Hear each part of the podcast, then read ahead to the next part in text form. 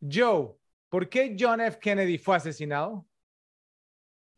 Esa es la pregunta, Fred. ¿Quién se benefició por su muerte? ¿Ralphie? Ah, no lo sé yo.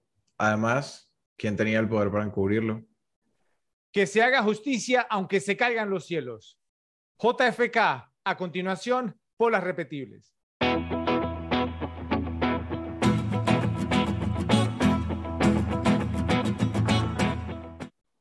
Luces, cámara y acción. Estamos de vuelta con un nuevo episodio de Las Repetibles, el único podcast que necesitas en tu vida si eres fanático de repetir y analizar las películas que más te han gustado. Yo soy Fred, su amigo y moderador.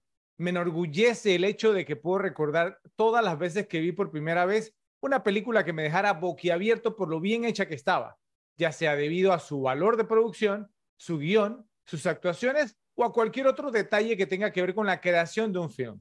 Esa es una sensación que vale la pena repetir en la vida.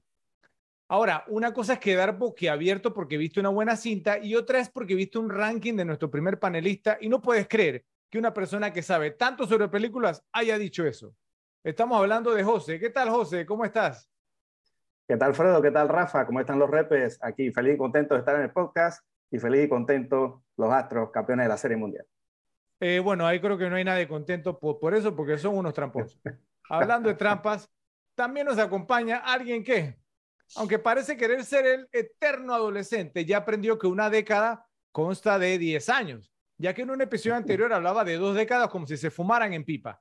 Pero su experiencia de vida le ha ayudado a consolidarse como un repe más conocedor. Se trata de Rafa. ¿Cómo te ha ido, Rafa? Hey, Fredo, ¿todo bien? Hey, yo, ¿cómo estás? Muchas personas nos escriben diciendo que les gusta nuestro trabajo y que les sorprende que no tengamos más suscriptores porque disfrutan del contenido. Pueden ayudarnos a cambiar eso, apoyando al canal, dándole like a este video y compartiéndolo en sus redes sociales para que YouTube sugiera nuestras publicaciones.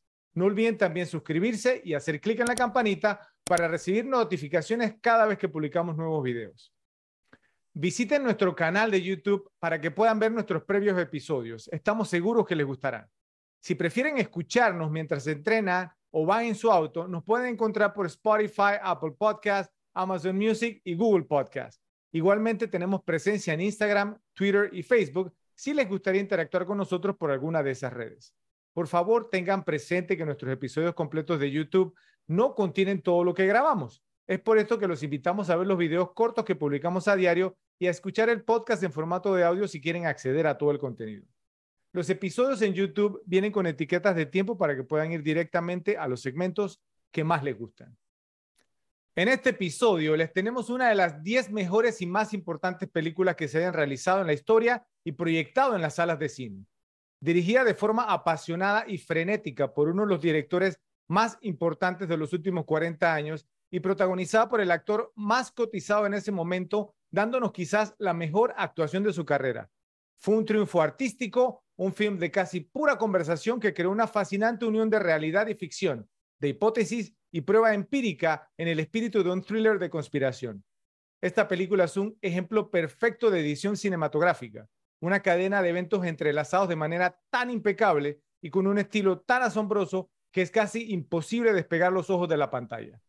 Con un elenco repleto de estrellas que reunió a más de 10 actores de la crema nata de Hollywood haciendo papeles aparentemente para ellos pequeños, pero que nunca restaron valor a la historia y lo que se presentó. Estamos hablando de JFK, JFK o Caso Abierto, como le llamaron en España, estelarizada por Kevin Costner como Jim Garrison, Tommy Lee Jones como Clay Shaw o Clay Bertrand, Gary Oldman en el papel de Lee Harvey Oswald, Joe Pesci como David Ferry, CC Spacek como Liz Garrison y Donald Sutherland en una limitada pero brillante actuación como el Coronel X dirigida y coescrita por Oliver Stone de una adaptación parcial del libro de Jim Garrison On the Trail of the Assassins, en la pista de los asesinos, fue estrenada el 20 de diciembre de 1991 con un presupuesto de 40 millones de dólares, recaudando más de 205 millones en taquilla, destacable para un thriller político con una duración de más de tres horas.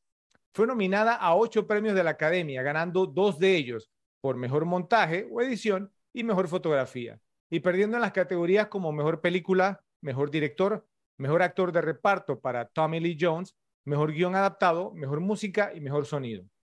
En estos momentos cuenta con un rating de 8.0 sobre 10, luego de haber recibido más de 157 mil votos por parte de los usuarios de la página imdb.com, mientras que en el tomatómetro de Rotten Tomatoes cuenta con un rating de 85% por parte de los críticos profesionales y 88% por parte del público general. Joe, sé que eres muy fanático del trabajo inicial que nos presentó Oliver Stone como guionista y director. Creo que más que nada porque los dos, tú y él, tienen sus buenos momentos, aunque se pasan de ponchis a veces. Pero entonces cuéntanos tu opinión sobre esta cinta, cómo fue tu experiencia viéndola por primera vez, cuántas veces la has repetido y por qué es repetible para ti. Eh, ok, bueno, esta cinta en el momento de, su salida, eh, no tuve la oportunidad de verla en el cine, de hecho, para el año 91, digamos que no era todavía un gran fanático de, de, trabajo de directores en sí. Ser uno o dos años después de eso, más o menos, más o menos por el 94, un poquito después de eso, que, que, ya me comencé más a enfocar en directores. Eh, esta película la vi, obviamente, posteriormente en video, y, y desde prácticamente desde el día uno que vi esta, esta, película me pareció increíblemente fascinante. Desde que yo la vi, el día uno eh, fue comenzar a investigar sobre el tema, todo lo, lo, de todas las teorías que habían, o sea, la verdad que es una película que le, que le levanta mucho, digamos, la curiosidad, o sea, eh, todo, y yo creo que las personas que, que solamente, o, o, que creen todo el tema, ¿no? De que Lee Harvey Oswald fue el asesino, eh, ven esta película y, y por naturaleza humana te, te, va a dar ganas de investigar, es una película muy, muy interesante con puntos de vista este, digamos, que son poco manejados por, por, muchas personas. Este, es una película que me encantó desde el día uno. Eh, esta es una película que yo la he visto fácil, fácilmente, fácilmente 25 veces, un poquito más probablemente. O sea, la película me encanta, es fascinante con toda la duración. Ya he dicho que para mí la duración no es un motivo ni de que no sea repetible, ni, o sea, de hecho las películas largas que son buenas son buenas por algo. Y eso eh, eh, para mí el factor de tiempo se lo, se lo quita en particular. y, lo contrario, pienso cuando son más largos son más interesantes incluso porque demuestran muchas cosas. Este, y sí, o sea, la verdad que una película, desde el día uno, en verdad, una película totalmente fascinante, completamente repetible, interesante. Joe, te soy sincero que debo que abierto cuando dijiste que no la viste en el cine. Yo esta película, no, no, sé, por haber razón, nunca, nunca fui, digamos, muy fanático, vamos, de, de JFK, de Kennedy pero no sé, simplemente... Eh, Tenía 16, ah, 17 años. No, igual también yo, o sea, era un muchacho, era un adolescente, sí, pero Oliver Stone, ¿cierto? Kevin Costner, el elenco que traía, simplemente, o sea, yo me, me, me, senté, bueno, bueno, ahora voy a explicar un poquito más acerca de eso, pero, pero no, o sea, wow, créeme que te, te perdiste tremenda experiencia. Sí. Bueno, Ralphie, si te gusta cubrirte de pintura dorada brillante una vez al año, entonces esta cinta es la adecuada para ti. Así que cuéntanos qué te pareció cuando la viste, si te la has repetido y si la ves como una repetible. Bueno, lo de la pintura dorada, por supuesto, fue una maña aprendida con Fred, pero... y, el, disfraz de Luis XVI. Ay, para allá voy después, tranquilo. Y no te rías mucho yo.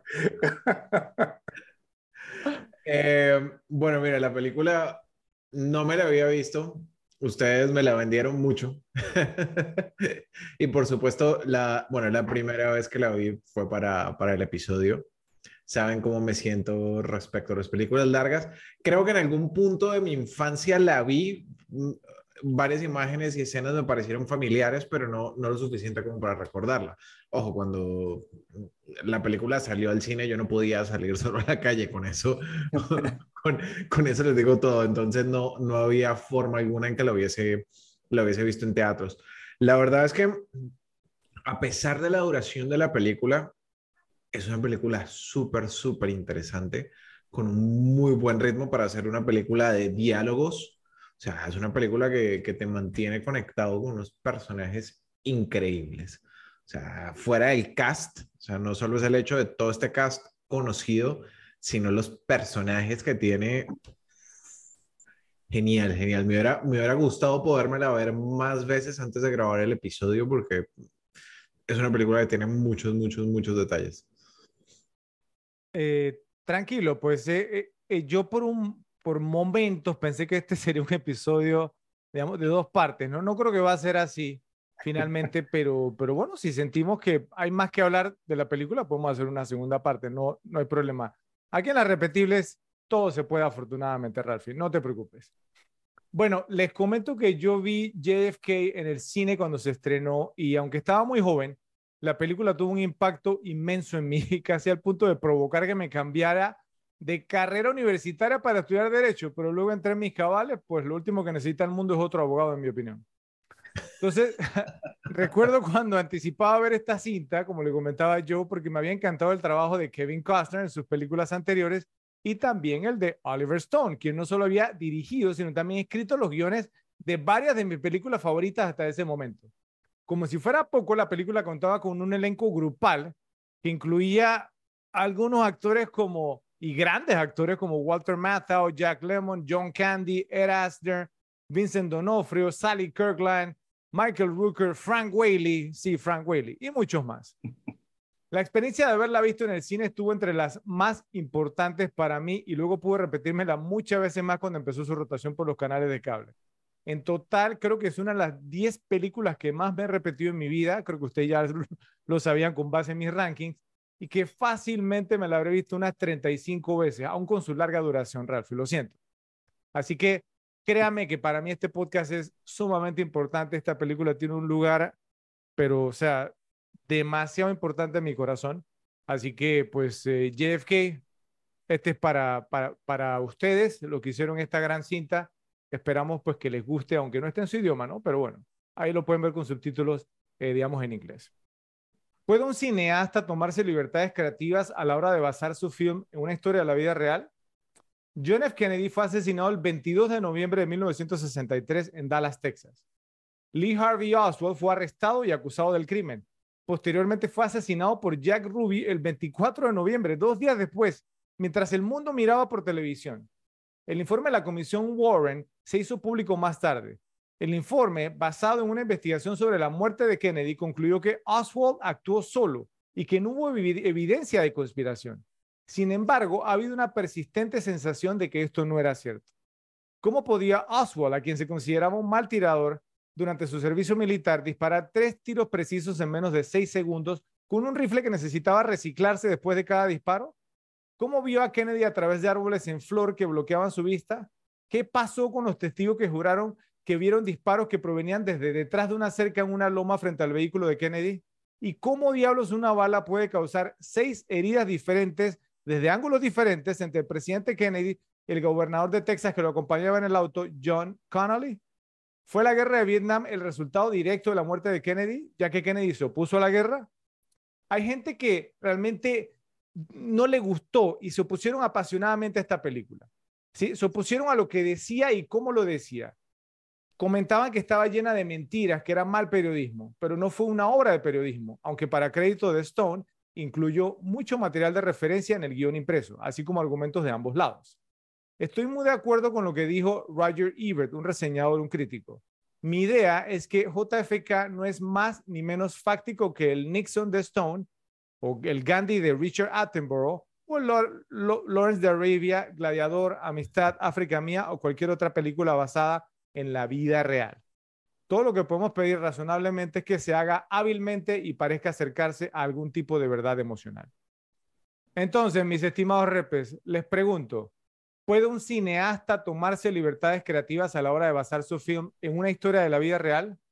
¿Creen que hay un doble estándar entre la manera como se ha criticado la película de Stone y la de Mel Gibson también cuando se hizo Braveheart, Corazón Valiente, y las libertades que se le permitieron a Quentin Tarantino en Inglourious Basterds, Bastardos sin Gloria, que le encanta a Ralphie y a ti también, Joe, y en Once Upon a Time in Hollywood, Eras una vez en Hollywood, que a mí me encanta. Entonces vamos a empezar contigo, Joe, a ver qué opinas. Ok, primero que todo, la primera pregunta, eh, obviamente, o sea, el, el, cineasta tiene la libertad creativa para cambiar lo que quiera, no solo de, algo de la vida real, sino de una adaptación de todas, o sea, eso, eso es lo que se llama libertad creativa, lo que tú crees que puede ser mejor para contar tu historia, sea o no sea acercada a la vida real.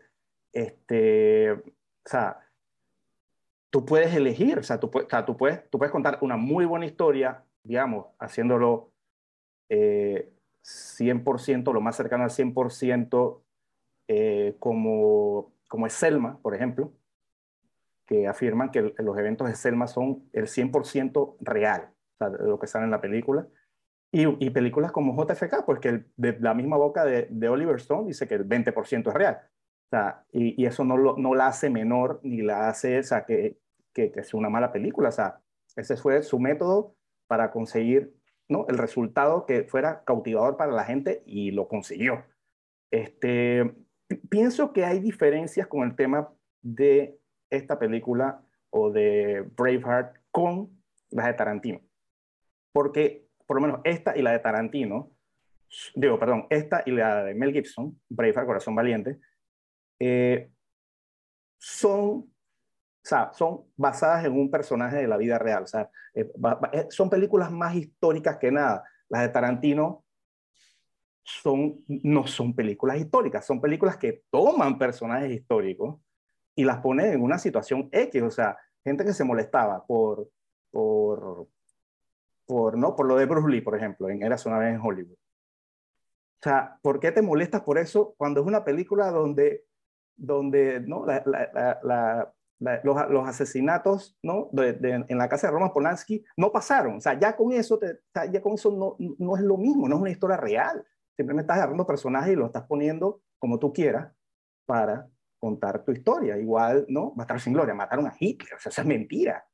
Entonces, sea, no, o sea, no son, Tarantino no quiere hacer películas históricas, ese es como con su universo eh, eh, bizarro, por decirlo de alguna manera, ¿no? el universo bizarro de Tarantino le pasa todo, las cosas al contrario, eh, y, y, y, no se debe comparar, digamos, con películas que sí están contando una historia seria de un personaje, eh, y que, bueno, y, y, que dentro de eso, entonces ya tú sí te tomas unas libertades para contar otra cosa, porque probablemente piensas que eso es mejor, es más dramático, o le, o, o le, da otro tono a la película. De repente, en ciertos momentos podrás hasta quitarle cosas porque son demasiado violentas, quizá, pero eso se está en las manos del director. Él decide y ese es su producto.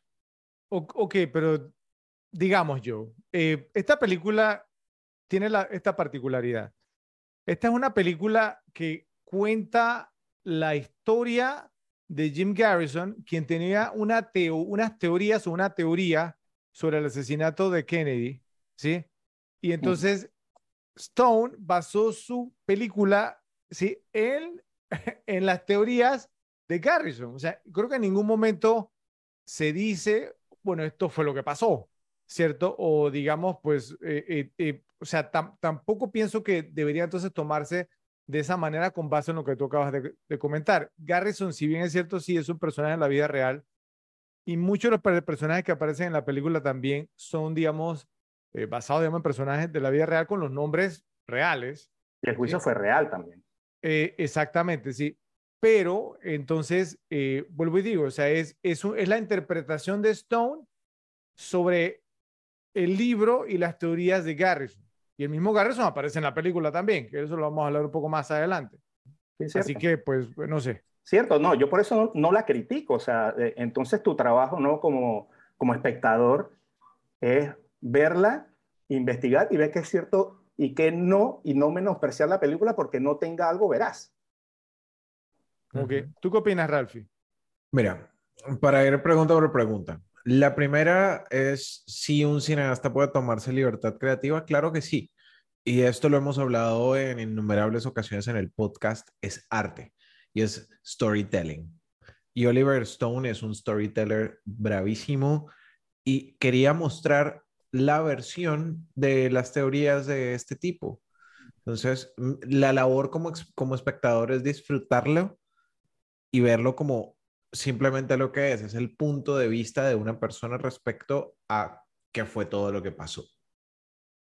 No es una clase de historia. Si quieren, si el espectador quiere una clase de historia, pues como dice Joe, va, investiga, lee. Ahorita con, con, con Google tienes una cantidad absurda de información para, para entender todas las caras posibles de, de los hechos. ¿Ok? Por, por el lado de el palo, el tipo de palo que recibieron eh, JFK y Braveheart versus las de Tarantino, simplemente es, es un tema del, eh, casi como el convenio con la audiencia. O sea, las películas de Tarantino está, es tácito el tema de que son una versión caricaturesca de los hechos y simplemente es cómo pasaría en el universo de Tarantino.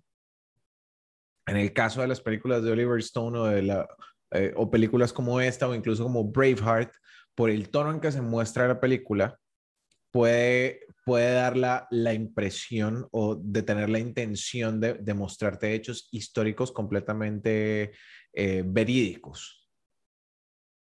Entonces creo que, digamos, ahí es donde, donde se critican de una manera diferente u otra.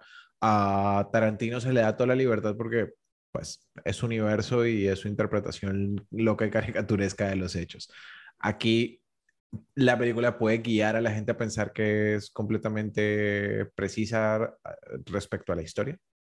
Por eso yo quiero aclarar, antes que nada, pues, y cualquier persona que sigue el podcast sabe que soy fanatiquísimo de Tarantino, así que no estoy criticando a, Tarantino tampoco, pero lo, Es, que, es que no me gusta el doble estándar y, sí, sí, sí, sí, lo siento que ahí es porque yo creo que este, esta, esta película, digamos, en particular esta película, así que, que es más, yo le soy sincero, cuando eh, como a reunir la información para que grabáramos el episodio, ustedes saben, pues, ¿no? Que el tema, vamos, del rating, esta película tiene un rating bajo, me parece a mí, con un 8, ¿cierto? Yo pienso que es de 9 para arriba, me, me parece a mí, no sé. Eh, segundo, me sorprendió muchísimo que no estuviera entre las 250 mejores de todos los tiempos, ¿sí? Porque no, no estuvo en ese listado. Yo, yo me quedé, yo, ¿será que lo estoy buscando mal? Eh, déjame loguearme eh, para ver, digamos, pues no sé, debe haber alguna equivocación no aparece, obviamente, en Rotten Tomatoes. Ustedes escucharon pues ya también el rating que tiene y me quedé.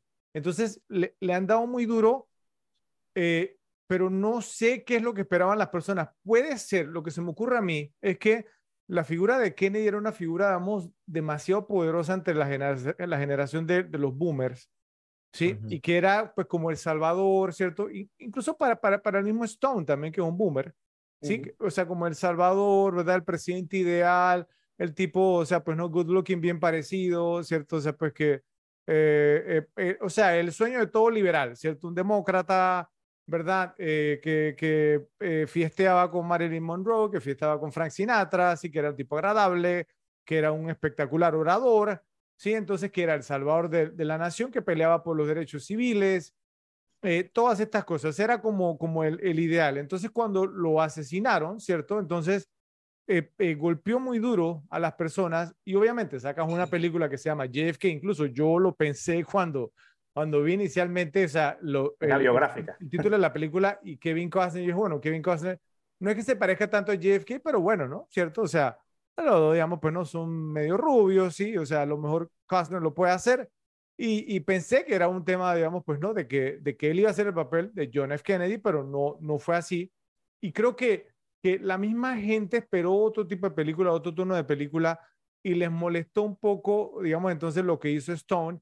Y yo creo, digamos, porque todo eso, digamos, o sea, eh, eh, eh, culminó con que, con que el, el periodismo, los medios de comunicación, Obviamente los críticos de cine que sabían, digamos, la calidad de la, película, o sea, ¿no? Le, dieron altísimas calificaciones, fue nominada al Oscar, pero los medios de comunicación, todas estas cosas se le vinieron encima a la película, se vinieron encima a Stone, e incluso yo les digo una cosa, eh, esta película le, le, hizo mucho daño a la carrera de Stone, al punto de que, y corréjame si me equivoco, esta fue la última película de Oliver Stone que ganó un premio Oscar, que ganó, ¿sí? O sea, después de esta película, ninguna otra cinta de él ha ganado, por lo menos hasta este punto, porque todavía está haciendo, un premio Oscar.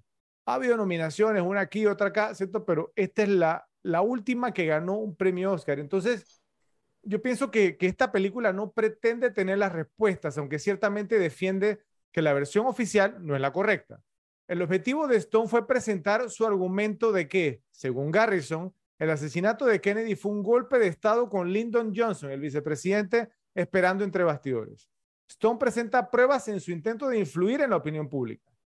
JFK no se basa en hechos y Stone no lo presenta como tal. Nunca se sabrá si es la verdad y realmente no importa. JFK es una película fascinante y conmovedora, incluso si ni una palabra de ella sea cierta. Por eso me encanta y por eso la seguiré repitiendo, porque es una gran cinta. Sí, y otra, y, otra cosa, Fredo, o sea, eh, eh, justo con eso que estás hablando, o sea, eh, como, como, dije antes, o sea, el mismo Oliver Stone dijo que está bien, el 80% de mi película es mentira, pero ¿qué pasa con el 20%? O sea, ese 20% que nadie ha podido refutar que no es así, entonces ya eso hace que la historia oficial no sea oficial, o sea, no sea la correcta. Entonces, eso es, lo, es, eso es lo que también hace fascinante esta película, porque presentas cosas que todavía no se han podido desmentir. Entonces, eso le da ¿no? una importancia a, la película. Es que si, si nos ponemos a pensar con base en lo que tú dices, Joe, le, le dan por ambos lados, porque entonces le dan los que adoraban a Kennedy, como yo mencioné, y, les da, y le dan los del lado que lo asesinaron, ¿cierto? Porque entonces tampoco se quieren ver expuestos. Entonces, a ninguno de los dos les conviene, a ninguno de los dos, digamos, les gusta la manera como se presentó la información. Stone, digamos, es, un viejo liberal, ¿cierto? Pues de, los que eran más hacia el centro, o sea, que sí, que, que jalaban más hacia el centro, que los que están ahora, los liberales, digamos, que se fueron tan a la izquierda que yo, creo que se salieron del mapa. Sí. Así que, bueno, para mí lo más importante, como vuelvo y digo, es que sea una película de calidad y es por eso que me la repito y es por eso que está entre las 10 que más me he repetido en mi vida. ¿A qué teoría te suscribes en cuanto al asesinato de JFK? Por lo general, yo no me suscribo a teorías de conspiración, a menos que haya evidencias contundentes. Robert Kennedy y Martin Luther King recibieron disparos de asesinos solitarios y enloquecidos por odio. La princesa Diana murió porque el conductor estaba borracho y manejaba demasiado rápido. Para mí, esos son todos los hechos. La noción de que la explicación más simple suele ser la correcta es algo en lo que eh, por lo general creo. Pero no puedo aplicarlo al asesinato de John F. Kennedy, porque nada tiene sentido para mí en este caso. El asesino no tiene sentido. El motivo no tiene sentido. La evidencia no tiene sentido. Todo en este caso me dice que algo estuvo mal y no tengo una respuesta. No creo que Fidel Castro estuviera involucrado. Dudo que la mafia estuviera involucrada. Descarto por completo la participación de, los rusos había mucha gente que quería a Kennedy muerto y al final quedó muerto. Eso es todo lo que sé con certeza. Entonces les pregunto, Repes, en su opinión, ¿qué creen que sucedió realmente ese día en Dallas cuando asesinaron al presidente John F. Kennedy? ¿A cuál de las teorías presentadas y discutidas en la película se suscriben y por qué? Vamos a empezar contigo ahora, Ralphie. O sea, estoy completamente de acuerdo. Yo me voy por la más simple realmente. O sea, es, es muy probable que Lee Harvey Oswald haya sido el asesino. ¿Ok? De pronto, de pronto, con una versión mucho más simple de los hechos, pero no sé, es que honestamente no, no tengo los argumentos para definir una teoría. Pero si, di, si dices que Oswald fue el asesino, entonces actuó solo, en tu opinión. Sí, pudo haber sido la, la, teoría del asesino solitario, del, que quería ser redentor del mundo. Ok, ok. Entonces, entonces tú te suscribes a la teoría, pues no, que se le vendió al pueblo estadounidense de que un loco, digamos, entonces desde, desde el edificio, ¿cierto? El depósito, digamos, de libros, entonces asesinó a John F. Kennedy. Ok. o sea, mira, mira el tema tipo Mark David Chapman, el asesino de, de Lennon. De John Lennon circunstancias bastante distintas, Ralph. Sí, pero volvemos, es el, el, el, alcance que tiene una persona que pierde de alguna manera la perspectiva de la realidad. Ok, bueno, a ver, Joe, ¿qué opinas tú? Como, como, como diría ¿no? el sargento de Full Metal ya que lo que puede hacer un, un, un ex marine altamente motivado. y, y, le, y le, ¿cómo, cómo fue que le, le dijo a Bola 8? Le dijo, le dijo, ¿y quién? ¿No? ¿Y, qué fue lo que pasó? ¿Desde dónde disparó? Dice, desde el supositorio. El supositorio del libro. El supositorio, sargento. El supositorio del libro. Sí, el otro, este, eres un burro con oreja. así no me acuerdo qué fue lo que le dijo. Ok, bueno, en cuanto a las teorías, eh, yo me voy a ir por la que más me creo. Probablemente, probablemente no, seguramente no es por lo que dice la película, es por lo que he escuchado en en, sobre otra persona que ya lo he mencionado con anterioridad en este podcast, el señor Michael Francis, era un ex miembro de la familia Colombo, ¿no? que tiene su, su canal de YouTube. Y él explicó todo el, tema de Kennedy en un video y dijo, la mafia lo mandó a matar. O sea, eh, motivos. Que eh, la mafia, eh, ¿no? Pues sobre todo la familia Colombo a la que él pertenecía, ellos fueron prácticamente los que pusieron a Kennedy en el poder. O sea, ellos banrolearon pagaron la campaña, no solo de él, sino de la del hermano. Y lo primero que hizo Kennedy fue pues, como que cuando ganó el hermano, después esto es como caer a la mafia. E, eso fue como una jugada que hicieron sucia. Ah, bueno, no sucia, ¿no? Pero una jugada que, según la mafia, pues le hicieron una jugada sucia, que supuestamente lo que tenían que hacer ellos es dejarlo ser y no lo hicieron. Y ellos fueron los que fraguaron el golpe. O sea, yo, yo sí me creo eso. O sea, eh, si ves el, el video, el tipo da eh, eh, pelos y señales de, todo el proceso, todo lo que pasó. Y yo sí pienso que la mafia fue capaz de hacerlo. estoy, convencido. O sea, si, si, si, ves incluso en la película lo que muestran, o sea, ¿quién mató a Juan? Un mafioso. O sea, ¿quién tenía como el, contacto? O sea, la mafia pudo haber tenido todos esos contactos. Todos los contactos importantes para que pasara en Dallas lo pudieron tener. Entonces yo, yo, yo sí compro, yo compro esa teoría de la mafia. Ok, entonces, después de haber visto JFK tres horas y, algo, eh, Ralph llegó a la conclusión de que Lee Harvey Oswald actuó, actuó solo y Joe llegó a la conclusión de que la mafia lo mató y solo la mafia, digamos, sin ningún tipo de intervención, digamos, de ninguna otra entidad. No, no, yo no he dicho eso, yo lo contrario. O sea, la mafia tiene el poder de, eh, digamos, permear en varias eh, eh, autoridades en el Estado, digamos, en jueces, en policía, en, digamos, en, instituciones Pero esa parte no la habían mencionado. Entonces, ¿quién, más considera que estuvo involucrado? ¿Quién? Bueno, o sea, muchas instituciones, no digo al nivel de Lyndon Johnson ni a nivel de, de la, probablemente de la CIA, pero no a un nivel de, de jefatura, me refiero. O sea, me refiero que tenían sus contactos en, en, todos los, en todas las instituciones importantes que se pudieron haber hecho de la vista gorda, dejar que este se parara aquí sin hacer nada. O sea, obviamente el servicio secreto eh, eh, eh, tenía un trabajo, pero tú no puedes cubrir cada pulgada de, un, de, o sea, de una ruta. O sea, eso es, eso es muy complicado. Entonces, este, yo, yo pienso que la mafia pudo tener, digamos, los tentáculos para poder fraguar un, un golpe.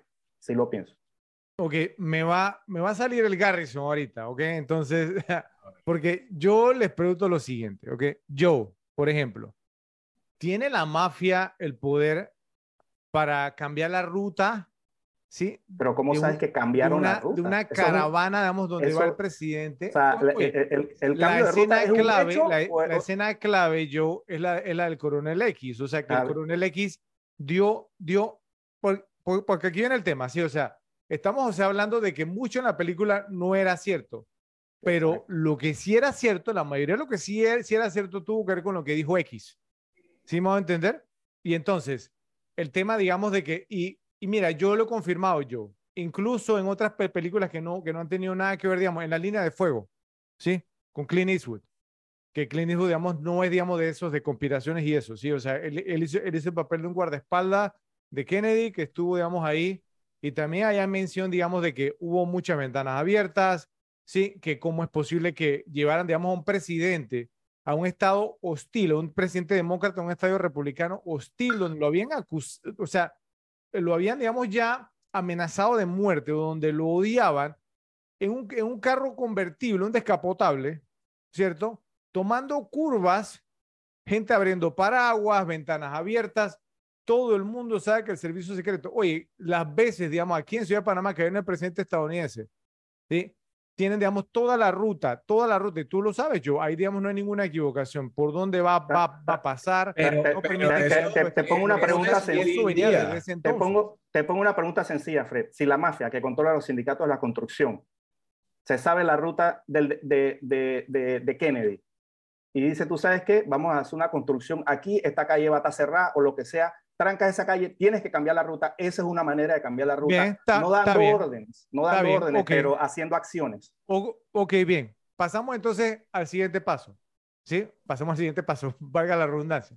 Vamos al siguiente paso, ¿ok? Lo, lo matas, lo asesinas y fue, fue, fue fue como, como no sé, dispararle a peces, digamos, un barril, sí, o sea, un turkey shoot, como dicen en la película, ¿sí? disparar a los pavos. Entonces, lo mataste. La investigación, ¿puede la mafia bloquear una investigación? Sí, vamos a entender, o sea, del presidente de los Estados Unidos, yo, o sea, del presidente de los Estados Unidos. No, pero sí fácilmente pone un chivo expiatorio.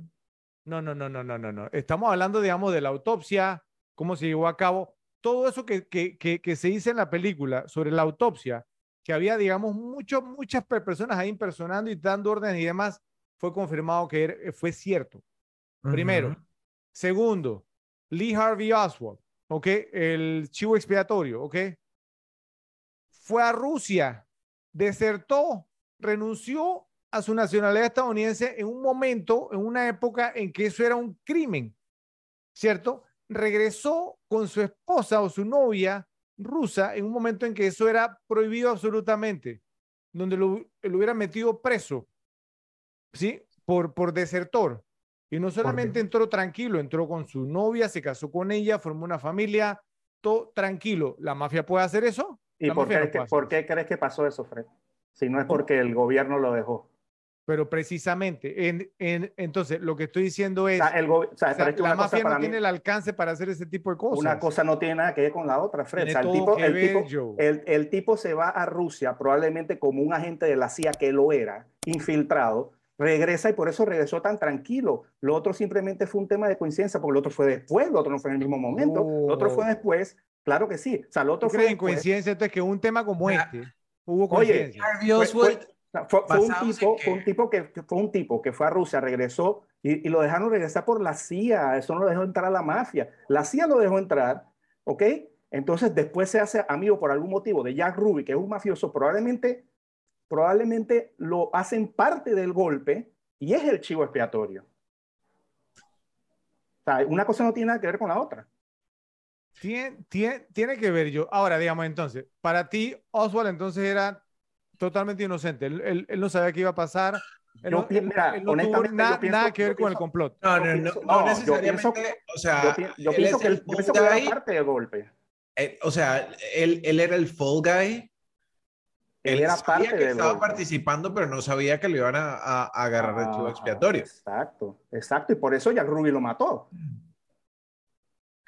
Un mafioso, volvemos al tema. En la, en la película a, Oswald lo pone y él lo dice también, en la vida real también lo dijo, que él era el Patsy. O sea, el Patsy era el chivo expiatorio, ¿cierto?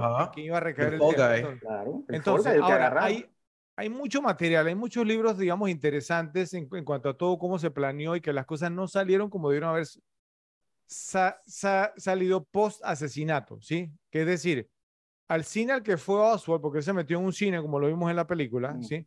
Eso estaba planeado, eso iba a ser un punto de encuentro. El policía que entró a buscarlo sabía que él iba a estar ahí.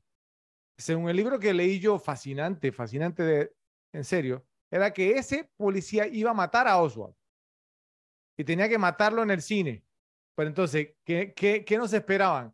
Que un día en que estaba, digamos, de visita el presidente, ¿sí? de los Estados Unidos con un matineo, o sea, digamos, una función de cine durante el día que estuviese llena, que hubiese tanta gente, digamos, entonces en el cine, entonces el tipo no lo pudo matar. Y entonces sale Oswald, digamos, entonces arrestado. ¿Ok? Todo lo, o sea, la gran mayoría de lo que dice X en la película, o sea, está confirmado entonces que es cierto. Entonces, si X, que trabaja con el gobierno, él dice, ok, hay cosas eh, si, bien, eh, si bien es cierto, pudo haber estado involucrada la mafia y todo lo demás, pero hay cosas, digamos, que ni siquiera la mafia tiene el alcance para poderlas hacer. Entonces, esto fue un tema, digamos, un inside job. Esto fue por dentro también. O sea, hubo gente adentro que no quería que Kennedy, digamos, entonces saliera vivo de Dallas ese día. Fredo, entonces tu teoría, o sea, tú te suscribes a la teoría de, de fue una, una conspiración gubernamental, básicamente un golpe de Estado. Yo me suscribo a la teoría digamos, ahora, cuando, cuando digo esto, no me refiero, digamos, a que había 200 o 300 personas, 400 personas involucradas, ¿no? Usualmente cuando son este tipo de cosas... 5 6. Sí, digamos, o sea, cinco o seis, pero bien poderosos. Pero eso es lo que te iba a preguntar, pero tú piensas que estaba lo más alto de las esferas, o sea, Lyndon Johnson, eh, Edgar Hoover, o sea, no, tú piensas no, no, eso? No, no, yo, yo, yo, no creo, yo no creo que llegara hasta ese punto, pero yo sí pienso, digamos, o sea, que, que para haber movido algunas cosas que se movieron, algunas fichas que se movieron, para que al coronel X lo mandara a donde lo mandaron, o sea, la mafia no, no tiene ese alcance, yo, la, o sea, eh, la mafia no, no puede, digamos, dejar, o sea, pues no, que, que, que se, arruine, se arruine toda una investigación de una comisión que fue eh, nombrada por el presidente para investigar qué fue lo que pasó en el asesinato. O sea, la mafia, digamos, no tiene el alcance para, para hacer, digamos, que una autopsia salga mal. Si vamos a entender que una autopsia, digamos, entonces, pues no, que quede mal, que, que no se lleve ningún tipo de registro, ningún tipo de entrevistas con personas que fueron, eh, eh, digamos, o sea, pues no arrestadas sí vamos a entender que, que, que, registros fueran quemados, que registros fueran destruidos, o sea, por personas, digamos, que estaban en, o sea, ¿no? En, en, en, en temas con la autoridad. ¿Sí? Estamos hablando del presidente de los Estados Unidos, no fue Papanatas el que murió. ¿Sí? No, sí, Entonces, pero acuérdate, acuérdate, que ellos todas las cosas de seguridad nacional también, o sea, no, no, toda la información es pública. Sí, sí Joe, pero, pero, pero, pero mira, ok, para, para da, darle un cierre al tema. ¿Hace cuántos años sucedió eso, Ralphie? 63. 1963, estamos en el año 2022, ¿ok? Todavía, todavía hay como un 12 o 13% de, de los documentos que, sí, que no los han dejado, digamos, entonces, para que el público los pueda ver. ¿Por qué? ¿Por qué? Que es, es seguridad nacional. ¿Y qué, es lo que alimenta ya se sabe quién fue Deep, Deep, Throat, ya se sabe quién fue Garganta Profunda en el escándalo de Watergate muchas de las cosas se, se saben, o sea, y, y, Watergate fue después de esto. Sí, fue en los 70, ¿no? Entonces, ¿por qué? ¿Por qué, ¿Por qué no permitemos que la gente vea esos documentos? Porque lo que hay ahí es explosivo. ¿ven? Y lo que hay ahí indica que hubo participación del gobierno en ese golpe de Estado, porque eso fue lo que fue, fue un golpe de Estado. Y fue un golpe de Estado exitoso. ¿Sí? Y, y esa, es la razón, esa precisamente es la razón principal por la que yo pienso que sí hubo una conspiración, que sí hubo un complot y que fue un complot exitoso. ¿Qué dice Joe? Sí, obviamente, yo también pienso que una conspiración. Yo te, lo, te lo dije desde el primer momento. Eso no fue ni, ni Lío Juan solo, ni la mafia sola. La mafia sola, obviamente, con, con, sus tentáculos que tienen en todas las instituciones, también eh, eh, pudieron torcer algunos brazos para que pasara. Eso es cierto. Lo que yo no me como mucho es que, es que sea de muy altas esferas, ¿no? O sea, de repente hasta cierto nivel, pero yo no pienso que hasta, digamos, a lo más alto del Pentágono ni lo más alto de la Casa Blanca, eso, eso como lo ponen en la película, me parece un poquito no dilucho. Joe, la, la guerra, como dice en la película, es el, es el mejor negocio ¿sí? que hay, es el mejor negocio que existe. Al día de hoy, al día de hoy hay guerra, ¿sí me vamos a entender? Entonces, cuando hay guerra, eso mueve, mueve las economías. ¿Sí? Entonces, cuando hay guerra, o sea, hay mucha plata que entra. O sea, el, el, la política, digamos, entonces es poder, el dinero es poder.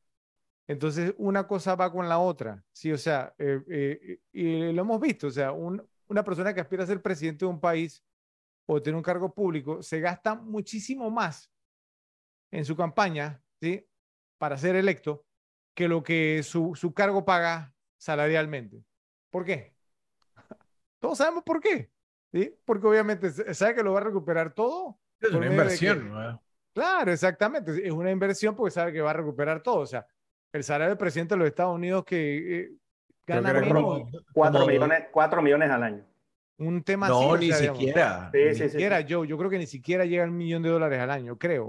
Yo, creo, yo, creo que son cuatro al año. Bueno, bueno, si son cuatro al año, un, LeBron James gana muchísimo más que, el presidente de los Estados Unidos, ¿sí? Entonces, pero, pero, pero la campaña para quedar, digamos, electo como presidente de los Estados Unidos te cuesta, o sea, billones, o sea, miles de millones de dólares. El salario anual de, del presidente de Estados Unidos son 400 mil. No llega ni al millón de dólares, Joe. Entonces, todos sabemos lo que es la política, ¿sí? Entonces, cuando tú te involucras en la política, y tú quieres cambiar las cosas como lo hizo Kennedy, que él quería sacar, digamos, las tropas de Vietnam, que él quería, digamos, entonces terminar con la guerra. La guerra es un negociazo, la guerra es un negociazo. ¿Ves? Entonces, y acuérdate, se lo por ahí venía la carrera, por ahí venía la carrera armamentista con Rusia y tener un presidente de, de, paz en, en esa carrera armamentista probablemente no era lo más. en media guerra fría. ¿no? Así es, así es. Pero bueno, entonces, a menos que alguno de ustedes haya cambiado de parecer, Ralphie, entonces se suscribió a la teoría de que Lee Harvey Oswald actuó solo. Joe se suscribió a la teoría de que la mafia estuvo involucrada con ciertas ayudas, digamos, de rangos medios y del, del, del, bajo mundo, del inframundo, digamos, entonces de Dallas. Y yo me suscribo a la teoría, pues, de que sí hubo, digamos, entonces un complot dentro del gobierno, no entre las figuras, digamos, más, más altas, aunque, vuelvo y repito, o sea, si no estuvieron involucrados agencias, digamos, como la CIA, como el FBI, o, digamos, figuras claves en esas, eh, o sea, en, en esas entidades, entonces ya hubieran podido haber hecho públicos, digamos, algunos documentos y algunos registros que todavía al día de hoy el público general que paga los impuestos y que tiene todo el derecho de exigir de que eso sea público, no los ha podido ver. ¿Ok? Justo como dijo Garrison, digamos, entonces en la, en la, en la película. Mi hijo tiene, ¿qué, ¿cuánto era? Nueve años, ocho años, ¿sí? Sí, le, le, le, le estoy dando el consejo que se mantenga, digamos, entonces entero, porque a lo mejor dentro de 75 años podrá haber, digamos, entonces esos documentos. Y miren que más o menos es el estimado, porque no han pasado 75 años, ¿cierto? Y todavía su hijo no habrá podido haber visto los documentos por lo que él tanto peleó. Así que, repes, por favor, en la sección de comentarios, ustedes nos dirán a qué teoría se suscriben con base en los argumentos que hemos presentado aquí. Así que lo vamos a estar esperando. En honor a esta gran cinta estrenada en 1991, les tenemos el primer ranking de este episodio. El ranking es Top 10, Top 10 películas repetibles del año 1991. Vas primero, Ralphie, adelante. A ver, Eh, la- saco la, la vieja confiable. Un año difícil para hacer ranking, honestamente. Ok, puedo, creo, creo que estoy como un 93% seguro de cuál va a ser la número uno de Ralphie, Joe. 93, no 92 ni 94. 93, 93. Sí, Sí, sí, sí, o 93% sea, que- seguro de cuál va a ser la número uno de Ralphie. Vamos a ver, vamos a ver, pero, pero, pero lo que sí voy a decir es que Joe, creo que Gary Busey está por ahí. Vamos a ver. Sí, sí, sí, sí, sí. O Sí, sea, seguro. creo que, creo que eso no, no, no hay duda alguna de, de cuál es mi película número uno del año 91. Eh, me vine sin eh, menciones honoríficas, traje las 10 así cerraditas. Wow, difícil. Sí, sí, sí. M- Mira que pensé que iba a encontrar muchas más películas así como para, para meter, pero no. Bueno, no vale la pena alargar más. Obviamente protagonizada por Patrick Swayze, Keanu Reeves, Gary Busey, Lori Petty, dirigida por Catherine Bigelow. Point Break, punto de quiebra. Película favorita del año 91, creo que me la he visto 35 veces y no más, y me encanta. Entonces, listo. Vamos a ver cuál, cuál votan que va para la 2. Ahí sí es un poco más difícil porque... Ese año no sea, hubo una de Macaulay Culkin también. De 1990. Pero Ah, y creo, creo que puede, puede ser Girl. película de un My- cyborg. De un My. Girl. No, My Girl no entró. My Girl no entró al, Ah, al ranking. Yo no entró, ¿de verdad? Yo, Wow. yo te hacía con My Girl, mira, en serio. Mira que esa película nunca me... No, me la vi una vez y no me llamó la atención. Oye, yo, Entonces, yo creo que yo te hice esta pregunta, no estoy seguro, en un episodio anterior, pero Point Break, punto de quiebre, tuvo un remake con este actor venezolano. Edgar Ramírez. Edgar con Edgar Ramírez. Edgar Ramírez. Ramírez. ¿Te Malísima. gustó? O sea, no, Malísima. no, no, No, no te gustó. Es que cam- Malísima. cambiaron la trama, en vez, digamos, de surfers, eran como adrenaline junkies. Sí, sí, eran como- encantaba la adrenalina, Sí, adictos sí, a la sí. adrenalina, que saltaban. el bueno, igual en, en la original saltaban en paracaídas también, pero estos esquiaban, pero- hacían un montón de cosas. No, no me Sí, sí, acuerdo el salto del ángel, un poco locura. Entiendo, entiendo todo el feeling que le metieron, pero creo que se pasaron, le hicieron demasiado fantasiosa. Ojo, no digo que Point Break sea realista, pero era, era mucho más aterrizada la trama que, que el remake que, que hubo. Entonces, yo creo que de entrada, digamos, o sea, eh, Edgar Ramírez me parece un muy buen actor. Sí, Sí, sí, sí, in- sí, sí, sí, in- sí. Incluso ese papel de Roberto Durán muy bien en la película Sí. Manos de Piedra. Eh, pero, pero es que cuando ha- hablas de ese papel en particular, el de Bo- Body, es que el carisma te tiene que salir por los poros como a Patrick Swayze y ya, ya de Sí. entrada ahí va en una desventaja tremenda, mira, en serio. ¿Sabes? ¿Sabes también qué pasó con, e- con esa película que lo sentí, lo sentí yo mucho? O sea, Point Break, la original, tenía una trama. Y, y el punto central era la, la trama y el surf y el paracaidismo eran como, eh, como sprinkles a la, a la, a la trama. Eran esta adornos, nueva- adornos para- alrededor. Exacto, esta nueva parecía, parecía básicamente un video de GoPro. Que ojo, me encanta verlos, me encanta ver los videos y todo y, y los deportes de, de aventura y extremos, pero esta literalmente estaban buscando cómo empacarle la mayor cantidad de escenas tipo videos de GoPro a una trama medio floja, Claro. o sea, presentada de una manera bastante floja. Que eso es lo que pasa con muchos remakes, que quieren ¿no? este, basarse en otras cosas en vez de- de- del éxito de la película, que al final también es la trama. O sea, te la quieres ganar de repente en acción, pero entonces en la trama, boom. Exacto. Entonces, listo. Número dos, sí, hablando de nuestro amigo el Cyborg, de James Cameron con Arnold Schwarzenegger, Linda Hamilton, Edward Furlong y Robert Patrick, Terminator 2, Judgment Day. Llevo de 2-2 Joe. Ajá. Va- Vamos, vamos para la 3, vamos para la 3. A ver, si vamos no, 3 ahí- por no, ahí 3. sí no, No, no no, creo. tampoco La verdad, tanto. estamos Esto- fácil. Esto, Esto es como el pique de la NFL, Con, alguna roña te vas a salir por ahí. con el pique de la NFL, puedes pegar por el primero, el segundo, ya de ahí para adelante. No, no, no, no, no, con con, alguna se, se va a salir con una de esas, Joe, no sé Seguro. por ahí. Segurísimos. Ok. Bueno, A ver, a of ver, les voy a dar, les voy a dar un nombre. Lawrence Bunny. Lawrence Bunny. Ajá. Ah, Ok, a ver, les doy otro Nat- nombre, pues. Nat- Jodie Foster. yo, The Silence di of the Foster. Lambs. El silencio The Silence of the Ah, Silence of the Lambs. Esa es la tercera que más te has visto tú de- Sí. del 91, Sí, sí. por encima de mi, mi pobre angelito. No, ¿en serio? No, no, mi programa es del 90, ¿no? Pero la, la segunda parte no fue el 91. No, pero la segunda parte no me la he Por visto. eso le dije que se había metido My Girl. My, No, sí, My con Girl no. Macaulay Culkin, tú tuviste que haber visto a Macaulay. Sí, pero My Girl no, My Girl no, esa película nunca me gustó. ok. Entonces, bueno, ese era mi número 3. ¿Ok? Ahora, la número 4. ¿Ok?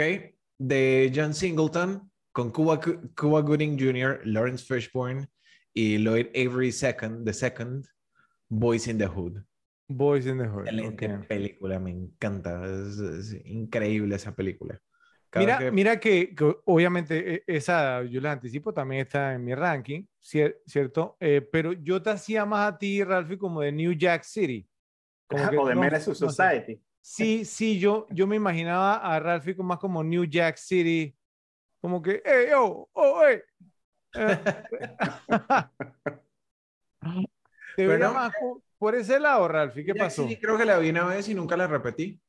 Wow, ok, ok. Esas tres New York City fue la que yo menos me vi también. Nino Brown, es que sí, es que Nino Ralphie- Brown. sí, él tiene, él tiene su tiene, tiene su cosa de Nino Brown, eh, Wesley Snipes en esa película, Ralphie. Bueno, ok. Ya me perdieron, no sé quién, no, no, no tengo a Nino Brown presente. Wesley Snipes en, en New Jack City. Ah. Claro. Tienes tu cosita de Ok. Nino Brown, o sea, tu, tu estilito. De la, la vestimenta de Nino, ¿no? Bueno, Ok, entonces vamos con la 5, una película de comedia, ok, de director Jim Abrahams, con Charlie Sheen, Carrie Elves, Valeria Golino y Lloyd Bridges, Hot Shots. Hot Shots. Esa película, creo que le pusieron ¿Y dónde está el piloto? No, le pusieron No, no. Lo, lo Academia de Pilotos. Loca- Lo- Academia de pilotos, eso, perdón. Que ya ahí le, le, le dieron a Joe en el lado flaco. ¿Por qué? Porque, porque tú, eres, tú eres fanatiquísimo de Police Academy, lo Academia de Policía. Lo Academia de. Policía, lo Academia de Piloto. Ya con el Y- título y- ya te ganaron. Exacto, y además que es de, de Abraham. ¿no? ¿eh? Ahí está.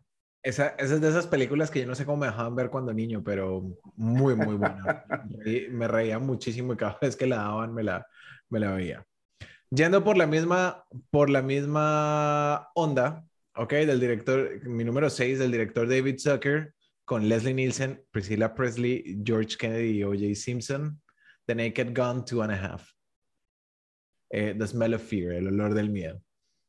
Esas, esas, esas dos películas son increíbles, son, son simplemente... Que son de la misma línea. bueno. Son de la misma línea. Son de la misma Sí, línea. sí, y, es, y es humor del bueno. O sea, es- son bastante pícaras y relativamente sanas de, de alguna manera y súper entretenidas. pues. Entonces, a ver, vamos con la número 7. Ok, una película que ya hemos mencionado acá, que en algún punto creo que va a ser episodio, de Martin Scorsese con Robert De Niro, Nick Nolte, Jessica Lange y Juliette Lew- Lewis, Cape Fear, El Cabo del Miedo. Excelente película, me encanta y bueno. eh, la, la película que según yo es más película de miedo que el sexto sentido. Más películas Ya, más ya- ya pasó, ya pasó octubre, esa, esa discusión está No, no, no, no. Oh, oh, créanme que yo no voy a soltar alguna de las cosas que dijeron ustedes, mis estimados. ¿Ok? No, no te preocupes. ok, vamos con la número 8. Una que, que así, que, que Fredo, Fredo va a saltar y se va a poner así modo fanboy. Creo que ya sabes cuál es, ¿verdad, eh, Joe? De Oliver ¿Cuál? Stone, con Meg Ryan, Ah, sí. Kyle MacLachlan, y Frank Whaley, que también está en esta película. Exacto, era uno de los miembros. Eh, exacto, The Doors, de 1991, con el famosísimo Val Kilmer. Ah, ok, yo iba a decir, eh, mencionaste a Frank Whaley ya y no mencionaste a Val Kilmer. Ca- Casi veo un faracho, oye. Sabía, sabía que pasaba eso. ya le estaba temblando el ojo ya. Sí, sí, sí, Oye, Eso es pues, casi que me Michelle Pfeiffer. Frank Whaley, a sí. Frank Whaley. Ese es su man crush, acuérdate. Exactamente. Bueno, vamos con la nueve. Ok. No podía faltar de Tony Scott con Bruce Willis, Damon Wayans, Chelsea Field y Noble Willingham. The Last Boy Scout. Qué buena película, me encanta, me encanta, me parece súper, súper, súper divertida. Y teníamos rato que no, no entraba Bruce Willis en, Sí. en otra cosa que no fuera de Sixth Sense o Die Hard. Oye, pero, pero tú estabas metido de lleno en temas vamos, de acción, Ralphie, ¿no? Porque, ah, Sí, sí, sí, sí. ah, porque the, The Last Boy Scout, ¿ah? ¿sí? Y mira la, la última que va, que creo que es una película que tú eres bastante fanático, Fredo. A ver. A ver, te voy a dar nombres. El director fue Da- Daniel Petrie Jr. y los protagonistas fueron Sean Austin, Will Wheaton, Keith Coogan y Andrew Divoff. Ah, la, esa la tengo, la tengo. Esa, ¿Cómo es que se ¿Qué? llama? Repite el elenco. Se me fue uno. Ah, Sean Austin, Will Wheaton, Keith Coogan y Andrew Divoff. Uy, ah, uy, uy. es una película que tiene un solo nombre, no, no- no me acuerdo el nombre. No, ¿Cuál es? tiene ¿Cuál dos. es? ¿Tiene dos? No, no, entonces no es. Dos palabras. Bueno, si es el D, no cuenta. La, la segunda parte, ok, la segunda parte no es story, sino soldiers. Toy Soldiers. Soy Soldier. Ah, yes. Soy Soldier. Es Súper, súper, súper, súper buena Sean, película. Sean Astin actuó en esa película, ¿en serio? Sí, sí, sí, sí. Wow. eh, Bueno, eh, eh, esa no está en mi lista, lo hemos repetible, la verdad. Pero sí te he escuchado mencionarla varias veces, de hecho. Toy, Toy Soldiers, sí, o sea, sí, pero, A ver, pero- de John Austin ha mencionado a Rudy. a Rudy, sí, a Rudy esa, ese. Y, y Will Wheaton, obviamente, por Stand By Me y luego The Big Bang Theory. Ok, Sí. Listo, entonces ese era mi ranking. Como les dije, no traía menciones honoríficas. ok, Ralphie, in- in- in- interesante, o sea, corrígeme si me equivoco yo, pero por primera vez en bastante tiempo, Ralphie sacó un ranking. eh, Sí, sí, sacó, sacó unas del bolsillo de que no me las sí, esperaba. sí, sí, no Dejando afuera My Girl, dejando afuera My Girl. Sí, sí, y, y- y lástima que los que nos están escuchando en la versión de, de podcast de audio no, no le ven la cara de orgullo a Ralphie, que, está, que está que no cabe en el pecho. ¿no? Pues muy bien, Ralphie, de verdad. Se le cayó el bigote y todo de la emoción. Sí, sí, sí, sí, una buena combinación de comedias, películas de acción, eh, su, su par de, de un, bueno, drama creo que no hubo, pero, pero, no sé, El silencio de los inocentes, bueno, no es que un drama tampoco, pero buena, buena, buen listado, Ralphie. Muy, muy bien. Quizás, no sé si me equivoco yo, su mejor ranking a la fecha que le hemos escuchado. Eh, no sé si el mejor, pero puede que esté, digamos, entre los, entre, digamos, lo- lo- los más honorables que ha tenido. Ok, bien, bien, Ralphie, bien, muy bien. Bueno, vamos ahora con Joe a ver su ranking. Eh, ok, aquí esto les podrá, muchas películas que voy a decir, muchas le podrá parecer sorpresa, pero volvemos al tema que te decía antes, ¿no, Fred, cuando te hablaba de JFK, yo en este año tenía una corta edad y entonces eso se va a ver en parte reflejado en, en, en las películas que más he visto de ese año. Ok. Ok. Entonces, comenzamos con menciones honoríficas, yo tengo algunas. Eh, la primera es Thelma y Luis de Ridley Scott con Susan Sarandon, Gina Devi y Harvey Keitel. Una película que no me la vi tanto en la época, me la he visto más después de, sí, después de la época, pero tampoco entonces la tengo tan repetida, entonces por eso que la tengo no en menciones honoríficas, a pesar de que es una buena película. Ok, esa, esa la hemos mencionado en el, en el podcast anteriormente. Eh, ese, de esas películas, es más, yo, yo pensé que sí iba a ser como la número 2 o número 3 de, de Ralphie, sinceramente. Sí, es una película icónica. ¿eh? Sí, sí, sí, es icónica, pero es de ese tipo de películas. A ver, ¿cómo? Creo que la mejor manera de explicarlo es que ha envejecido bien, pero a la vez ha envejecido mal, ¿sí? O sea, ha envejecido bien por el clima sociopolítico que hay ahora y la temática de esa pe- película que era totalmente el feminismo y no sé qué ahora. Sí. Tú pones esa pe- película y ganaría barra en los Oscars, ¿sí? Eh, pero ha envejecido mal, digamos, porque, no sé, si- o sea, yo, yo la vi hace poco, bueno, hace poco, hace como año y medio, y tiene un rato que no la veía, y ya, no sé, que siento como que no envejeció tan bien. La tengo menciones, ¿no? Pero no, Ok. no sé ustedes qué opinan, pero bueno. Um, A mí, a mí nunca me encantó, o sea, me pareció una buena película, pero así como que me, me la buscaba repetir regularmente, ¿no? Sí. Tiene un gran elenco. me gustaba más la escena de los, me gustaba más el capítulo de los Simpson cuando Marge conoce a Cuando su eh, cuando Marx eh, hace la escena del final. Un gran Mm. elenco. Ma- Michael Sí. Madsen, Brad Pitt, digamos, en su debut cinematográfico. o sea, Javier Keitel salió Brad Pitt, correcto. o Harvey sea, Keitel, sí, tiene, tiene un gran elenco, eso sí. Ok, esta, esta mención honorífica que tengo, esta le quiero ver la cara a Fred, porque en verdad yo, yo, yo pienso que no la va a ver- Ah. venir por ningún lado. The Rocketeer, una Por cosa así. ningún lado. ey, en una época de niño me gustaba Rocketeer. Ok. Hook, de Steven Spielberg, con Dustin Hoffman, Robin Williams y Julia Roberts. Esta fue una película que, que me la vi mucho, mucho en, en la época. De hecho, o sea, yo te puedo decir, yo, yo todavía puedo ver Hook en la tele y la veo. O sea, me parece una película divertida, un concepto bien interesante, ¿no? El después de Peter Pan. Eh, eh, Robin Williams siempre es interesante verlo. La verdad que es una película que me pareció bien original y muy entretenida, obviamente para un público más o menos de esa edad o más chico. ¿En serio, Eh, yo? O sea, Sí, Hook, sí, verdad. Mira. Hook me, la, me la he visto muchas veces y me parece muy, o sea, para mí es una película bien repetible. Ralphie, Todavía te, te lo juro, te lo juro, yo tenía dos en mente que yo la iba a mencionar en esta posición. Career Opportunities por Jennifer Connelly, ¿cierto? O sea, que no está en el mío, pero, o sea, pero, porque yo nada más he visto las escenas donde aparece ella, porque la película no es muy buena. Y, y The Adams Family, que yo pensé que, digamos, que Joe, eh, creo que ese era como el, el tema de Joe, que, Es yo, que yo, yo me acuerdo que sí, le o sea, gustaba, eran me lo- lo- sí. los Adams y le gustaban, digamos, los Monsters. Eh, siempre, es más, creo, creo que en su, su teléfono, en su cel- celular, en algún momento tuvo el tema de, de, de los, de, los Adams. Turururum, pa, pa. La tenía, te estoy diciendo. Eso es cierto, eso es cierto. Sí. Eh, sí, no, en verdad, o sea, no, no, te voy a pedir mentira, me he visto muchas veces me parece una película muy, muy divertida y tiene un buen elenco, tiene un buen director, o sea, el, el- Wow. el concepto de la película es, es muy interesante, la verdad. La película me gusta. Todavía puede pasar en la tele y si la, y si la cojo, la puedo ver, o sea, no me molesta. Ok. Ok. Eh, no es que me la repita voluntariamente, pero si está por ahí, me la puedo ver.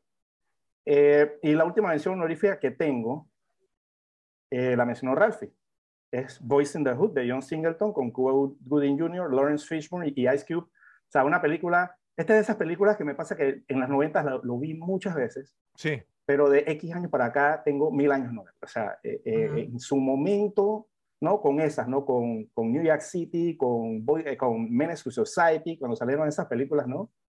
De, de- de- del inframundo, bueno, uno de Nueva York, supuestamente, otro de California, pero esa, eh, eh, eran películas bien pegadas de la época y se veía mucho incluso en reuniones y cosas, poner películas eran muy, muy populares, pero como que dejaron de, tener esa vigencia.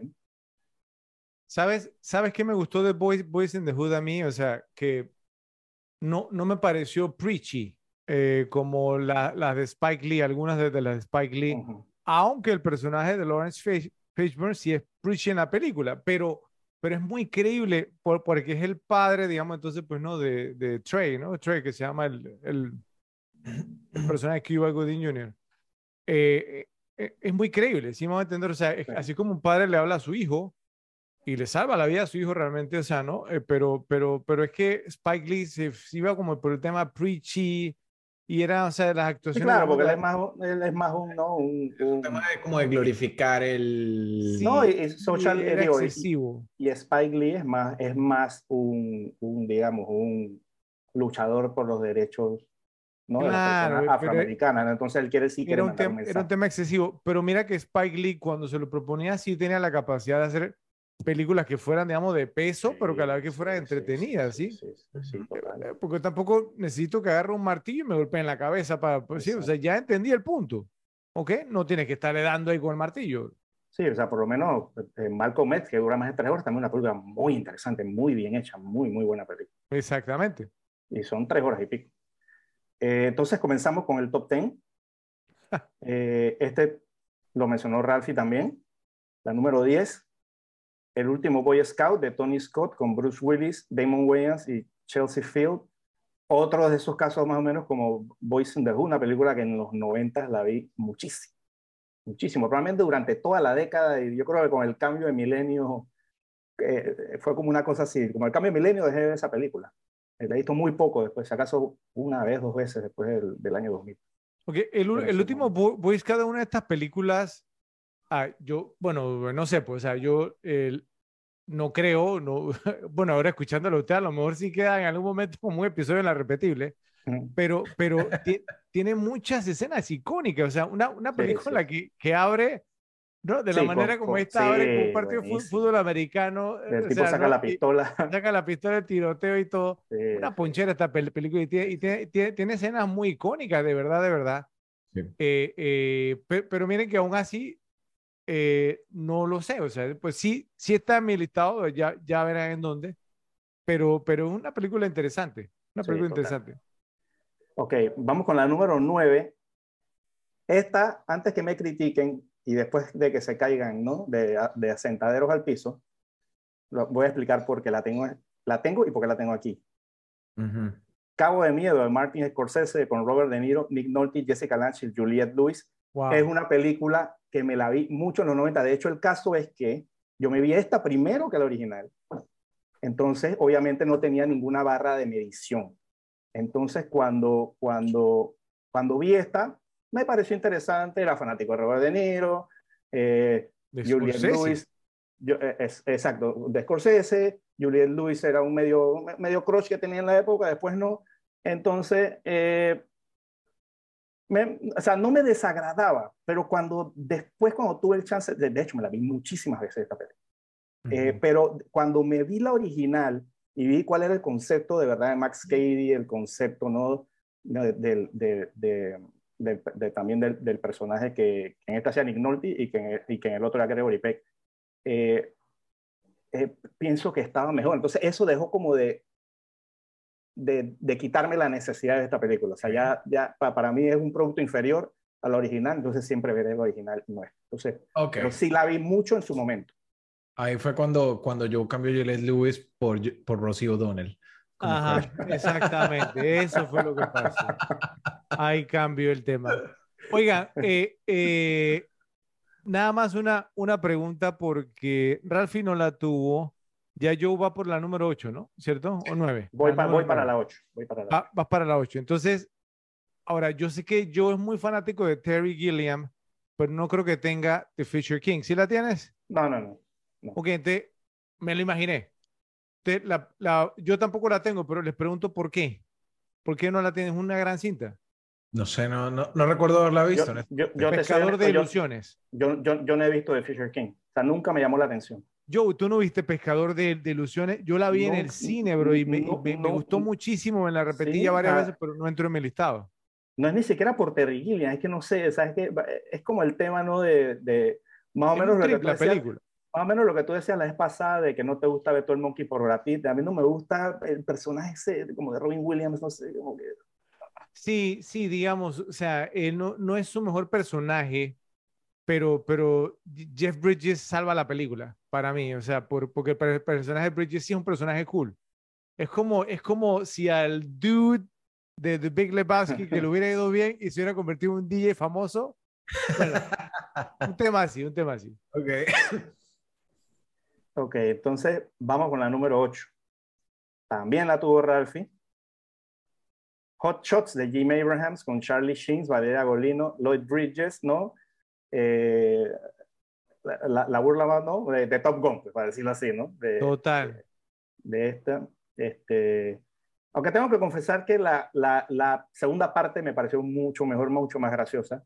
Esta es una muy buena película también. A mí me gustó. E, esta va a ser un anime, obviamente. Eh, puede que esté de acuerdo contigo, pero con la otra eh, digamos, parodia que mencionó Ralphie, ahí estoy un poquito más de acuerdo. Me, me, gustó más The Naked Gun 2 and a Half que la primera. A mí también. Para mí, la, para mí la 2 es la mejor. Ah, ok. Sí, total. Para mí esa es la mejor de las tres. Eh, la número 7. Barton Fink de los hermanos Cohen con George Turturro, John Goodman, Judy Davis, Michael Lerner, Steve Buscemi y John Polito. Eh, yo soy súper fanático de los hermanos Cohen. Este, esta es una película que a mí me gusta mucho, eh, sobre todo por el tema de que ya lo he mencionado con anterioridad, ¿no? los hermanos Coen estaban haciendo Miller Crossing, le dio un bloqueo mental y escribieron una película sobre un escritor del cine con bloqueo mental, me parece brillante, es una película, ¿no? Con todo ese, con todo ese toque de surrealismo que le meten los Coen, ¿no? De todo el tema del hotel y John, el personaje de John Goodman. Eh, muy, es, muy, es, muy, buena, muy, muy interesante y, y y probablemente no este, sea también, tenga muchas cosas veraces en cuanto al tema ¿no? de cómo tratan a cierta gente, cómo trataban ¿no? al personaje de John Polito en la película, o sea, digamos todo el tema ese del trato de ¿no? estos big shots de, del cine. Eh, es una película muy me gusta mucho, me gusta mucho, mucho esta película, una de las películas, digamos, poco mencionadas por, cuando se habla de los hermanos Coen, pero a mí me parece muy, muy buena, igual que Miller's Crossing. Muy buena. Okay. Lo, lo, que voy a decir te, te, puede que te sorprenda, pero te va a doler yo, pero esa es de, está entre mis dos menos favoritas de los hermanos ¿Sí? Coen. Oh, wow. Okay. Sí, no, no, nunca, no, no sé, nunca conecté con esa película. Wow. ¿Y cuál es menos favorita que esta? Eh, tengo, tengo que de. Hay otra por ahí, no me acuerdo. The Lady Killers. The Lady Killers para mí es la peor. Eh, sí, esa, esa, esa es la peor. Tom Hanks. Pero pero, pero, pero, pero, pero, pero, mira, que tú la mencionaste incluso en otro, para mí, de las que menos me gusta, y te lo dije en su momento, fue Burn After Reading. Esa película no me gusta. Burn After no Reading me, me, gustó no más, me gusta, más que Barton Fink, en serio. No, para ¿Sí? nada. Barton Fink es o sea, brillante. O sea, no Barton estoy diciendo que sea mala, no estoy diciendo que sea mala. The Lady Killers sí es mala película. Sí, o sea, sí, sí. Eh, pero, pero eh, eh, dije, de las que menos me gustan de ellos, o sea, aún digamos una película para mala, paramos para el, vamos a llamarlo el así, estándar de ellos. el estándar de los Coen, digamos, es una buena película y va, claro. Fink una buena cinta. Sí. Pero no, para mí no es tan repetible. Ok. Eh, la número 6. The Doors de Oliver Stone con Val Kilmer, Meg Ryan y Frank Whaley este, otra de esas películas, ¿no? Increíble que en el mismo año eh, Oliver Stone sacó The Doors y sacó JFK. Eh, impresionante. Okay. impresionante. O, o, otra pregunta, si me lo permiten, ¿ok? Porque ya estoy ahora sí segurísimo, o sea, porque esta no va a estar en el ranking de Joe, de, de lo que viene. Entonces, estamos hablando, digamos, pues de que ambos obviamente son fanáticos de la película de acción, viendo sus listados, escuchando sus listados. Claro. Eh, y obviamente creo que este año salió la tercera y la mejor película de este actor, ¿sí? que fue Steven Seagal con Out for Justice. O sea, que, que esa es la mejor pe pe película de él. Pensé que uno de ustedes la iba a meter. Si Nunca he sido fan de Steven Seagal. O sea, yo soy, mira, yo, toda la metería. No yo sé. soy poco, mira, yo soy poco fan de Jean-Claude Van Damme. O sea, para no honesto, Bloodsport y Kickboxer prácticamente son las, las únicas películas que me gustan de Van Damme pero de Steven Seagal no me empujo ninguno. O sea, Steven Seagal es como, como me, me, tuvieras que tener como Alex de Large con los ojos abiertos y, y, y amarrados para poder verlo. O sea, es, es, un tipo que simplemente no soporto. Pero estarías de acuerdo en que Out for Justice es, es su mejor cinta. No, no te puedo decir si es mejor porque no he visto ninguna. Oh, ok. No sé, las ha visto, mírale la cara. Steven Seagal me acuerdo una de un tren que la vi acuerdo, estando bien pelado. Under Siege 2. O sea, yo me acuerdo de una Nico. Además, yo era, yo era Team Chuck Norris. Entonces. Hay una que se llama Nico, creo que esa la vi. Esa es la primera. Y hay otra, y, hay otra, no sé si es esa, que yo creo que, yo no sé si es esa o, o si es Hard to Kill, no me acuerdo, que, pero me acuerdo de una parte que. Hard to Kill es con Kelly LeBrock que me acuerdo que había una parte como que salía con, un carro en reversa por un edificio y se llevaba un tipo como en el maletero y entonces salía por el edificio, el tipo caía y lo que se veía era una almohada, era lo que iba cayendo ahí el, el muñeco, y una cosa pero increíble, qué, porquería. si ya, esto, solamente quería confirmar porque no va a estar en el ranking de ninguno, pero yo me imagino que habrá repes que le gusta, son fanáticos de Steven Seagal. Para que por lo menos digamos, o sea, no, eh, que that we acknowledge, ¿cómo diríamos? O sea, porque sí, que, aceptamos que, que existió. Sí, reconocemos que existió. Okay. Yo, yo, era más fan de, de Jackie Chan, güey. ok. Super Cup. Ah, era muy buena. Y Who Am I? Nunca le dieron. Era muy buena esa película. Yo soy más del maestro borracho. ok. Vamos con la número 5. La número 1 de Rafa, Point Break, de Catherine Bigelow, la ganadora del Oscar. La número 5. Con Patrick Swayze, Keanu Reeves, Gary Busey. Que Gary Busey sin máscara parece uno de los tipos con máscara que, usan, que, que, salen en la película. tipo con cara de máscara. Ok, la número 4. Ajá, sorpresa, sorpresa. A lo mejor no, pero para, para, para, para que vean lo, lo que virría esta película. El alucinante viaje de Billy Ted de Peter Hewitt con Keanu Reeves, Alex Winter y William Sadler. Eh, eh, William oh, Sadler Esa es una película. O sea, a mí. Recontra, birriada. O sea, las tengo en mi colección. Las tres. Me gusta, pero no me la llegué a ver a, ese, a esa cantidad de veces. Oh, wow. O sea, con sí, William Ese era Bill Ted Bogus Trip con, con Willa Sadler haciendo un papel de la muerte tipo, ¿no? Exactamente, el, séptimo, el, tipo el séptimo sello de Bergman, ¿no? Eh, es más o menos una imitación de esa. Eso está pasando que Point Break en tu ranking. Eh, es más, mira, yo juraba que Ralph iba a tener esa en su ranking, porque como le gusta Point Break, fanático de, de, de Keanu, iba a estar ahí, pero mira que no. No, pero es que no me la, no me la vi tantas veces. Además que esa película a mí no me tocó con mucha, no me tocó con mucha circulación en cable, la verdad. Y la, de las dos primeras, esta me la vi más la primera. Y la tuvo yo. Eh, mira, es más, yo, mira, yo, yo lo voy a hacer honesto, yo estoy totalmente boquiabierto que yo metiera esa película. Yo, yo hubiera esperado que yo, yo tuviera, no, eh, no sé, Showdown in Little Tokyo. Eh, que se llamó, creo, creo, creo que fue Muerte en el barrio japonés, una cosa así, antes de, Bill, de Billy Ted. Lo que más me acuerdo de Bill and y Brandon Lee. es ellos jugando, jugando ajedrez con la muerte. De gesta, y, ajá, sí, sí, sí, sí, por eso. Y, y, al final cuando, cuando tocan la canción de God Gave Rock and Roll to You, que esa, esa creo que es la escena de cierre, ¿no? Y, y, te soy honesto, esta me gusta más que la primera. La primera me gusta, pero esta me gusta más, no sé, me la dio más gracias. ¿Y, se vieron la nueva? No sé si al final salió. Sí, sí, sí, sí, vi yo, yo no vi ninguna de esas cintas, yo lo soy sincero, pero sí me sorprendió un poquito Ralphie. Yo sí la vi.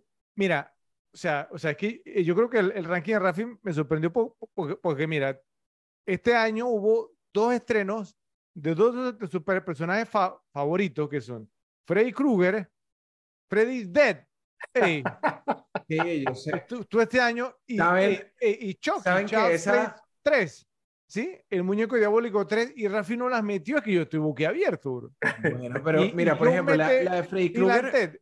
Este volvemos, al tema, volvemos al tema, volvemos al tema. Volvemos al tema con quien inicié. Está como el episodio de, está como el episodio de Seinfeld de que Pizarro Jerry en vez Pizarro Ralphie y Pizarro Joe. Pero mira, este, esto es pre, el, el Joe pre a directores. Wow. Freddy Krueger me la vi en cine y me pareció tan mala que teniendo, pucha, como 8 años, 7 años, o sea, literalmente no me asustó. Esa, esa, era la que tenía la escena que, que, estaba Freddy como en una iglesia frente a un vitral y le empiezan a salir manitos detrás. Me pareció tan mala. No, no tengo tan buena memoria de esa película. Yo esa película nunca me ha gustado, yo no sé cuál es cuál, la verdad. No, a mí me gusta mucho la primera, pero ese, o sea, eh, la, la, primera para mí es la primera y las demás tengo vagos recuerdos. Exactamente. lo único que me acuerdo de otra, que no sea la primera, era la pizza que se comía con la cabeza de la gente, que era como una pizza con la cabeza de la gente y se las comía. Eso es lo único que me acuerdo. Esa era como la tres, no me acuerdo cuál era. Wow. Ok. Pero Películas que yo les juro que yo no pensé que iba a escuchar en este ranking. No, volvemos al tema. O sea, este es el año 91, ubícate. Yo con 16 años no, no estaba viendo ni a Berman, ni a Fellini, ni nada por el estilo. No, no, está bien, está bien. Ok. Ok, entonces eh, vamos con la número 3. Creo que la tuve en el mismo puesto de, de Ralph, El silencio de los inocentes de Jonathan Demi, con Jodie Foster, Anthony Hopkins y Scott Glenn. Eh, obviamente, episodio de Las Repetibles, es una película que pues se ha visto mucho, una película de mucha calidad. Y obviamente tiene que estar en el top, porque es una película muy vista, muy puesta en todos los canales y todo. y muy exitosa. La número dos, esta puede parecer sorpresa, pero no, no, no, no debe ser sorpresa para nadie. ¿Y dónde está el policía? Dos y medio. El aroma del miedo de David Zucker con Leslie Nielsen, Priscilla Presley, George Kennedy y el infame Jay Simpson eh, eh, o sea, todos saben lo que yo amo a Leslie Nielsen, todos saben lo que, yo, lo, que amo ¿no? a, a Zucker y Abrahams.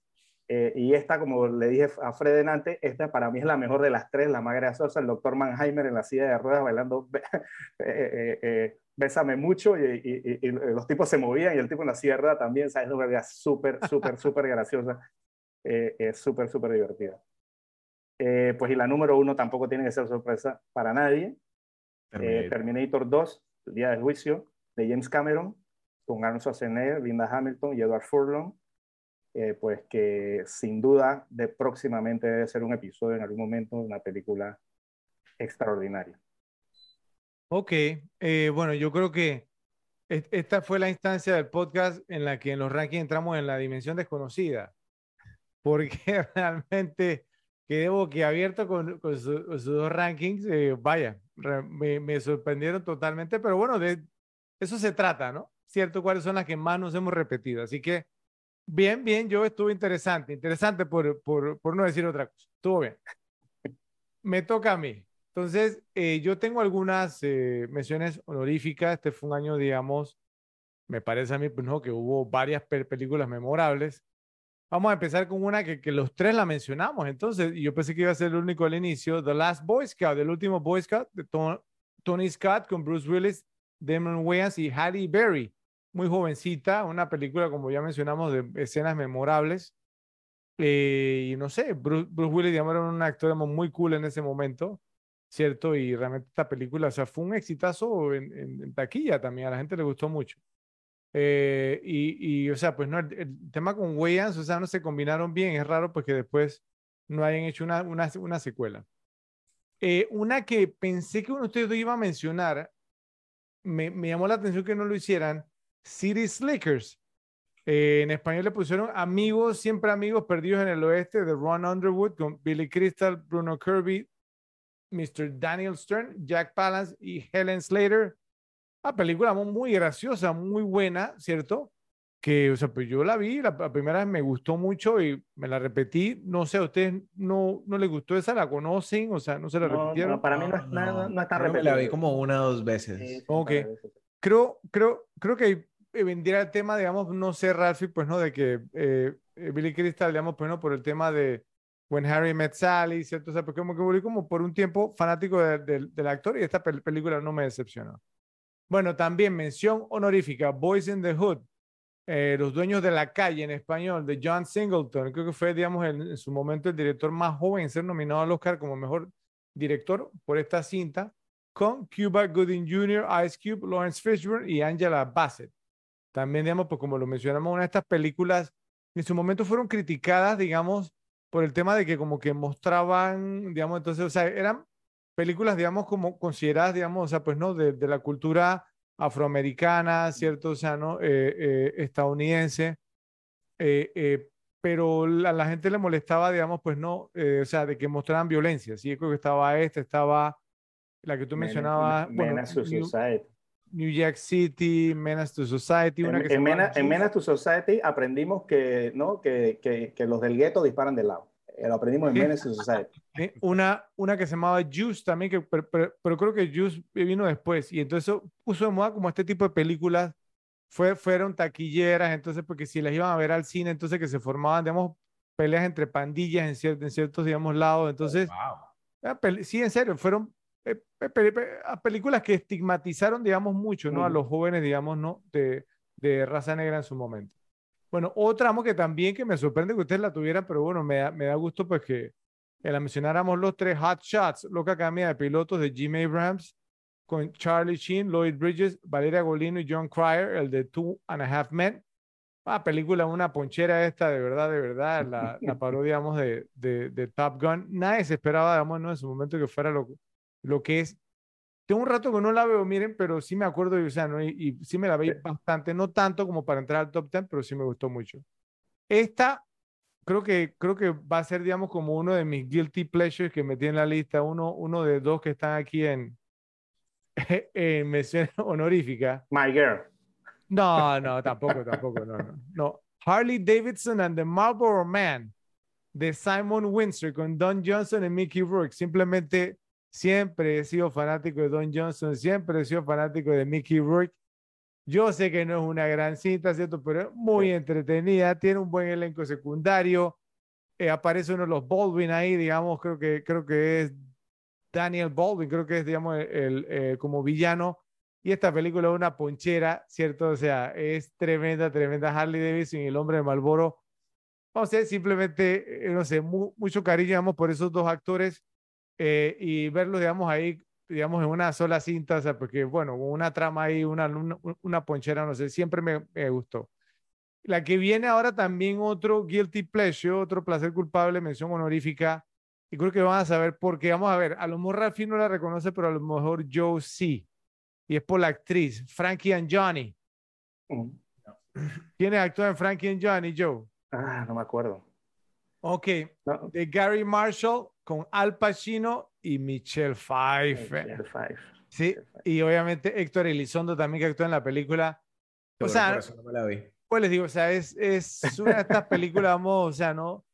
como que es una película un poco extraña, ¿saben? Pero es que Michelle Pfeiffer, ah, no sé. Y Al Pacino, pues obviamente también siempre ha sido uno de mis actores favoritos también. Entonces, verlo junto a una película, digamos, después de Scarface, que no tenía nada que ver con la trama de Scarface, ¿cierto? Pero, pero no sé, simplemente era como una curiosidad y la, la pasaba mucho y terminé viéndola. Y una que me sorprendió que ninguno de ustedes dos me mencionara precisamente porque tiene fue la otra que hizo el actor principal de la película que estamos analizando en este momento. ¿Cuál fue ese año que hizo?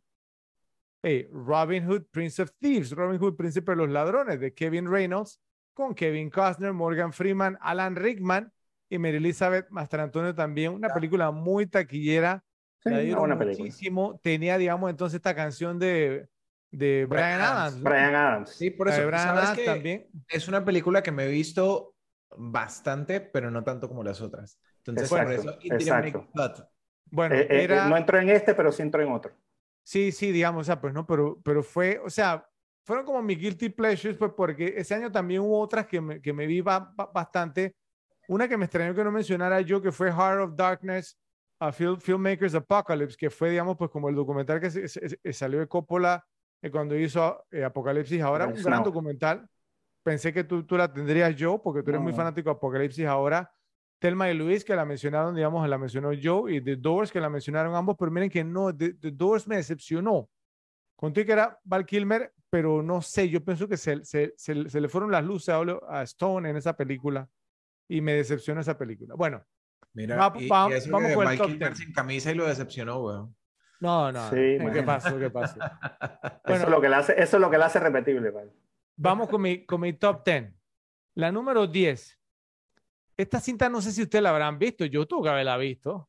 Backdraft, Marea de Fuego, de Ron Howard, con Kurt Russell. Si está Kurt Russell, yo estaba ahí. Eh, yo estaba ahí con Kurt Russell. William Baldwin, Scott Glenn, Robert De Niro, Jennifer J. Jason Lee y nuestro amigo Donald Sutherland, el mismo coronel X también en, la, en esta cinta.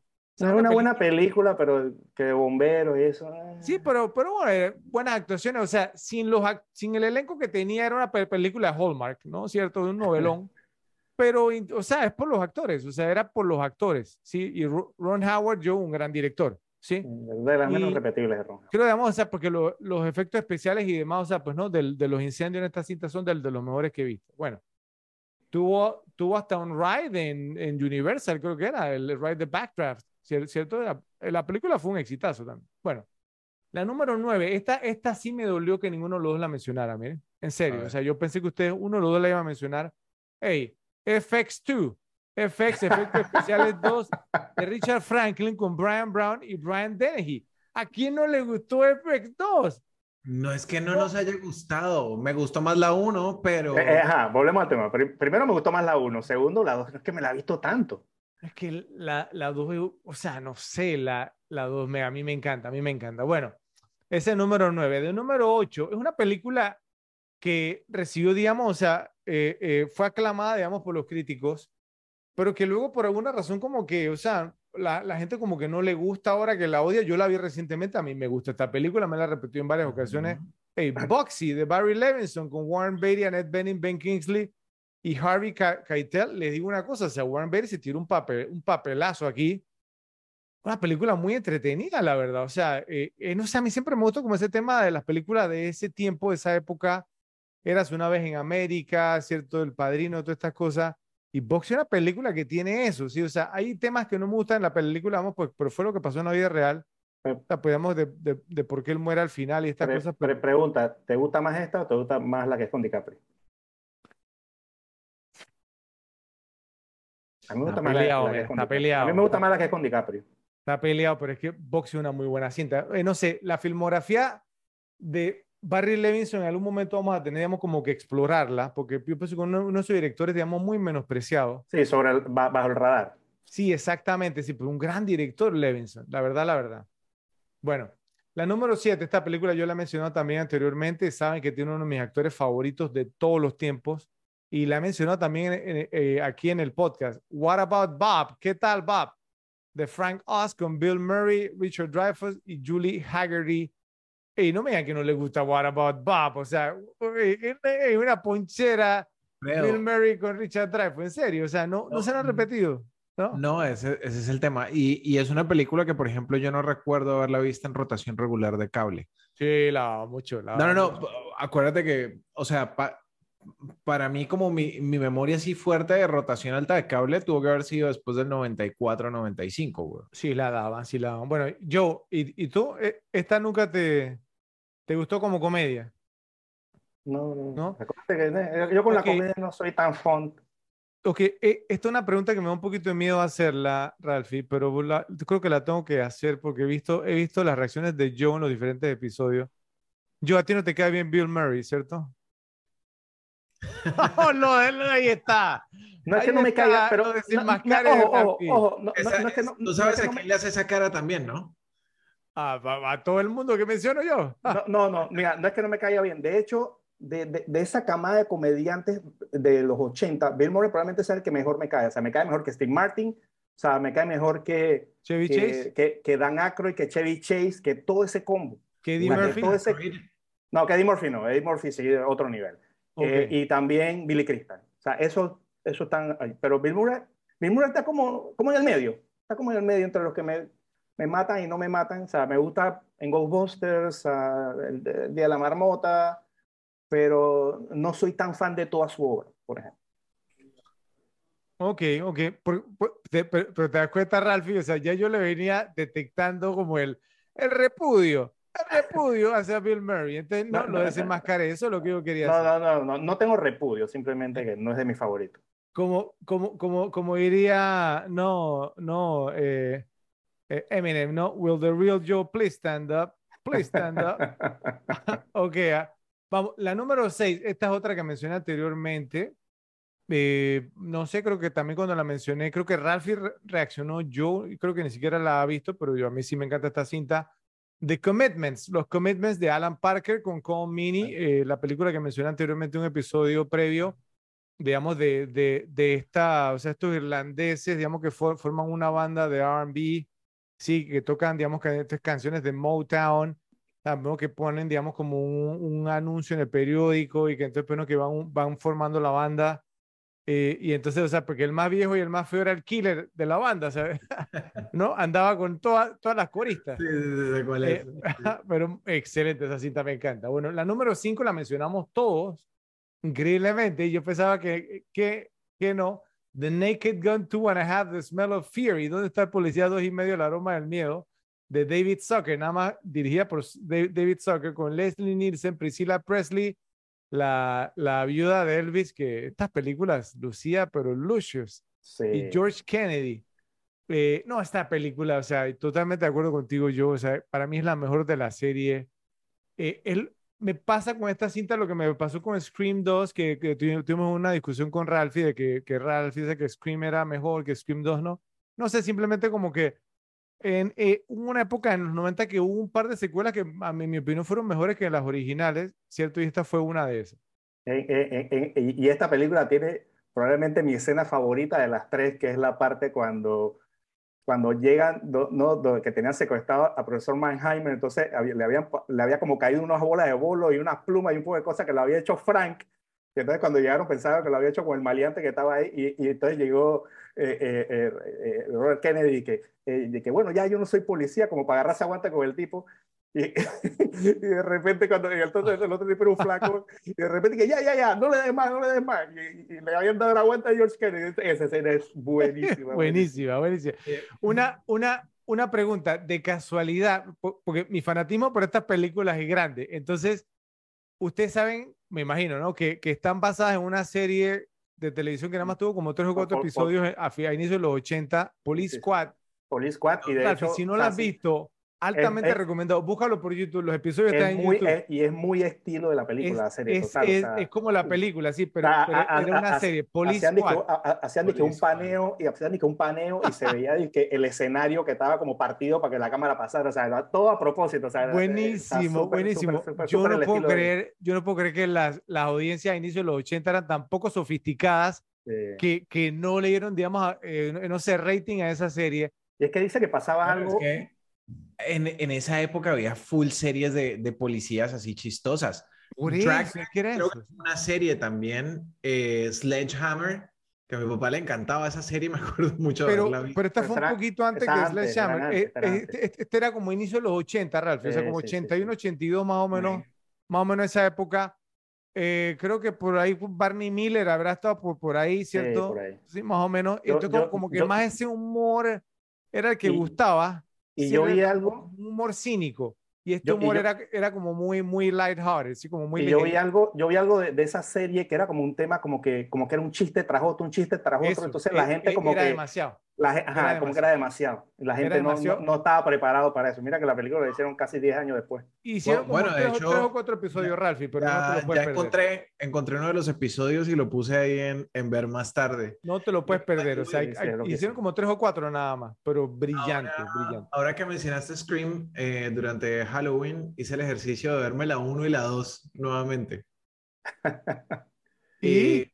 Sí, la, la 1 sigue siendo mejor. La 2 Ah, la 2 subió de puntaje, la 2 subió de puntaje, pero la 1 sigue siendo mejor. bueno, pero sí, vi, sí viste el cast, el elenco de la 2. Sí, sí, por supuesto, por supuesto, pero, pero sigue Bueno. la 1 ganando. pues. Ok. La, la número cuatro, Joe, te va a doler, ¿cierto? Pero who cares? Ok, Cape Fear, Cabo de Miedo, de Martin Scorsese, con Robert De Niro, Nick Nolte, Jessica Lange y Juliette Lewis. Esa película, vamos, para mí es un clásico. Yo entiendo lo que tú dices. Yo, mira, mira que en serio, yo entiendo la original, yo la he visto, sí me gusta mucho, pero es que es un tema, digamos, pues no sé, Scorsese, el tono que le dio a la película. O sea, él no había hecho, digamos, nunca una película, vamos, como esta. La actuación de De Niro, pues que para muchos es caricaturesca, a mí me encanta, no sé, a mí, a mí me encanta, ¿no? Eh, no sé, simplemente es que, o sea, no podías hacer el personaje con otro tono, ¿sí? O sea, no sé, simplemente, o sea, él era el Big Bad Wolf, si era el lobo feroz, o sea, entonces, no sé, simplemente, fue nominado al Oscar, yo, ¿qué Para, para, para mí, para mí el Max Cady del original era, era un stalker y este era un slasher. O sea, esa es la diferencia de los personajes. O sea, e- e- esa es como para mí la diferencia del manejo de los personajes y me gusta más el de Mitchum. Me gusta más el de Mitchum. Era un tipo scary sin tener que ser como, ah, está encima, ¿entiendes? No sé. Claro, no, no, no, no, no, digamos, Era mejor personaje. yo te entiendo. Ahora, vamos, si, si tú pones, digamos, a Robert Mitchum aquí y tú pones, digamos, a Robert De Niro acá, en cuanto a niveles de cool, coolness, Robert Mitchum lo deja, pero botado. ¿Sí me hago entender? O sea, creo que Robert, a De Niro puedo pensar un par de películas donde lo he visto súper cool. Goodfellas es una de esas, ¿cierto? Midnight Run de, es una de, hecho, esas. De hecho, Robert Mitchum y, y, Gregory Peck salen en el remake. Salen en el remake, exactamente, los sí. Los dos salen pero, en, el Pero, pero no, o sea, a, a, mí me encanta el remake, ¿cierto? O sea, simplemente, o sea, y vuelvo y te digo, o sea, la, es que el tema fue que lo, lo, lo, lo, que trataron de vender con el personaje de De Niro fue que las cosas que le había sucedido en prisión, bueno, que, que lo sodomizaron, ¿cierto? Que todo no sé qué. Entonces, pues lo menciona varias ocasiones en la película. Y entonces, o sea, pues no, que, que que le quitaron su humanidad, entonces, o sea, tenía que ser exagerado, sí, o sea, era un personaje más grande que la vida.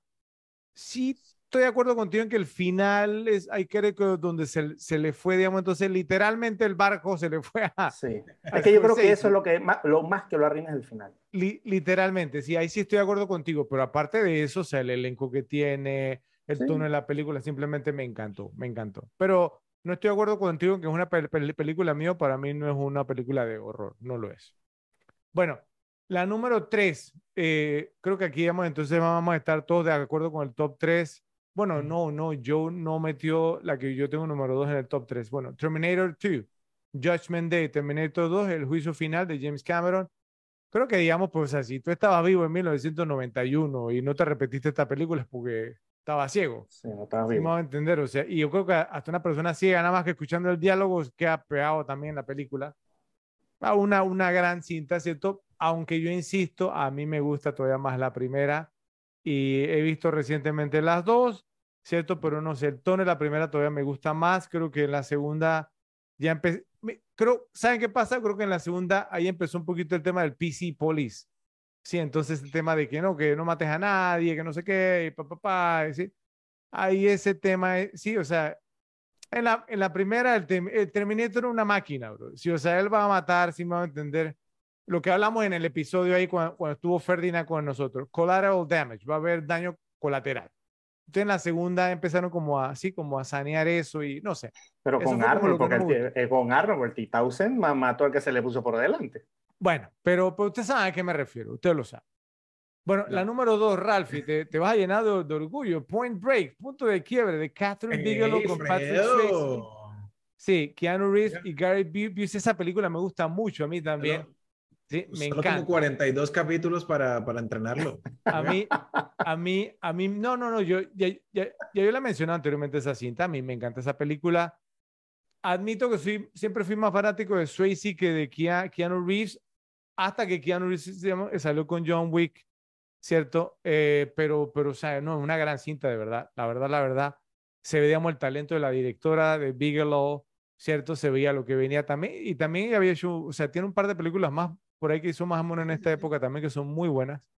Eh, pero, pero una película muy entretenida, muy entretenida. Break tiene unas apariciones bien, bien interesantes. O sea, el, el personaje de Patrick Swayze, que para mí Patrick Swayze siempre había sido tipo comedia romántica, o sea, el, el personaje de Woody está muy bien. Roadhouse no es muy romántico. Roadhouse, Roadhouse, por favor. Tienes razón, no, no es nada. Eh, aparecen ahí par de los Red Hot Chili Peppers. Sí, Anthony Kiddis. Anthony Kiddis, ajá. Y, que fui Ralphie, aparece, aparece uno de los favoritos de Oliver Stone, John C. McKinley en esa película, ¿sí? que hace apariciones prácticamente, bueno, no en todas, no sé, pero una gran mayoría de las cintas de, Stone. Él aparece en esta, no me acuerdo, en, en Jeff no, no, aparece. No, no, no, no, no. No, no, no, pero aparece eh, en eh, gran parte de las de Stone. Y, con respecto a Keanu Reeves, acuérdate que Fredo quedó creyendo en él después de que vio su película favorita, que es Johnny Mnemonic. No, no, no, Johnny Mnemonic. bueno, entonces, la número uno obviamente sería JFK, pero no es JFK porque no la podemos incluir, pero sería lejos JFK. Entonces, ¿cuál es mi número uno? Porque lo mencioné. Silencio de los inocentes. The Silence of the Lambs, El silencio de los inocentes, ¿cierto? De Jonathan Demi, con Anthony Hopkins, con Jodie Foster, con Scott Glenn. Una gran cinta, ¿cierto? Eh, es, es una gran película también. Así que bueno, mis estimados, fue un episodio aquí en las repetibles también. eh, ese fue mi ranking. Repes, por favor, ustedes nos dirán en la sección de comentarios cuál de los tres les gustó más y siempre queremos saber cuál tendrían ustedes de número uno o dónde ubicarían, digamos, a JFK, a JFK en el, su ranking, digamos, de las mejores películas o las más repetibles de 1991. La película de Zapruder es una secuencia cinematográfica muda en color de 8 milímetros, filmada por Abraham o Abraham Zapruder con una cámara de cine casera Bell Howell, mientras la caravana del presidente de los Estados Unidos, John Kennedy, pasaba por Dealey Plaza en Dallas, Texas. Inesperadamente terminó capturando el asesinato del presidente. Aunque no es la única película del tiroteo, la película de Zapruder ha sido descrita como la más completa, ya que ofrece una vista relativamente clara desde una posición algo elevada en el lado desde el que se ve la herida mortal en la cabeza del presidente. Fue una parte importante de las audiencias de la Comisión Warren y todas las investigaciones posteriores del asesinato, y es una de las piezas cinematográficas más estudiadas de la historia. Esta película fue solo una parte de lo que el director usó durante la película, hablando de Oliver Stone, ya que se combinaron imágenes reales con recreaciones de sucesos y eventos de la vida real para contribuir a la autenticidad que él quería que tuviera la película. La película de Zapruder no solo fue clave en el juicio de la vida real que llevó a cabo Garrison, sino que también se convirtió en una pieza muy importante, como fue mostrado en la película, para convencer al público general de que hubo un complot para matar a Kennedy. ¿Se acuerdan de back and to the left, back and to the left, ¿eh? hacia atrás y a la izquierda? Por esta razón fue severamente criticada por muchos años y se dudó de su veracidad, al punto de que para muchas personas la primera vez que la vieron fue cuando se presentó en la película, especialmente con la cámara lenta y las continuas repeticiones que mostró Stone de cómo le volaban la cabeza al presidente en la pantalla gigante.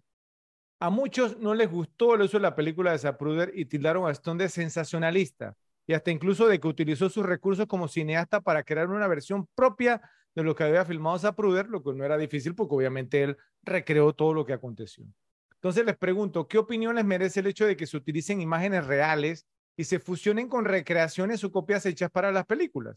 ¿Piensan que puede ser considerado como una forma de tergiversar los eventos reales y que es una manera de manipular a la audiencia, incluso como lo hicieron en la película con todo y música de fondo emotiva, porque justamente en esa, esa parte cuando decía back and to the left y ponían la música así, y entonces mostraban, digamos, cómo le volaban, digamos, entonces no, la, la cabeza a Kennedy. Entonces, ¿qué opinas? Vamos a empezar contigo, Ralph, a ver. A ver, eh, el tema de, mira que yo usualmente tengo estómago para esas imágenes, no sé por qué estas me causaron tanto, como tanta, tanta impresión, tanto shock. Y, Te puedo preguntar, siempre algo real va a crear. Claro. Son reales, o sea, era el mismo Kennedy, le volaron la cabeza, bro. No, no, no es un efecto práctico. No, es un, era un asesinato de verdad. Exacto, pero creo que nunca, nunca las había reparado tanto. E incluso en la, las imágenes de la autopsia, eh, cuando, cuando muestran la cabeza y obviamente todo colgando, eh, fue, fue fuerte. Y son imágenes que a mí regularmente no me causan mayor impresión. ¿Sabe a qué conclusión llegué yo? Que en Ralph sí, tuvo impacto el back and to the left. back and to the él Puso la misma, él puso la misma cara del juez cuando prendieron la luz. exactamente. y bueno, al final, al final, si Oliver Stone usó, usó esas imágenes y se, y se apoyó en imágenes que fueron creadas para narrar su historia, está bien. O sea, y, y eso vuelve al punto que, que hablábamos eh, eh, hace un rato es simplemente la historia que quiere narrar Oliver Stone y quiere llevar a la audiencia hacia, hacia su narrativa. Entonces, no, no, veo, no veo que sea algo malo, no, no veo que, que, que deba recibir, digamos, castigo por eso. La verdad, yo admiro cuando, cuando hacen eso porque es parte de su storytelling. O sea, yo, yo quiero que mi audiencia vaya hacia, hacia donde yo quiero contar mi historia y eso es lo que está haciendo con las imágenes. Ok, Ralph, ahora, no te lo pregunté antes cuando hablamos, digamos, de la Susano, ¿a qué, a qué teoría, digamos, entonces se suscribían? Porque no quería, digamos, pisotear este punto ahora, pero ya que estamos en el punto, ahora sí te puedo preguntar. Porque tú dijiste que tú te suscribías a la teoría de que Oswald actuó solo. Entonces, si Oswald estaba disparando de, detrás de Kennedy y el tiro le viene de frente y le vuela la cara, ¿cierto? y, él se va, digamos, back to the left, hacia atrás eso significa que hubo un tiro frontal Claro. que provenía de, de la cerca, del gra- grassy knoll, como le dicen, digamos, entonces, pues no, en la película, o Sí. sea, de la, de, la, de, la, de la cerca donde está la hierba. Entonces, ¿cómo, o sea, te pregunto, Ralphie, o sea, digamos, o sea, ¿cómo te puedes suscribir todavía a la teoría de que No, no, actuó solo? Por eso dije hace un momento, tumbó mi teoría ya. Eh, es que, es que es eso, entonces, entonces si hubo un segundo, eh, eh, o sea, no, shooter, un segundo tirador, hubo un complot, Es que, claro, una es que conspiración. es que esa es la parte clave. esa es la parte clave, o sea, el back and to the left, y por eso es que te lo ponen 10 veces. Y hay O sea, otro. esa, es, esa es la parte clave y de hay que el otro. tiro no fue detrás. Sí, y hay, y hay otro que lo mencionan en la película también, que hay un tipo que estaba en un túnel o algo así, que un, un fragmento de bala le pega. Para que la bala le pegue a ese tipo, tenía que venir del otro lado, entonces lo metieron en una triangulación.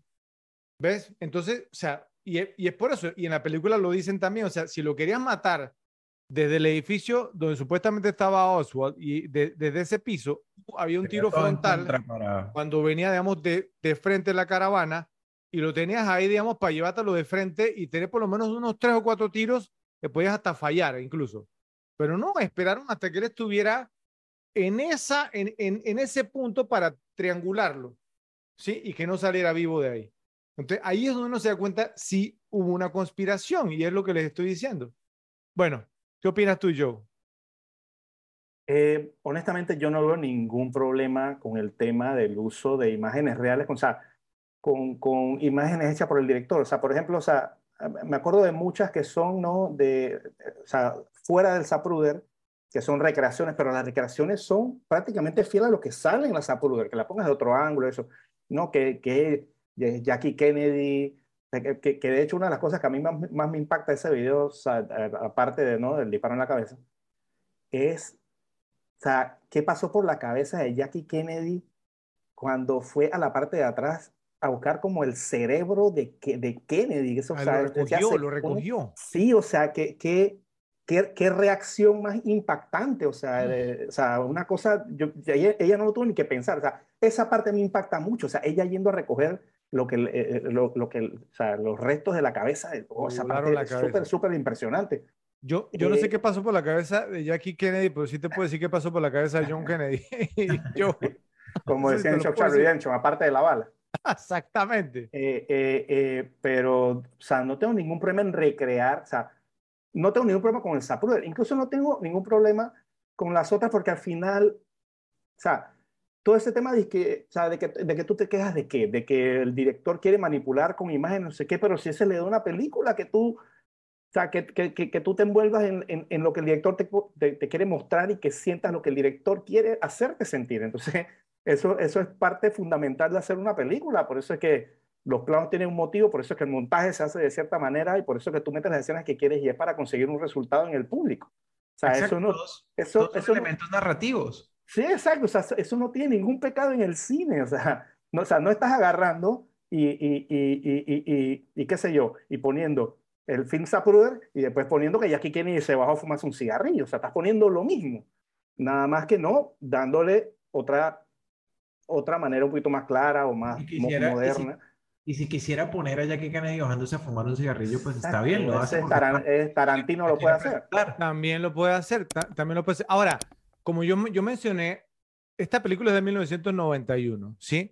Eh, eh, el, el tema fue en 1963. Estamos hablando cuán- cuántos años después, 20 qué, 28, 27 años, 28, 27, 28, más o menos. Bueno, ok. Por ahí. Vein- 28 años después, ¿cierto? Entonces, o 27, 28 años después. Bueno, eh, y 28 años después, oye, estamos mal con la matemática. ¿Cómo se nota que sí, Sí, soy letrado sí. yo?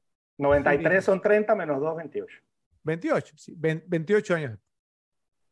Eh, pero a, a lo que yo me refería era, digamos, entonces, pues, o sea, que, que mucha gente, había mucha gente, obviamente no había YouTube en ese momento, cier- cierto, ese año salió el Internet. Es, es que hay, hay un tema, ahí salió, digamos, el World Wide Web en el 91, ¿sí? Pero obviamente no era lo que es ahora, ¿cierto? Claro. No había YouTube, entonces mucha gente nunca había visto la, la película Zapruder. O sea, no, no, no había, no había ni el acceso ni la información. No, no, o sea, creo que si acaso salía Ralphie, no sé, digamos en estos programas de que las 11 o 12 de la noche con Tom Snyder o Geraldo Rivera, ¿cierto? Que no, que, que lo habían desterrado después de lo que le pasó con la, con la, la, la caja fuerte de, de Al Capone, ¿te acuerdas yo?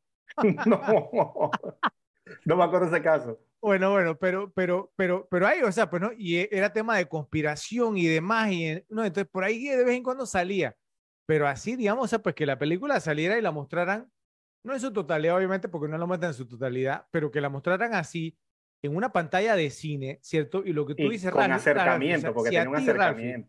si a ti, que no eres estadounidense, ¿cierto? Que no eres demócrata o no tienes ningún tipo de vinculación política, ¿cierto? O sea, que no te vendieron, digamos, o sea, pues desde niño, que cuando murió John F. Kennedy, o sea, que murieron las esperanzas del pueblo estadounidense, toda esta cosa. ¿Tú te imaginas toda, toda esa generación, digamos, de, personas que crecieron, digamos, ah, tú te acuerdas, yo me acuerdo dónde estaba cuando mataron a Kennedy, todos esos temas, digamos, que los boomers, digamos, han manejado en sus películas, que te muestren eso en una pantalla, digamos, de, de, de, no, de no sé cuánto cuántas pulgadas, ¿cierto? En el cine, y que te impresiona eso, o sea, eso tuvo que haber, haberle revuelto el estómago.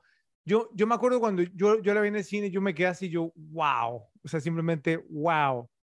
E, y, esta película a mí me, miren, esta película terminó y yo me quedé en el cine sentado. Y yo, y yo, y yo dije, era la última función, y yo me quedé, no, no, no va a volver a, pasarla, ¿no? Yo, yo, e, eran como las 12 de la noche. Cuando todavía, cuando todavía te podías quedar en el podías cine quedar a verla de nuevo. Y, ver la siguiente tanda sin pagar. Se lo juro, ahí, ahí yo, yo, era un repe. Yo, yo, dije, oye, pero no, no la va a poner de nuevo. Yo, yo necesito escuchar de nuevo toda esa parte con el Coronel X. Bueno, obviamente la fui a ver de nuevo, cierto, al cine. Pero no, o sea, ahí, ahí, ahí estuvo el tema y yo estoy de acuerdo con, con ustedes, digamos, en que, o sea, ahora no se me viene a, a la cabeza ninguna otra película o no sé, probablemente sí la hay, ¿no? Cierto, alguna de guerra o algo así, no sé. Joe, tú, tú que eres muy bueno en esto, o sea, que haya hecho como algo similar, pero no creo que ha sido tan criticada como esta. Munich lo hace. Con los, con los juicios. No, Munich y la Spielberg, que comienza, ¿no? Con, ah, ok, ok, ok. okay. la filmación real. La filmación, la filmación real y, y, entonces Spielberg. Sí, pero, pero, la Spielberg montado. tú, tú sabes que no van a criticar a Spielberg. ¿Sí o no? O sea, eso lo sabe. pero me refiero que es un caso, ¿no? De, de, de, digamos, de pietaje real con, con, digamos, con el director haciendo más o menos lo mismo que salía de pietaje original y eso fue, lo, lo hizo muy bien Spielberg. Sí, porque aparte de eso no se me viene, digamos, así como ninguna otra película, debe haberla, obviamente, ¿sí?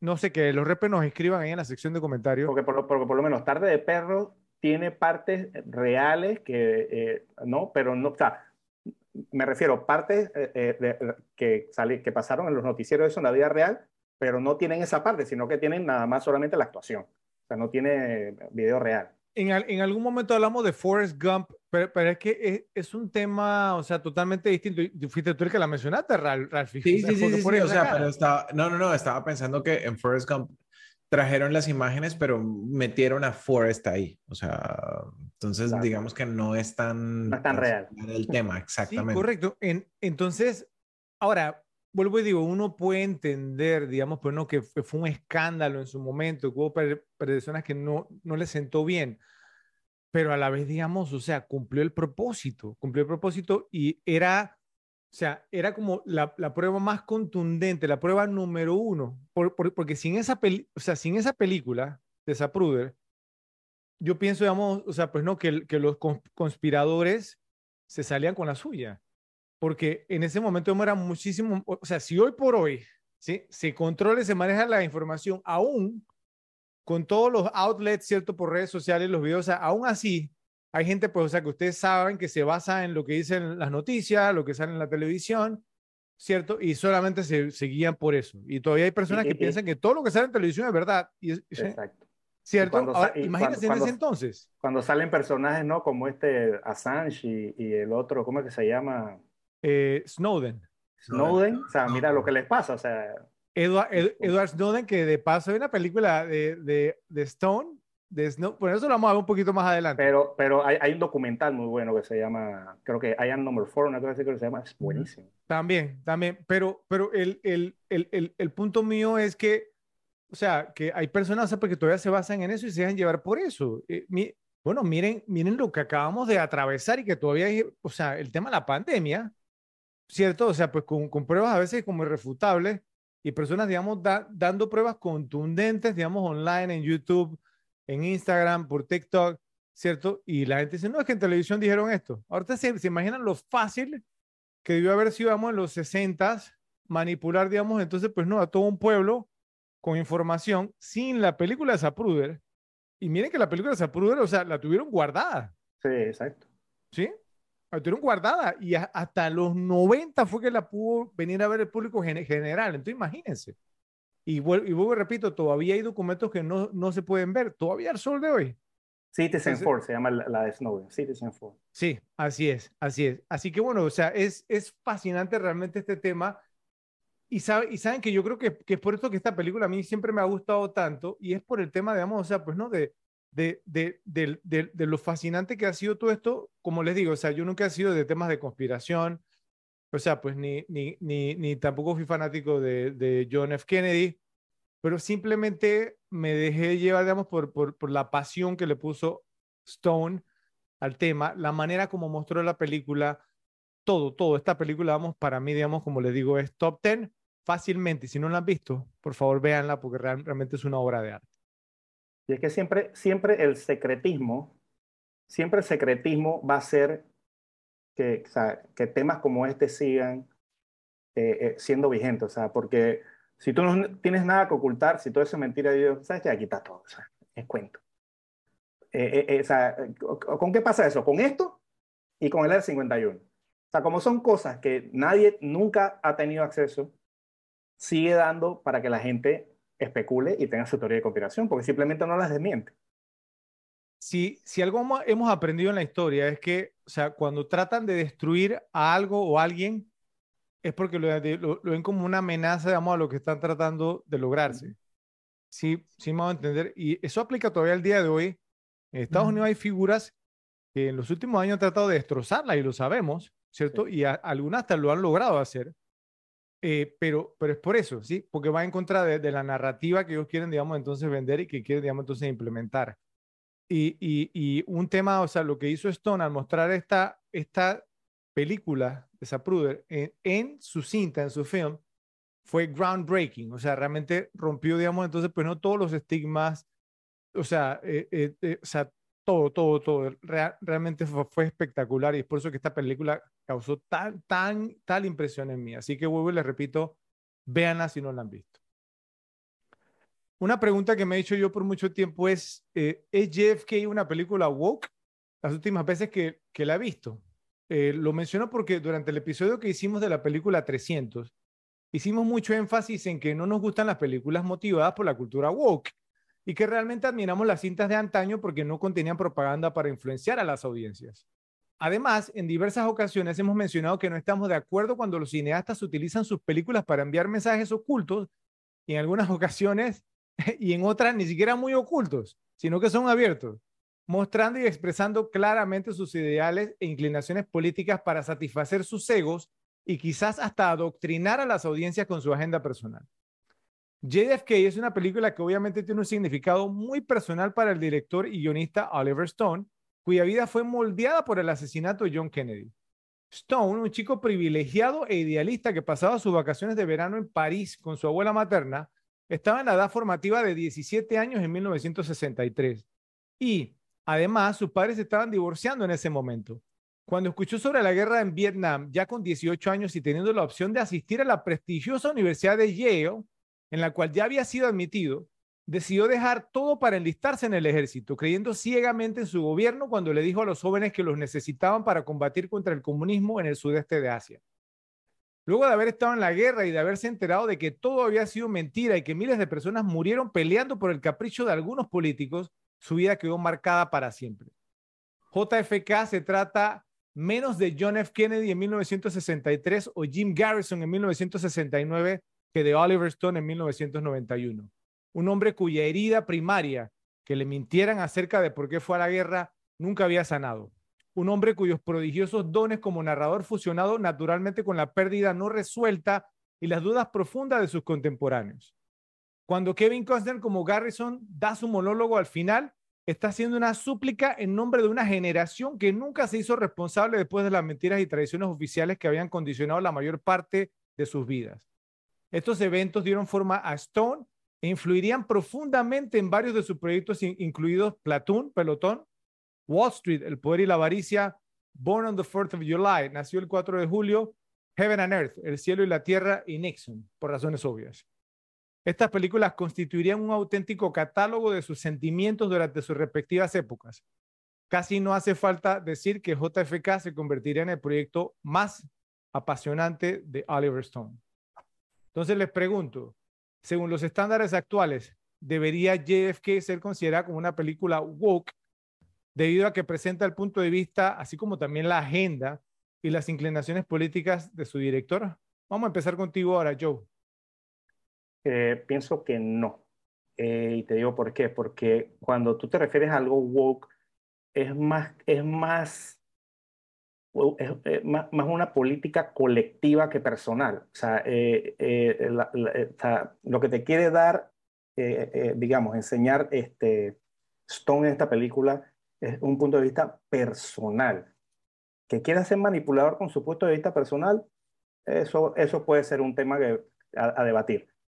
Pero cuando tú hablas de woke, que digamos que es lo que se ve en estos momentos, eh, es, más que, es más que nada, es una moda. O sea, es una moda que lo tienen que tener, no lo tienen que tener, ¿no? Pero que, la, que, que, que procuran mucha gente tenerla porque si no, entonces eres mal visto. Entonces, eso más que nada es un tema colectivo que, que, que en JFK. O sea, JFK simplemente es una película personal, es como, digamos, todas estas películas antiguerras de los 70. O sea, que, que, digamos que, que eran unas que otras personas pues, que te hacían su, su, película antiguerra, pero no era, o sea, no digamos que el 70 o 60% de las películas que salían en los 70 eran antiguerras. Entonces, esa, e, e, incluso en los 70 que era, digamos, un poquito más colectivo, no era tanto como ahora. O sea, porque en, verdad, o sea, lo, lo, que está pasando ahora es simplemente, o sea, eh, digamos, una, Sí, es, es, una vergüenza al arte, te soy honesto. O sea, es una vergüenza al arte cuando tú tienes que cumplir con cuotas en vez de querer contar una historia como tú la quieres contar. O sea, eso es, es una falta de respeto. O sea, cuando el mérito no importa, lo que importa es tu color, de dónde vienes o, o tu inclinación, eso es, e, es, política. Es política y no es arte. Tan sencillo como eso. Ok, ahora, ahora yo, eh, yo lo preguntaba, digamos, desde la perspectiva de que por lo menos en su momento, yo creo que hasta el día de hoy, si tú le preguntas a Stone, si él se considera una persona liberal, él te va a decir, yo soy un liberal, ¿sí? Y como, lo dije anteriormente, un, liberal hoy por hoy es algo muy diferente a lo que fue Stone, digamos, en su, en su momento cuando hizo esta película. Pero, pero entonces, vuelvo y te digo, o sea, eh, una perspectiva liberal, demócrata, dos palabras que hoy por hoy no son muy bien vistas, si vamos a entender de la perspectiva de lo que buscamos nosotros y que va orientado hacia una cultura woke. Entonces, cuando hablamos de woke, nos referimos como al woke de ese momento. Si me va a entender, o sea, el anti-establishment. O sea, ya digamos con pelotón, eh, digamos, ya había un mensaje, digamos, antiguerra bastante fuerte, ¿sí? O sea, ya, ya lo había dado. Y también... Muy personal, ¿eh? Muy personal. Exacto. Y, y, y, y en, en, Salvador también. Ah. ¿sí? Obviamente, digamos, o sea, pues no. nació el 4 de julio también. Heaven and Earth nació el 4 de julio. Por eso las mencioné. Porque entonces, digamos, o sea, no tanto vamos como que woke con la actualidad, porque obviamente, pues no, este tema woke ahora es muy, muy diferente, pero woke para ese entonces. Ahí sí, digamos, entonces, pero, que... Pero, es que eh, vuelvo, insisto en lo mismo, o sea, eh, Oliver Stone lo hizo por un tema personal, o sea, ese es, eso es lo que, el mensaje que él quería mandar, o sea, no era una política del arte, por decirlo así, o sea, no era un requerimiento o no era, que, qué sé yo, si no pones algo anti-establishment, no te vamos a nominar al Oscar. No, eso es lo que pasa ahora. O sea, ahora estás condicionado a que si no metes esto y no metes lo otro, simplemente no te consideran por, aunque la película sea la mejor de la historia. Entonces, eso me parece ridículo. Eso me parece ridículo que quieras que la política prevalezca sobre el arte y sobre contar una buena historia. Bueno, pero aquí, aquí viene una pregunta entonces, o sea... Ojo, ojo, ojo, que, que, que tú quieras promoverlo de alguna manera, yo lo considero aplaudible porque también considero que puede que haya cierta discriminación en ciertos aspectos. Es posible.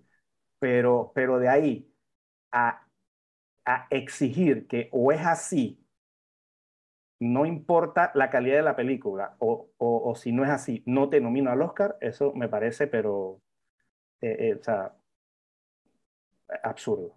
Ok, pero, pero aquí viene la, la pregunta porque tú has mencionado en tres ocasiones ya, o sea, fue algo personal para Stone. Entonces, voy a dar, digamos, entonces, pues no, o un nombre así al azar, digamos, que primero se me viene a la cabeza.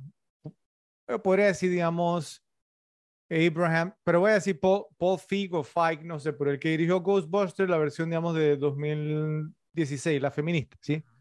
Entonces, o sea, ¿qué gana, digamos, Paul Feig o Feig haciendo esa cinta?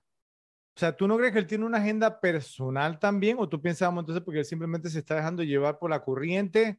O sea, porque es su película, ¿sí me voy a entender? O sea, y, y, y, vuelvo y digo, yo siempre he tenido, y es por eso que te hago la pregunta, Joe, porque tú estudiaste esto, ¿sí? Yo siempre he tenido la percepción, digamos, de que cuando un director hace una película, no hay nada más personal que eso, porque estás mostrando tu visión sobre algo. Pero, pero Fred, pero acuérdate pero, una espera, cosa. Pero espera, espera, pero, pero, pero déjame terminar la pregunta yo. Entonces, o sea, o sea, eh, está mostrando tu visión sobre algo, entonces, ¿qué más personal que eso? Entonces, un Paul, Paul Feig, ¿sí? O sea, tú me estás diciendo a mí que él se está dejando como influenciar por el momento y que lo que quedó plasmado en esa película Ghostbusters del 16 no era la visión de él personal, o sea, tú, o sea, sino que él trató, digamos, como de aferrarse a una agenda del momento, lo que me estás diciendo. Yo no estoy diciendo que intentó aferrarse a una agenda, yo estoy diciendo que la mayoría de la gente en la burbuja de Hollywood piensa exactamente de la, misma manera.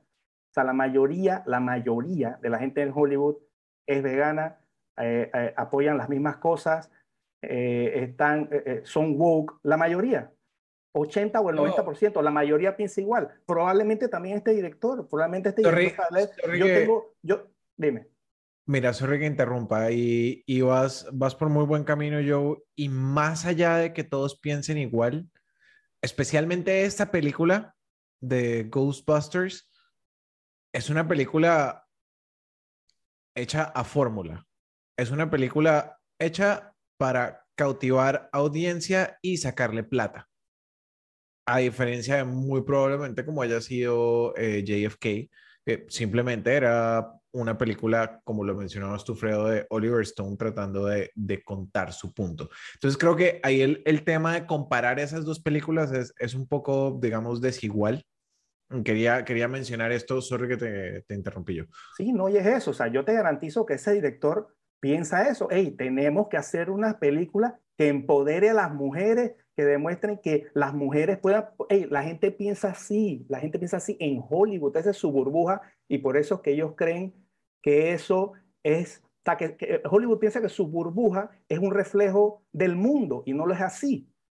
y, e, y, ese es el fallo que están teniendo ahora mismo toda esa producción y por eso es que hay muchas que son un fracaso, porque se basan en la política, en el empoderamiento de esto y lo otro, y lo último que le meten interés es a la trama. Es lo último. Eso no tiene ninguna importancia. Aquí lo que tiene importancia es el empoderamiento, la representación, la trama, es lo secundario. Y por eso que son un fracaso, que se fijan, porque tú puedes tener una película con inclusión, tú puedes tener una película con empoderamiento, pero bien hecha, bien desarrollada y con una buena trama.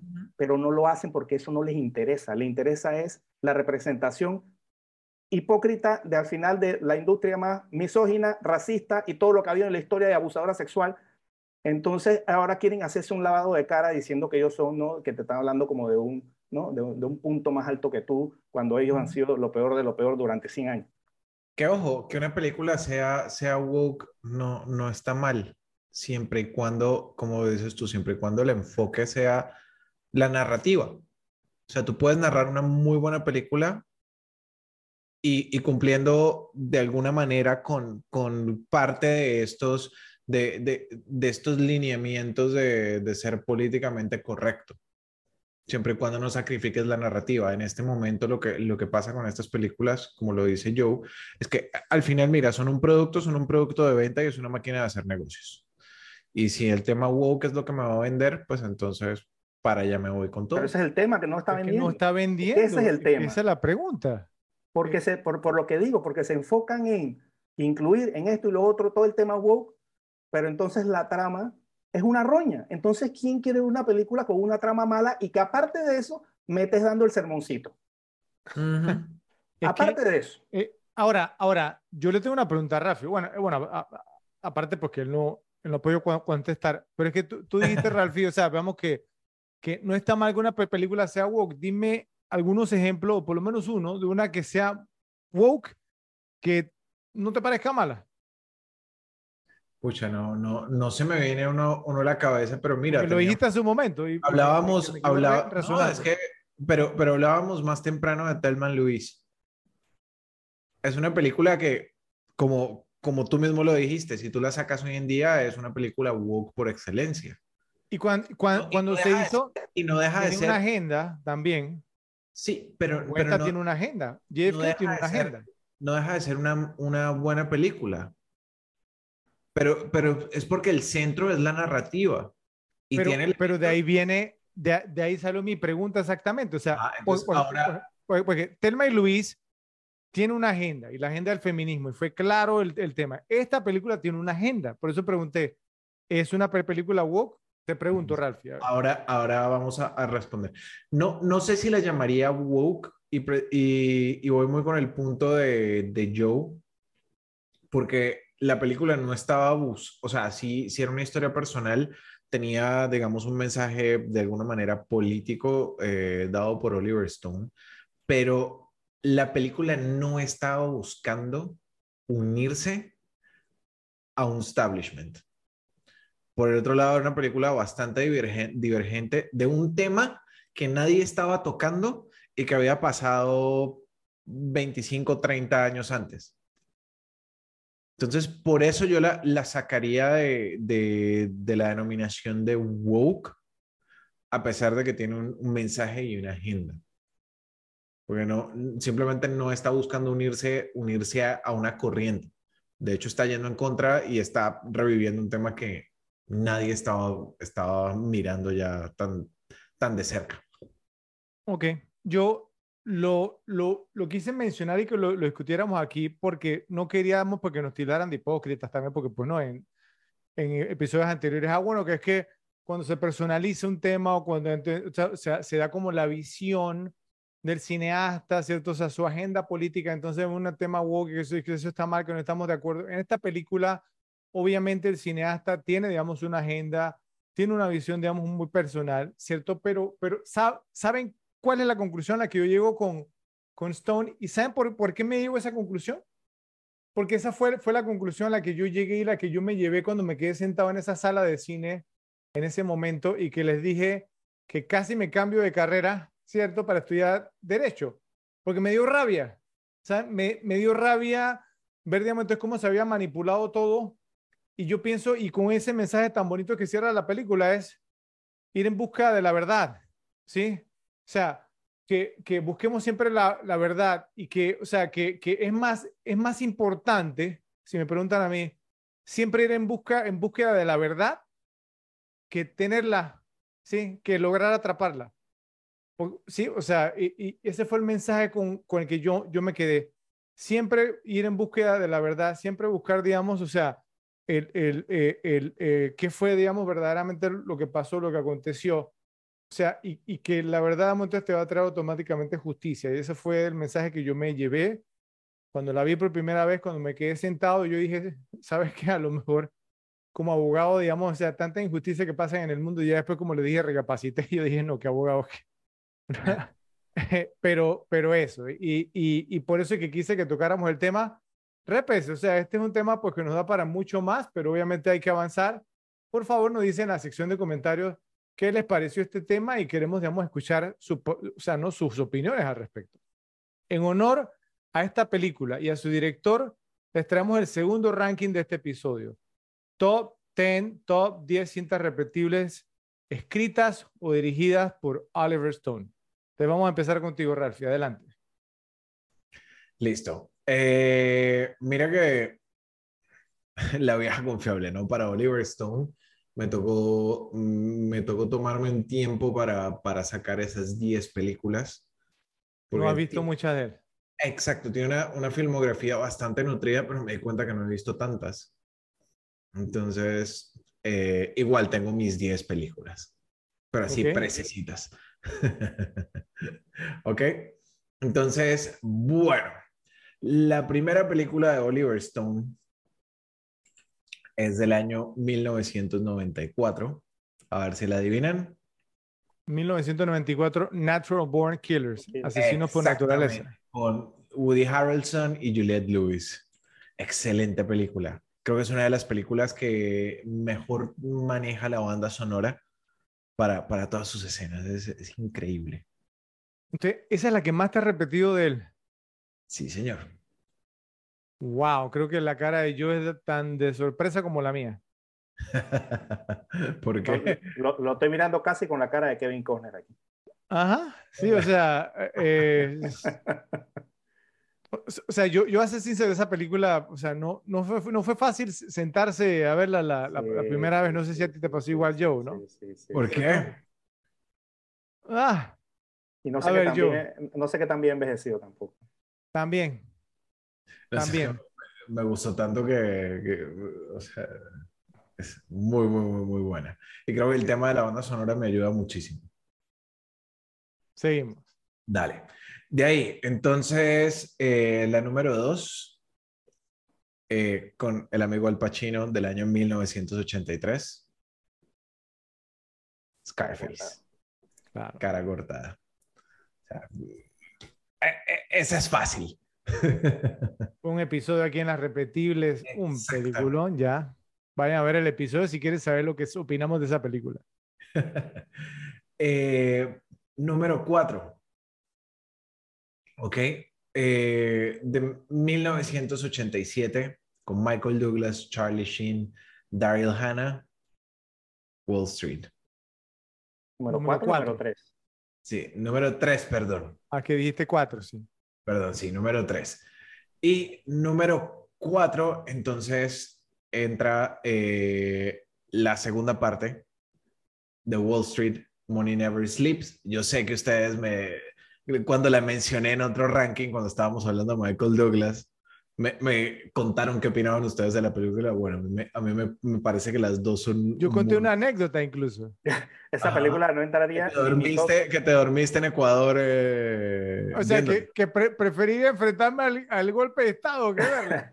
Esa, e- esa película no estaría en mi top 10 ni de Shia LaBeouf con Michael Douglas y Oliver Stone juntos. Ni en ese estaría. Wow, ok. Está bien, está bien, es su ranking, yo, es su ranking. Exactamente. y Está en sabía, su derecho. sabía que venía eso. Está equivocado, pero está en su derecho. De ahí, entonces, ya vendría eh, mencionada antes, The Doors con Val Kilmer. Muy, muy, muy, muy buena película, la verdad, y que Val Kilmer hizo un, un excelente trabajo. ¿Ok? De ahí, entonces, vendría como número 6 del año 1986, Platoon. Muy, muy, muy Seis. buena película. Wow. No me la, no me la he visto tantas veces. Ok. ¿Ok? Número 7 del año mi- eh, 2016 con Joseph Gordon-Levitt, Snowden. Esa película me pareció genial. Me pareció una película muy, muy buena. Creo que por, el, por ser relativamente reciente no me la he visto tantas veces, pero es una muy, muy buena película. Y mira, mira, Rafa, que yo no he visto esa película precisamente porque me vi el documental Citizen 4 y dije, nada puede ser mejor que esto.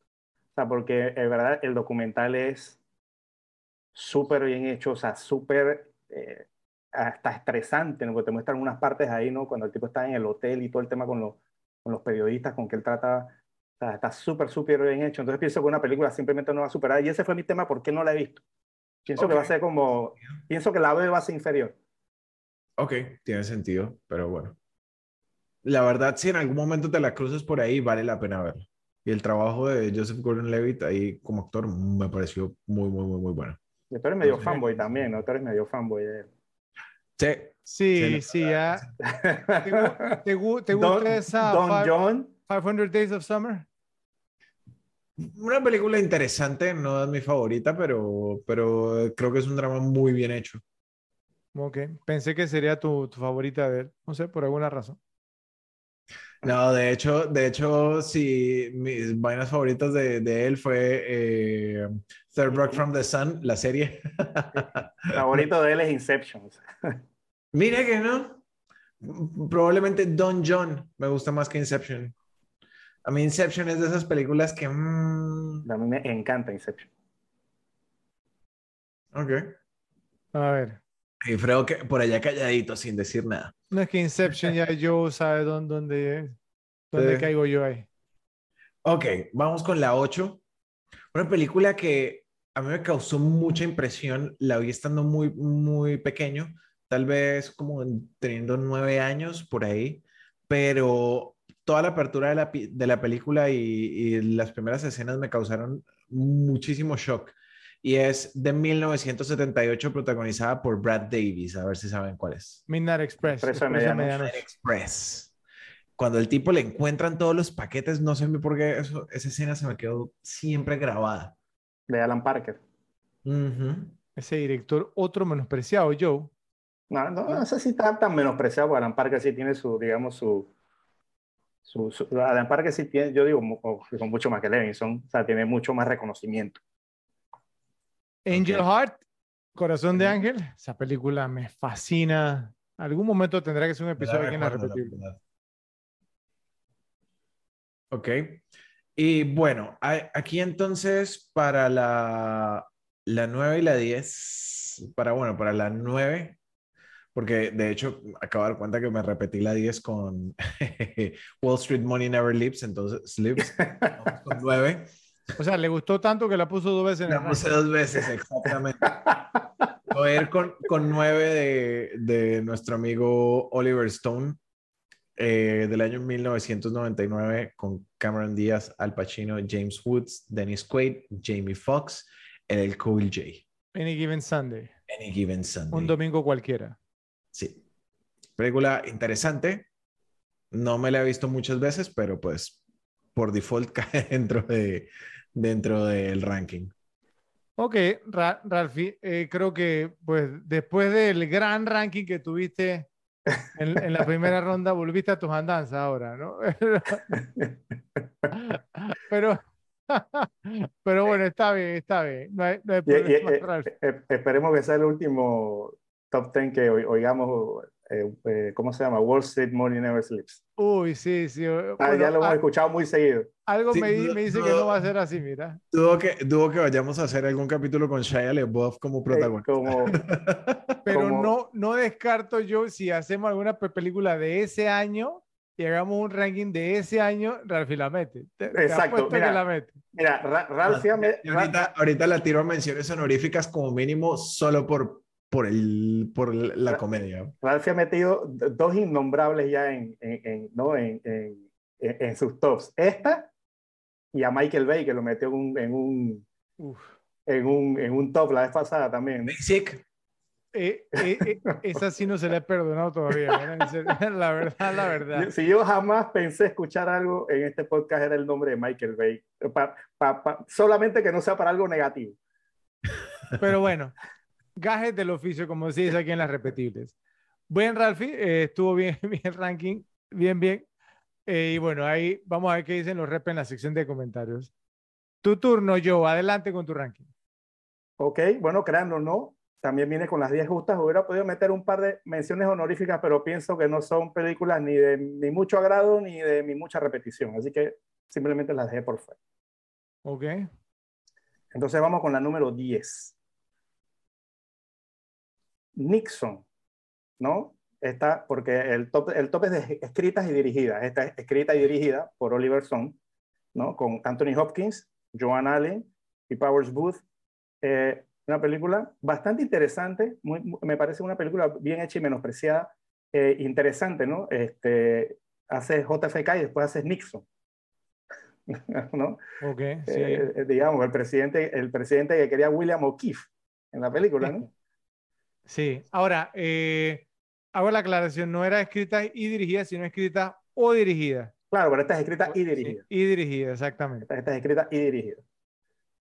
Eh, entonces vamos con la número 9, también escrita y dirigida por Oliver Stone.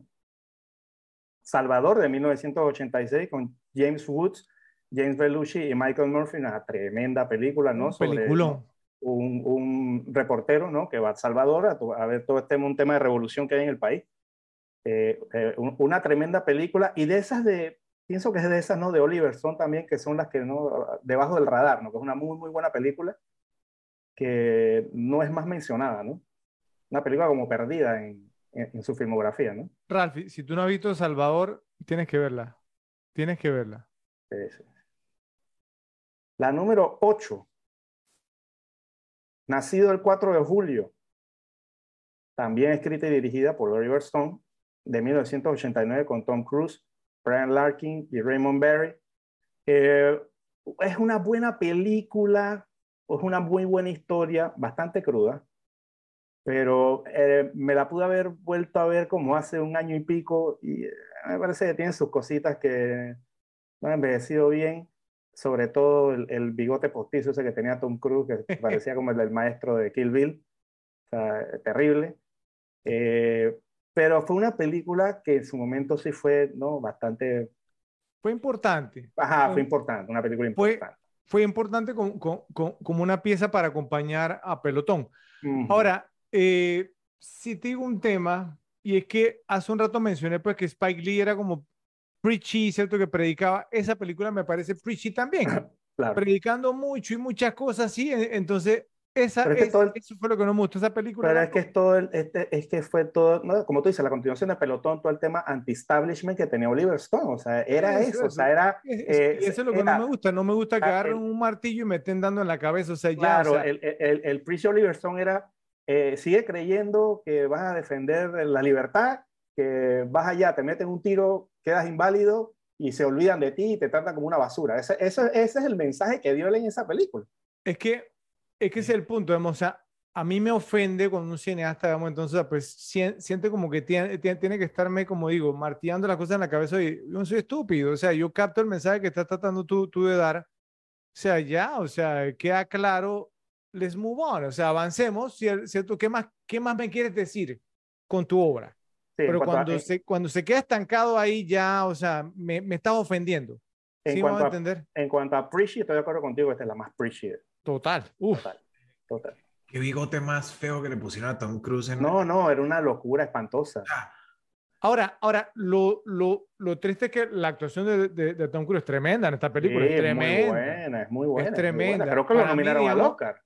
Para mí, esta y Magnolia eran las dos instancias en las que él se merecía ganar uno de los dos. Para mí, la mejor de él es Magnolia. Pero Magnolia, sin duda, y lejos, A mí me parece una, injusticia que Tom Cruise no tenga un Oscar, bro. La verdad, la verdad. O sea, no te voy a decir que el mejor actor y todo lo demás, pero, pero el, el, el tipo ha hecho méritos para, para ganarse. Habría que hacer una revisión, pero no me acuerdo quién ganó el, el Oscar ese en el año de Magnolia, pero tuvo que haber sido espectacular porque ese de Tom Cruise en verdad fue. Estoy seguro que Ralphie nos va a ayudar ahí, tranquilo. Ok, mientras, mientras ven eso, entonces vamos con la número 7. La número 7, solamente escrita por Oliver Stone, Conan el Bárbaro de 1982, de John Milius, con Arnold Schwarzenegger, James Earl Jones y Max von Sydow. Obviamente, eh, una película muy, muy, muy popular en los años 80, ¿no? El, el, digamos, la gran eh, muestra de Arnold en el cine, o sea, fue un, tipo que simplemente desde esta película se convirtió en, una estrella y, fue una película que también tengo mi tiempito que no la veo, bastante tiempo que no veo Conan el Bárbaro, pero que en, en, los años 80 fue una película de mucha, mucha rotación. O sea, se veía mucho esa película. Ok, eh, buen pick, yo, o sea, buen pick. Eh, muy poca gente sabía pues, que, él, que, él, que él había escrito esa película. Ok, eh, para los Oscars del 2000, Actor in a Supporting Role, actor de reparto, estaban nominados. ¿Quién ganó? Eh, Michael Caine con The Cider House Rules. Ah, sí. Eh. Pero, y, mira, mira quién, quiénes más estaban. Estaba, obviamente, Tom Cruise con Magnolia. Sí. Michael Clark Duncan con The Green Mile. nadie con apellido Clark es malo, sí. Que, que, está bien peleado, ¿no? O sea, Michael Clark Duncan fue brutal también. Jude Law con The Talented Mr. Ripley. Imagínate. Y Haley Joel Osment con El Sexto Sentido. Imagínate, no, fue un año, un año de, de, locura. Estelar, estelar. O sea, eh, un año que cualquiera que hubiera ganado, nadie podía decir nada, porque todos los papeles fueron brillantes. Hasta de Michael Caine realmente también. Sí, es el que ganó, estuvo bien. Sí, sí. Yo me, yo me acuerdo que ese año, o sea, sí, yo quería que ganara Cruz, pero cuando ganó Michael Caine yo dije, está bien. Bueno. Ok, entonces vamos con la número 6. Mencionada por Ralphie, escrita y dirigida por Oliver Stone. Asesino por Naturaleza de 1994, con Woody Harrelson, Juliette Louis, Tom Sizemore.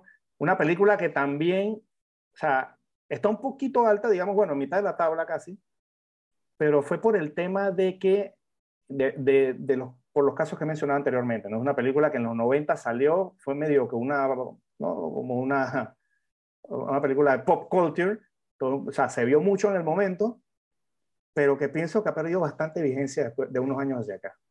y, por eso que, que, me parece que no ha envejecido muy bien. Eh, sí, esa película no, no, envejeció nada bien y, y, y, meto, digamos, o sea, pues no doy, doy mis dos centavos al respecto a esa película porque le soy sincero, no aparece, digamos, en mi lista. Okay. Eh, yo la vi en el cine, ¿cierto? Y me, y me pareció, o sea, eh, no sé, ni Rodney Dangerfield me la puedo salvar, con eso le digo todo. Eh, eh, eh, o sea, y en el cine yo me quedé así, yo, yo salí y yo dije, what the, sí, o sea, ¿qué, ¿qué fue esto? Entonces dije, bueno, que a lo mejor me agarró un mal día y todo lo demás, entonces empezó a salir, digamos, ¿no? Por, por televisión, porque le dijo, bueno, me voy a sentar a verla. ¿Y qué va? Miren, o sea, no me la terminé. Yo dije, no, no, no, o sea yo, yo la te actuación de Robert Downey Jr. mala, Tommy Lee Jones malo, no sé. A mí sí me gustó el tema ese los 90 porque fue la explosión esa de la ultraviolencia. ¿no? Entonces, estaba más o menos juqueado con eso. Me gustó por un momento, pero después, ya como tú dices, Fred, cuando ya comienzas a, a pararle por otros aspectos, eh, la película... ¿Sabe? ¿Sabes qué, qué no ayudó esa película tampoco? Que salió el mismo año que Pulp Fiction, bro. Sí, exacto, por eso te digo. Pulp Fiction la dejó atrás y qué va. Pero, yo, qué pero va. al contrario, yo pienso, que eso, yo pienso que eso la benefició un poco por el tema de que la gente le gustó el tema de la ultraviolencia y esa película entonces eh, se montó en esa ola. O sea, estaba o estaba en esa ola. Y entonces pienso que eso la pudo haber beneficiado. Yo pienso que si hubiera salido uno o dos años antes, hubiera sido un fracaso total. Eh, bueno, yo sí me enorgullezco de, de que no me gustó en ese momento no me la, o sea, no es repetible para mí, ¿cierto? Y miren que el tiempo me ha dado la razón. Exacto, y había, y había gente que le decía, me, me acuerdo en la época, el Bonnie y Clyde de los 90. Uf. Sí, o sea, Yo soy fanático de Woody Harrelson, ¿eh? La verdad, me, me, gusta cómo actúa. Ok, entonces vamos con la número 5. Wall Street de 1987, no la otra, Rafi, la del 87. escrita y dirigida por Oliver Stone, con Charlie Sheen, Michael Douglas y Tamara Tooney. Eh, bueno, lo mencionamos también ¿no? en, en, en, el episodio pasado, ¿no? que hablamos de Ma Michael Douglas. Esta es una película eh, es que por el solo, el, con, todo y que Michael Douglas no es el principal, pasa como el efecto. Michael Douglas es el personaje de la película, o sea, es el personaje que todo el mundo se acuerda el nombre, más que el de Charlie Sheen. Eh, y es por algo. Él hace la película, es una película eh, muy, muy, muy buena este, y muy, muy repetible. La, pues, la número cuatro. No sé si Fred la tengo o no en su top, pero esta película sí me gustó mucho porque simplemente me gusta mucho la banda y es The Doors. También escrita y dirigida por Oliver Stone con Val Kilmer, Meg Ryan y Frank Whaley. Eh, me gusta mucho, o sea, me gusta mucho ver eh, la historia de la banda. Bueno, aunque ahora, aunque ahora con todo el tema ¿no? de YouTube y todas las cosas que se pueden conseguir, eh, pienso que puede, perder, puede, puede, haber perdido un poquitito de, de, importancia esta película porque prácticamente puedes ver todo lo de la película en un documental o en cosas, te lo ponen todo y, y lo que pasó en la vida real, con, con, digamos, con, con pietaje, con imágenes de la vida real. Entonces, por lo general, o sea, eso tiende de repente a traer más que ver una película, como decía el caso de la de Snowden, ¿no? O sea, con, o sea, todo lo que tú ves en D2, bueno, no todo, no, pero prácticamente muchas cosas que ves en D2 las puedes ver con las imágenes de la vida real en estos momentos se pueden conseguir. Entonces, eso pienso que la, quito, resta un poquito la película. La número 3, Pelotón, de 1986, escrita y dirigida por Oliver Stone, una autobiografía prácticamente, con Charlie Sheen, Tom Berry y William Dafoe, una eh, tremenda, tremenda, tremenda película. Para mí, la mejor de Oliver Stone. Su mejor película. Eh, es una película. JFK, Joe? Eh, no, no, no. No, pero Ajá, ok, la segunda, la segunda, la segunda, mejor. Corrijo, corrijo, corrijo, corrijo, corrijo, corrijo. La segunda mejor. Eh, bueno, La segunda y, mejor. y un dato para ver si Ralphie se, se interesa en verla alguna vez. Johnny Depp aparece en, en pelotón, Ralphie. o sea, Exacto, bien Johnny. Depp era, era, era el, el traductor. Bien jovencito. Sí, sí, sí, sí. Eh, eh, y pienso que este, esta película, esta película tiene muchas cosas que no tienen otras películas de guerra y es como el, o sea, es prácticamente ¿no? una película de guerra como mu- muy, muy, en primera persona, no solo por, por, por todo el tema ¿no? que, que es muy personal de Oliver sino o sea, lo que la película refleja, cosas que no ves en otra película, por ejemplo, o sea, la- las cosas que ve el soldado, cómo, cómo, cómo tienen los pies de las botas, o, o, o cómo están en un lado y tienen hormigas en el cuello, o sea, detallitos de eso del diario vivir del soldado en la guerra de Vietnam, es, o sea, son cosas que, que, que no es muy común ver en las películas de guerra, aparte de ver tiros y napalms, etcétera. O sea, esta película es como muy personalizada desde el punto de vista del soldado, y eso, eso para mí es lo que la hace única esta película. Sí. Eh, la número dos, la mencionó Ralphie. El Expreso de Medianoche de Alan Parker con Brad Davis, Irene Miracle y John Hurt. Esta es una película extraordinaria de principio a fin, brillante, sea, todo el comienzo que decía Ralphie cuando los cogieron en el aeropuerto y el detallazo de poner ¿no? las palpitaciones del corazón, qué manera de generar estrés con, con, con, con ¿no? con ese sonido.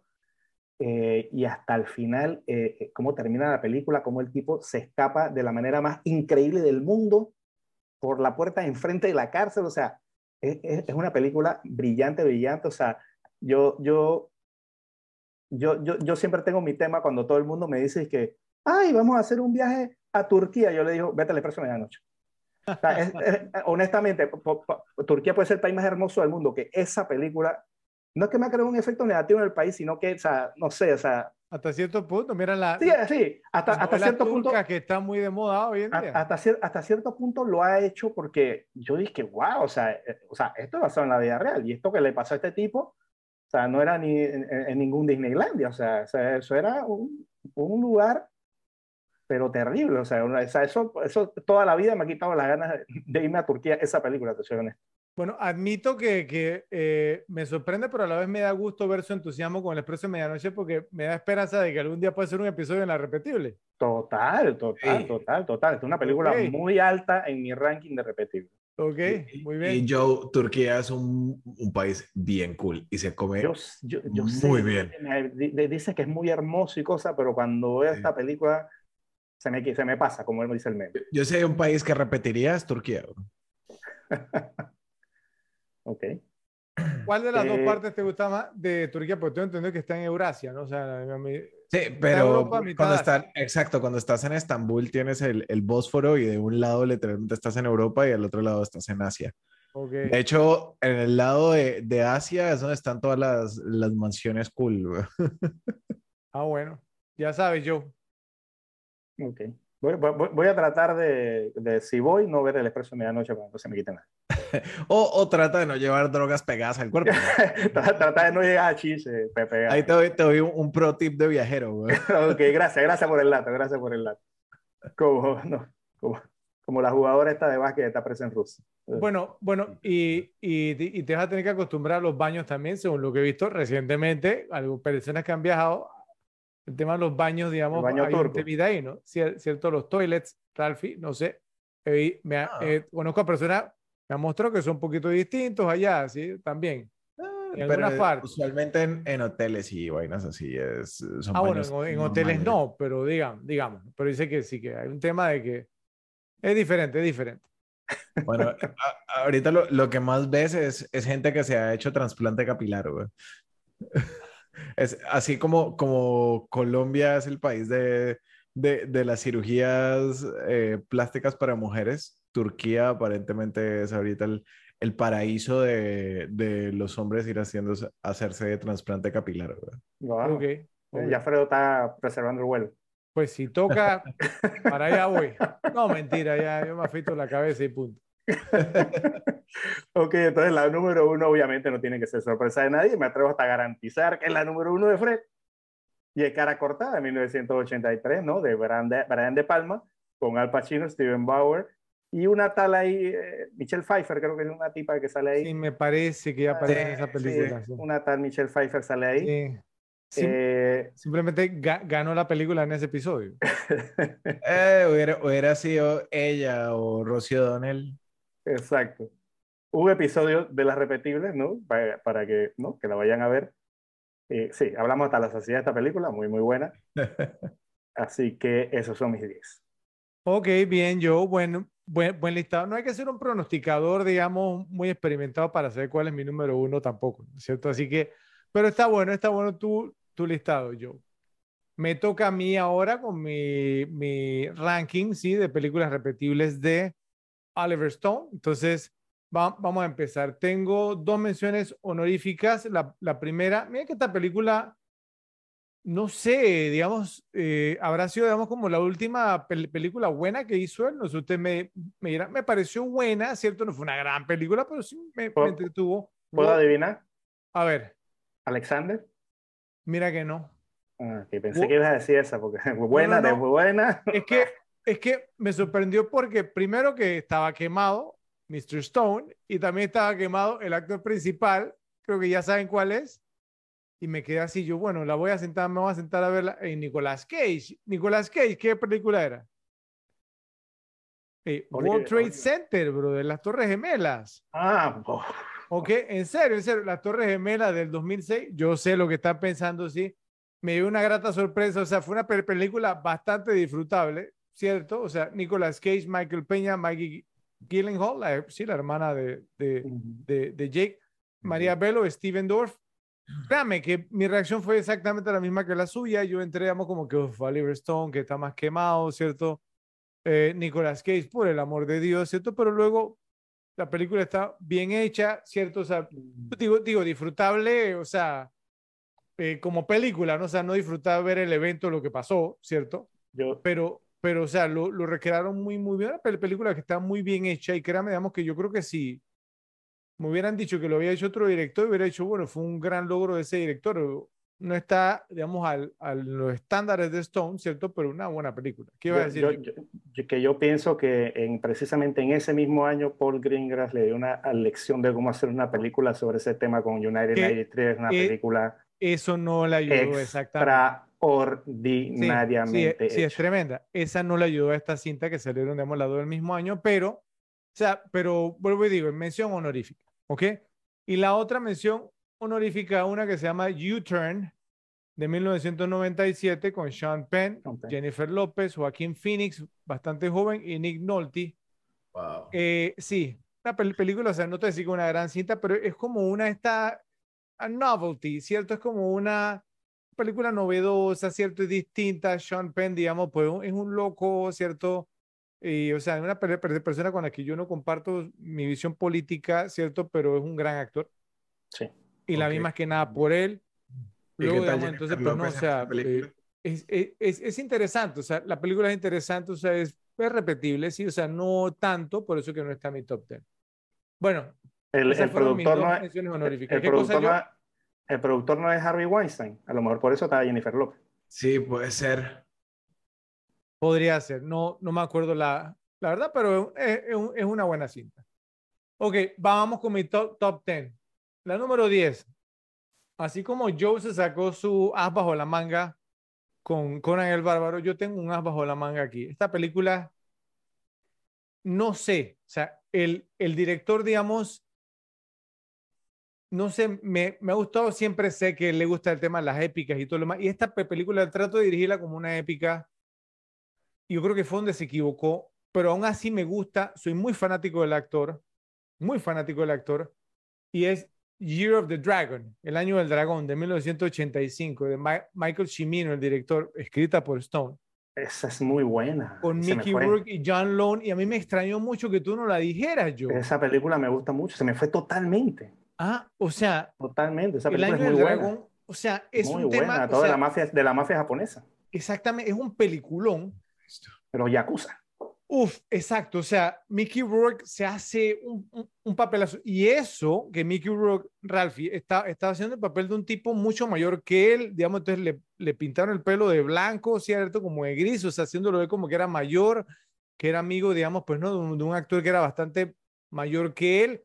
La que es el papel de la esposa de él una mujer bastante mayor que él, sí me voy a entender, pero aún así funciona la película ¿En qué se queda corta? En que Michael Cimino le mete el tema de la música, no sé qué, que la querían de como una épica, ¿cierto? O sea, y, y, no era necesario, estamos hablando, digamos, del tema del barrio era chino. Más, era mafia, claro, mafia china, yo que mafia eh, japonesa, eh, era mafia china, mafia china. La mafia china, sí, el barrio chino, digamos, o sea, pues no, en, en, en Nueva York, o sea, cuenta la historia como es, o sea, créeme, créeme, créame que si, si, si Shimino, obviamente el director, digamos, pues no, de, de del francotirador, o sea. De Deer Hunter y también de Heaven's Gate se llama, ¿no? Esa, la que eh, no fue muy buena, sí, esa. Bueno, creo, creo, creo que se llamaba así.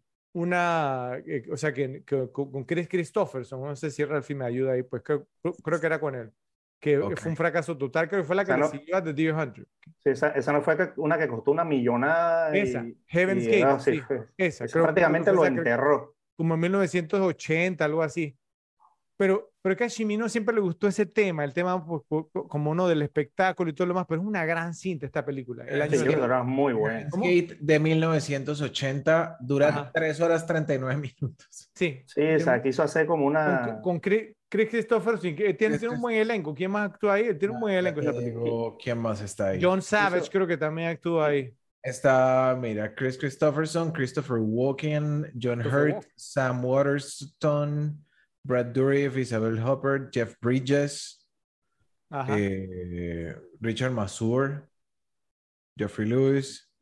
Tiene, tiene un tremendo elenco esa película. O sea, y e- era, se esperaba que fuera un peliculón, pero Michael Cimino, él, Ralph, él es como el Henry David Thoreau del, del cine, ¿sí? Henry David Thoreau es un escritor que se demoraba 10 páginas para escribirte un paisaje.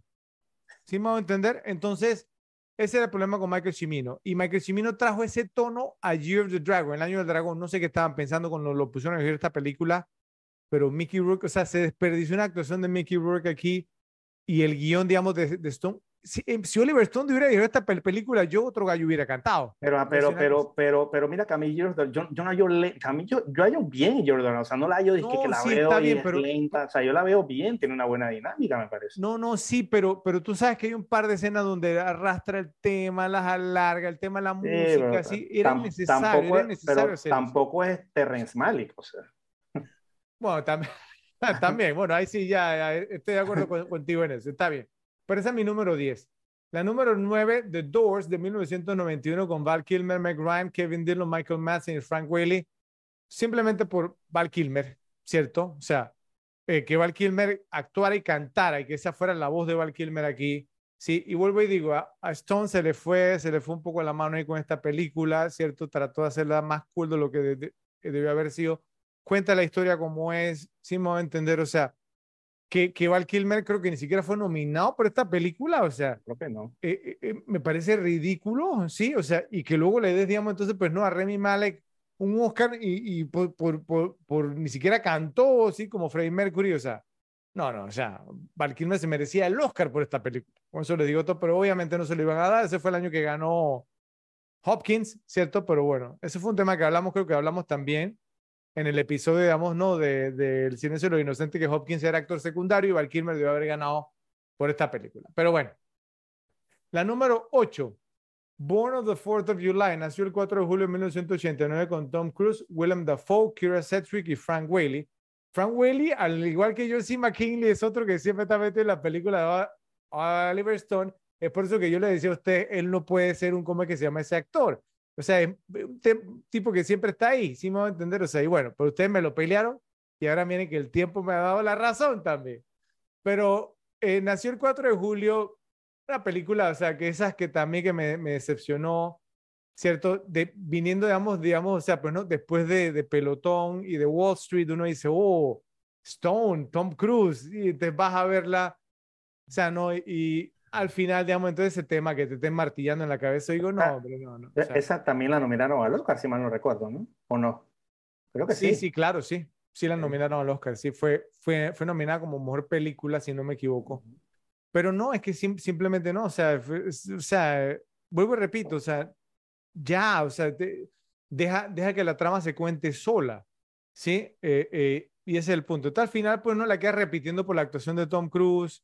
Sí me va a entender, o sea, pues, y, y, y, y porque, pues, bueno, estaba en la rotación y todo lo demás, pero al final, o sea, pues, me, me decepcionó. La número 7, esta fue una sorpresa semigrata, porque obviamente soy muy fanático de los deportes y me pareció digamos, alguna exageración esta, pero Any Given Sunday, un domingo cualquiera con Al Pacino, Cameron Díaz, eh, James Woods, Jamie Foxx y Dennis Quaid. O sea, la película, vamos, o sea, pues no, que, que él creo que trató, digamos, de ser bien cool, hasta cierto punto lo logró, pero algunas exageraciones con eso de que con una taclea se le salga el ojo a un jugador de fútbol americano, sí. O sea, ¿no? Es que, o sea, son, son payasadas, ¿sí me va a entender? Entonces, o sea, pues el- los que somos fanáticos de los deportes y sabemos y conocemos, o sea, no tiene por qué exagerarlo. Ahora, si les digo que esta película tiene un, monólogo de Al Pacino, ah, ¿no? Eh, eh, en, el- en los vestidores, Mm. ¿qué pasaría a comerse al mundo? El tema de, de la pulgada. Una pulgada, pelea por esa pulgada, matas por esa pulgada. No, bro, yo también de esa pel- película, yo salí de ahí, yo quería pegarle a alguien. ¿sí?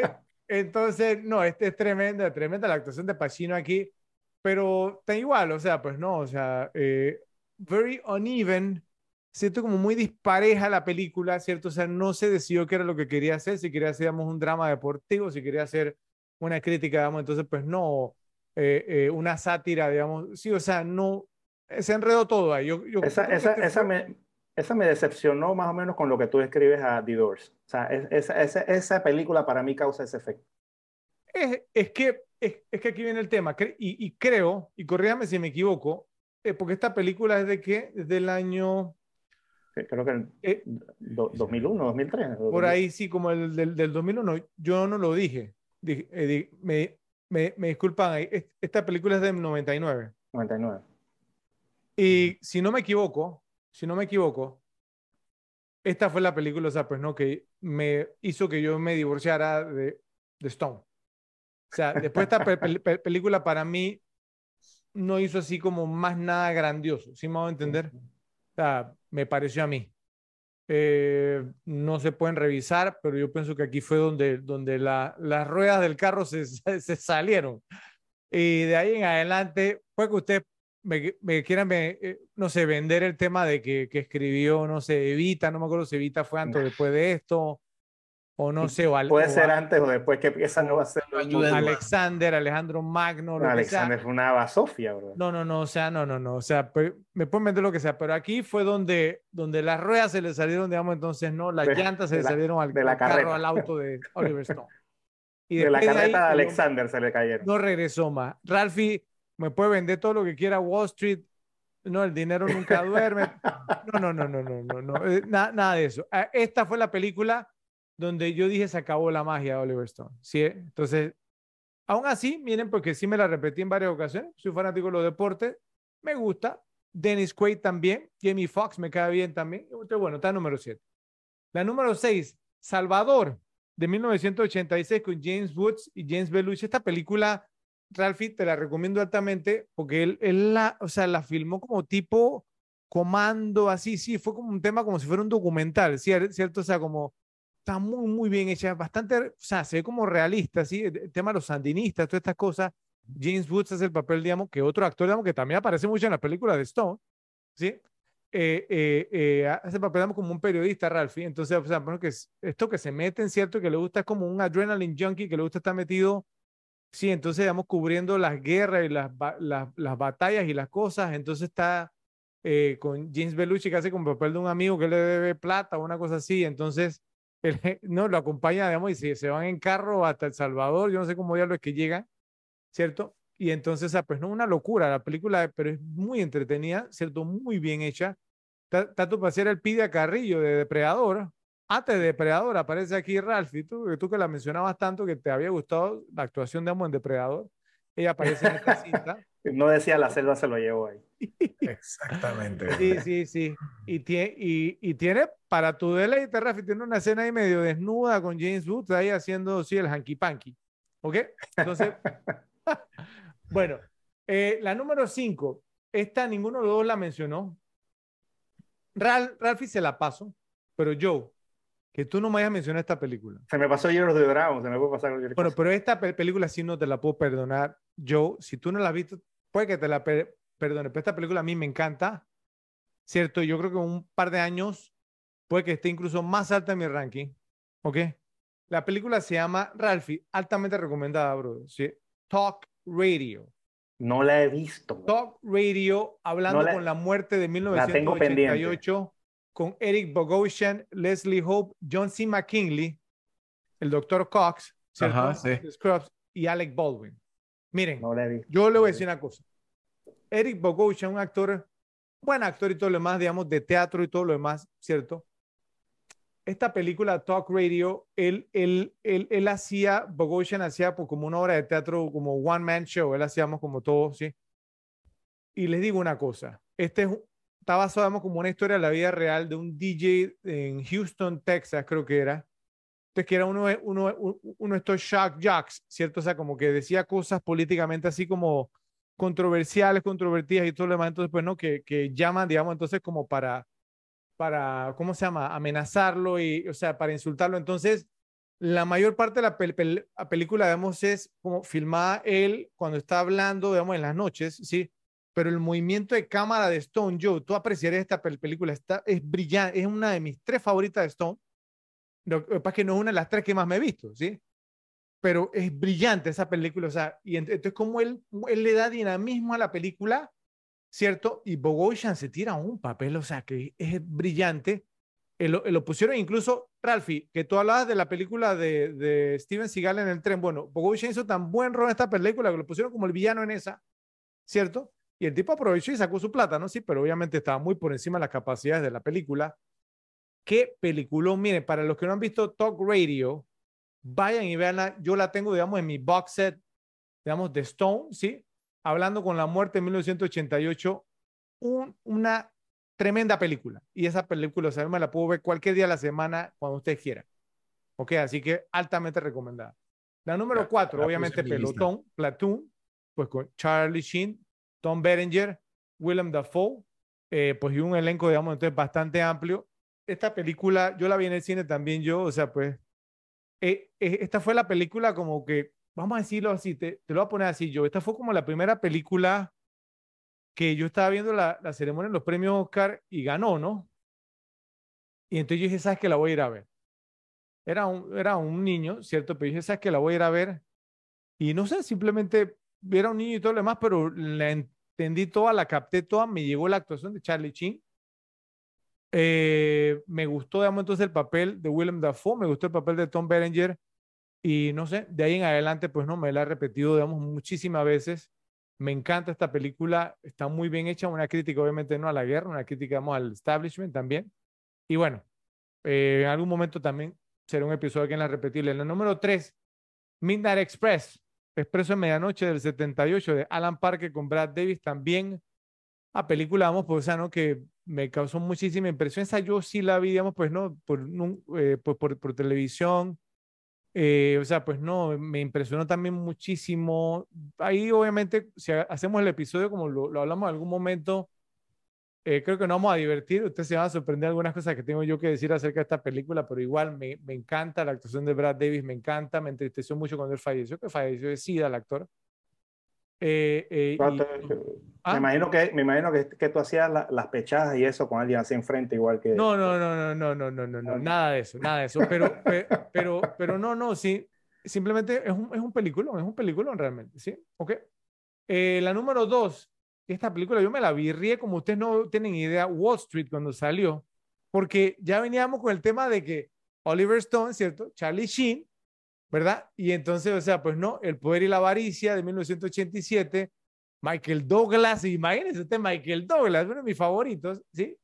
Eh, Daryl Hannah, que venía, digamos, de Splash, y yo, ah, ok.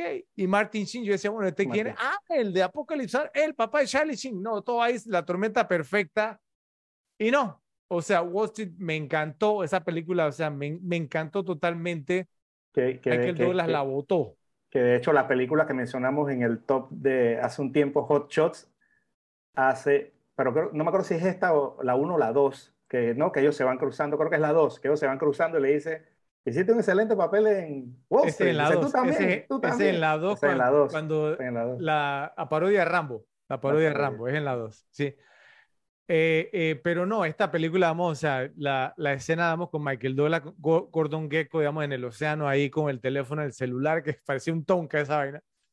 Y entonces, eh, o sea, no hay, y que dice, no, despierta, but, sí, buddy, go to work, ve a trabajar. ay, que Michael Douglas, no, esa película, no, esa película, o sea, realmente yo me la repetí demasiadas veces, simplemente me impactó. Y la número uno, ya lo saben ustedes, Scarface, cara cortada de 1983, del gran, pero gran Brian De Palma, ¿cierto? Con Al Pacino, la bellísima Michelle Pfeiffer y Robert Loggia. Esa película tiene también un lugar muy grande en mi corazón y no me extraña para nada, ¿cierto? Que haya sido, o sea, no escrita por Stone, porque obviamente, o sea, pues no, si, si JFK, ¿cierto? Una película, o sea, pues o sea, es larger than life, ¿cierto? O sea, más grande que, que la vida, viene de cara corta. Cara corta es como una prima hermana de, de JFK, ¿sí o no? O sea, como más o menos con un tono similar. Entonces, ahí, digamos, entonces nos damos cuenta, pues, ¿no? De lo, lo, que era Stone y bueno, y ver, digamos, después lo que se convirtió con esa de el dinero nunca duerme, nunca se lo va a perdonar. Qué interesante, hubiera, qué interesante hubiera sido ver ese guion de cara cortada dirigido por Tarantino. Uf, o sea, tremendo, tremendo. Pero bueno, espero que les haya gustado mi ranking, ¿cierto? Eh, y a ustedes, digamos, repes, por, por favor, nos dicen en la sección de comentarios cuál les gustó más y queremos saber sus opiniones.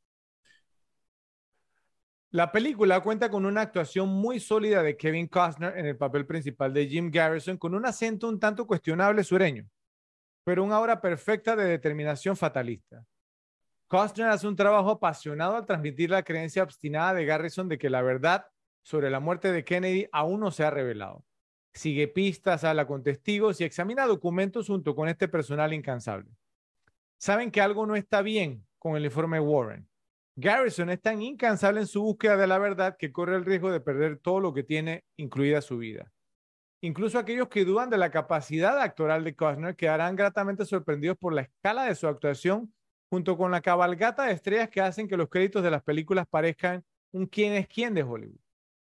Con grandes papeles secundarios, especialmente de Mr. Tommy Lee Jones, quien fue nominado al Oscar, Gary Oldman, que en ese momento todavía era relativamente desconocido en los Estados Unidos como actor inglés en ese momento, y Donald Sutherland, quien hace más con 15 minutos de pura exposición que lo que cualquier otro actor pudo haber hecho. Entonces, quiero simplemente preguntarles, o sea, pues no, primero, ¿qué les pareció, digamos, las actuaciones de estas personas que, mencioné? Empecemos con, con Mr. Donald Sutherland. ¿Qué les pareció, digamos, entonces el papel que se hizo? A ver, Joe. Un papelazo, o sea, nosotros, nosotros hemos hablado de este papel, ahora, ahora, ahora más tarde pueden haber cambios, nada más digo eso. Eh, eh, sí, sí, va, a estar interesante esa parte. Va a estar interesante. Pueden haber cambios, es un, es un papelazo. O sea, eh, me acuerdo de pocos papeles de este tipo, de esta manera, como el que hizo Donald Sutherland, 15 minutos corridos y chao pescado, y que te queden tanto, o sea, yo tengo, o sea, si yo tengo un, un plano en mi cabeza de esta película, ellos sentados en la banca ahí en Washington. O sea, ese, ese, ese es el plano que yo tengo de esta película. O sea, e, e, ese plano de ellos dos sentados ahí, hablando, hablando, hablando. O sea, e, esa actuación de, de, él, esa intervención que tuvo en esta película, brillante, ese monólogo, aparte que, aparte que, que es una parte sumamente importante de la película. Entonces el tipo la hizo suya, o sea... Eh, eh, Total total, una, simplemente una intervención brillante de Donald Trump en esta película. Te, te comento algo, Ralphie. Mira, mira que tú, tú mencionabas el tema de la, de la película Zapruder. Cuando yo, yo la vi en el cine la, la, primera vez, esta fue la escena que hizo que se me pararan los, los pellos de, de la nuca, o sea, los pelos de la nuca. Esa fue, fue la escena. Y un tema, amo, que es Sutherland hablando. ¿Sí me a entender? O sea, pero luego es el tema de la música de John Williams, digamos, de, fondo, que es brillante también.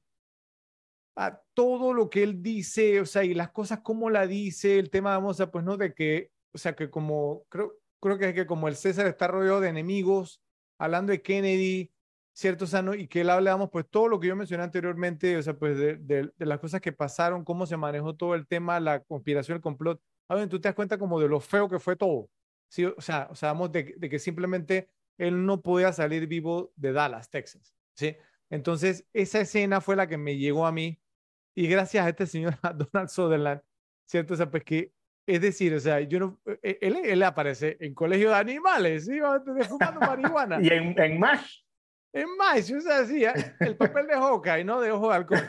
Eh, eh, y, y, y, y, en una, película, creo que, ¿cómo, ¿cómo, se llama esta película que, que, hizo en los 80, no me acuerdo, con Jack Warden, y, todo, y, todo, y todo, este tema lo voy a buscar ahora mientras que Ralphie habla, pero eh, creo que algo así como Sneaker, yo lo voy a buscar ahorita. Pero, pero, pero esta, es, o sea, es un tema, es una lección de lo que debe ser un actor, si me preguntan a mí, porque vuelvo y digo, o sea, miren, hay personas, ah, pues como nosotros, o sea, porque tratamos, digamos, de, de, decir ese diálogo, no sé, o sea, no tendríamos, digamos, ningún tipo de impacto, sí, o sea, e, estos tipos, es que por eso es que son actores, ¿no? Este tipo, o sea, eh, aparece Donald Sutherland en pantalla. Proyección. Sí, o sea, aparece Donald so en pantalla y tú no le puedes quitar los ojos de encima. Sí. sí. a entender, o sea, y él mira, o sea, cuando él mira la cámara, cuando él mira, digamos, o sea, no, Kevin Costner, o sea, son, eh, son estrellas de cine, son actores, son actores, se dedican a esto. Y realmente, o sea, es especial, o sea, lo que él hace en esta película es especial. Y bueno, ya vamos a hablar un poquito más de eso a fondo, ¿no? Pero, Ralph, a ver, ¿qué te pareció esta actuación? Impecable. O sea, es que, es que no, quiero, no quiero irme más allá para, para lo que traemos más tarde, pero para, ¿cómo? se los voy a poner así. Para mí, esa actuación hizo la película. Palabras mayores. Sí. O sea, no, no, le estoy quitando méritos a, lo, a los otros. Una, sí. Pero pucha, cuando, cuando fue la escena con el coronel X, o sea, yo, yo estaba pegado a la pantalla. Y es una escena y, y, se los pongo en este contexto, es una escena que no pasa pronto en la película. Es una uh -huh. escena que, que, ya ha pasado un buen rato. Sí, son, son, sí, sí es, es, creo que es por un poquito más allá de la mitad. Exactamente. De Estamos hablando que la, la, mitad de esa película es entre hora y media y dos. Y o sea, esa eh, escena me, me reconectó a la película de una manera. O sea, que yo, yo, yo, me di cuenta que estaba viendo, viendo la tele así con, lo, con los ojos completamente abiertos y concentrado. Es que el o sea, diálogo es brillante de principio a fin. O sea, él, él se presenta con, con, este tipo, le dice que es X y, y, cuando comienza como a decir su currículum, ya de ahí tú estás enganchado. O sea, que sí. Comienza a decir que yo estuve, yo estuve en Laos, estuve en esto, participé, participé aquí, participé allá. O sea, cuando te da todo el historial, ya ahí tú te enganchas. O sea, ya tú, o sea, ya tú te das cuenta que, que, el tipo no te viene con un bochinche. ¿sí? Y tú vienes desesperanzado, porque recuerda todo lo que pasa antes de que él pueda ir a Washington. O sea, es todo como que, como que se, se le derrumba todo de alguna manera. Sí. Y, y, llega este tipo a refrescar toda la trama. Sí. Entonces es increíble. Man. De hecho, le dio el empujón a Garner. Es que le dio el empujón. Probablemente hubieran, hubieran desistido. Si no sí, sí, sí. Sí, está fantásticamente escrita y la, la manera como la dice. Sí, sí, la, la, película, yo creo que a lo mejor tú a lo mejor la conoces, no es buena ni nada cierto, pero obviamente yo le tenía ya el cariño por, por no por, por, por, la, de, la de John Landis, ¿no? Eh, y John Belushi, la mencioné hace un momento, el Colegio de Animales, sí. Y luego viene, a, apareció creo en 1984 en una película que se llama Crackers con Sean Penn y Jack Warden es muy buena, ¿cierto? Pero, o sea, pero una, una comedia de esta, y de repente lo veo que aparece acá, ¿cierto? Porque él, él, también apareció, digamos, en una pel película que se llama Re Revolution, Revolución con Al Pacino, que es muy buena, la Revolución en los Estados Unidos. Y de repente lo vi aquí, ah, bueno, y en otra que también que salía tu, tu, tu, tu parcero Joe eh, Ferris Bueller, Matthew Broderick, en una pel película Max Dugan Returns, ¿sí? El, re el, el, regreso de Max Dugan. Entonces sale como estas películas y como que ya, ya, ya venía de bajada, pues, pero no estaba tan viejo, ¿sí? Entonces sale en esta y yo, este es Donald Sutherland, ¿cierto? Y le da como un segundo y otro impulso a su carrera. Pero, pero bueno, ya vamos a hablar un poquito más, vamos a hacer acerca esto un poquito más adelante. Eh, otra persona de la que quisiera hablar, de antes que lleguemos a Costner, es Kevin Bacon, ¿cierto? El, o sea, pues, pues entonces eh, tenemos a Kevin Bacon, ¿cierto? O sea, pues que él había hecho, obviamente, eh, o sea, pues no Footloose, ¿cierto?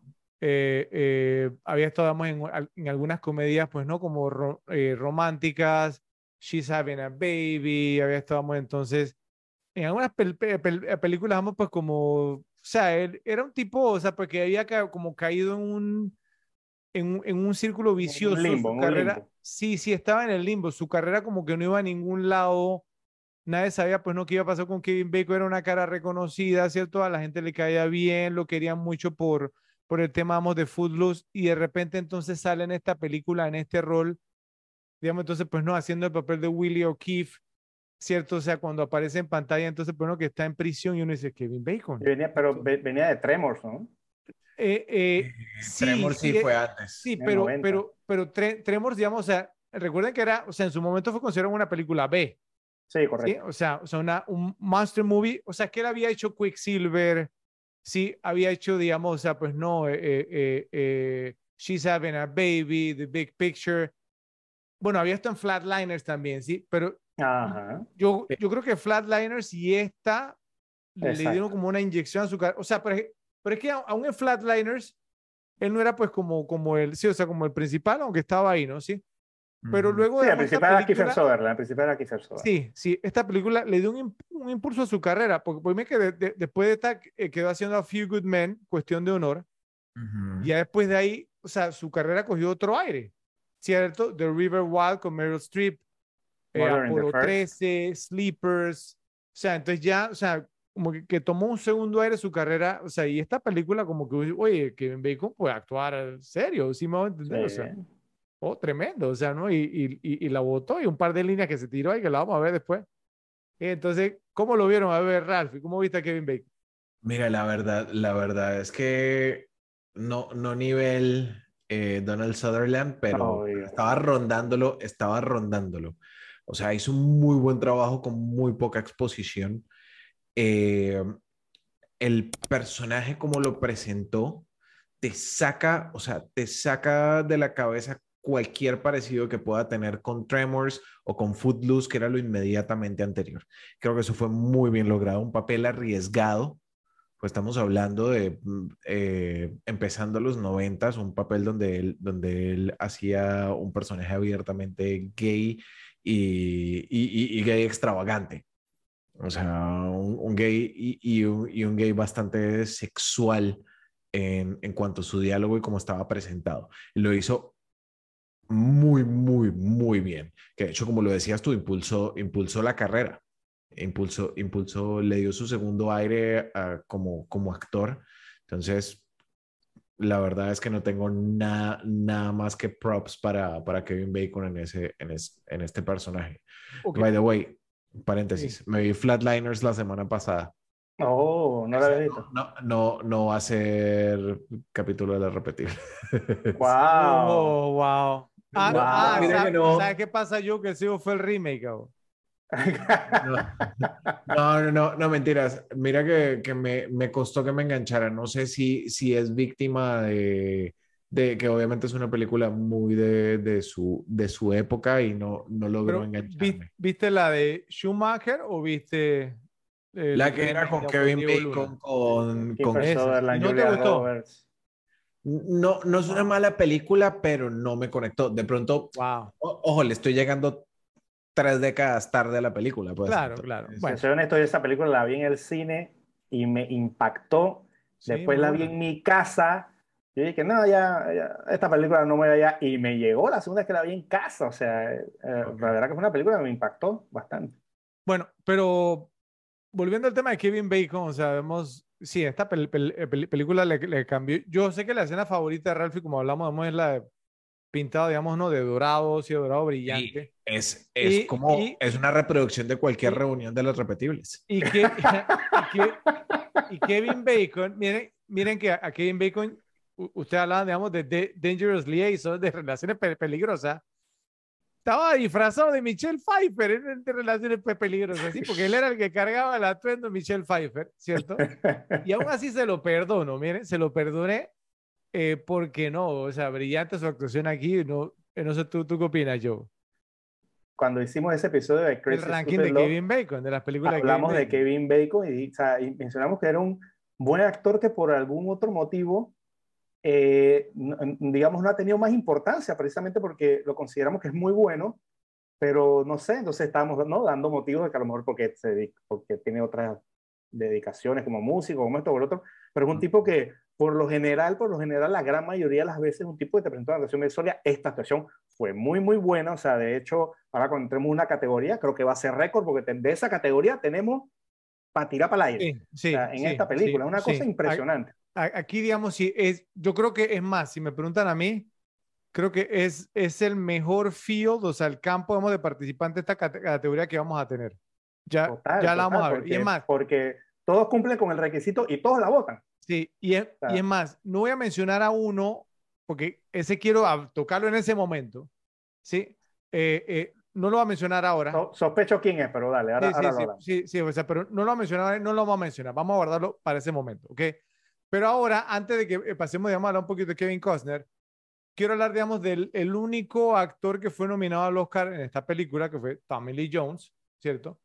Eh, en el papel, digamos, entonces, pues no, de, de, de, de Clay Bertrand o Clay, Clay Shaw, ah, que, que, fue una, una actuación, digamos, que fue criticada en su momento, ya ustedes saben, el tema, que no sé qué, que sí, que papá, pa, que si era gay, ti, que entonces que los presentaban y que entonces que no solamente lo presentaban como gay, sino que era estrafalario, y entonces que, que, con la pinturita de Ralphie pintado de dorado y que no sé qué, y todas estas cosas. Sí, entonces, o sea. Te lo dice Luis XVI, Rafa. Eh, sí, sí, exactamente. Entonces, o sea, lo, pero... sospechoso, o sea, ¿qué diría Freud de su fijación con la pintura? No, no, no, es que, es que, es que cuando vi la escena decía Ralphie. Eh, pero bueno, entonces, entonces me, encanta, me encanta, Freud, que pienses en mí cada vez que veas ese tipo de... ¿Qué, diría Freud al respecto? Bueno, pero, bueno, Freud murió hace mucho. Bueno, pero, pero, pero el, el punto es, Joe, digamos, o sea, pues no, que, que ¿cómo viste a Tommy Lee Jones? O sea, porque, o sea, más allá, digamos, pues no de las críticas y demás, sí, o sea, obviamente él ganó el Oscar dos años después. Yo, yo, yo, yo cuando, cuando, cuando una atracción extraordinaria no tengo ninguna crítica, o sea, es Tommy Lee Jones, guardando sus proporciones, obviamente no quiero decir que ese papel sea eh, eh, eh, tan, tan grandioso como este que hizo Tommy Lee Jones, pero es que, es que cuando tú tienes como una imagen de un actor y tú lo ves haciendo un papel que tú jamás piensas que él lo haría, ¿no? Como ese tema cuando hablamos de qué tal otro canción, no lo, no lo veo, o sea, si yo no lo veo, no lo creo, o sea, yo no, yo no, jamás por mi mente a mí me puede pasar Tommy Lee Jones haciendo un papel como el, como el de Clay Show. O sea, eh, ¿no? Todo el tema, es como eh, eh, lo, que decía, guardando las proporciones, es como, yo jamás me, me, me imaginé ver a Jim Hackman vestido de mujer en The Birdcage.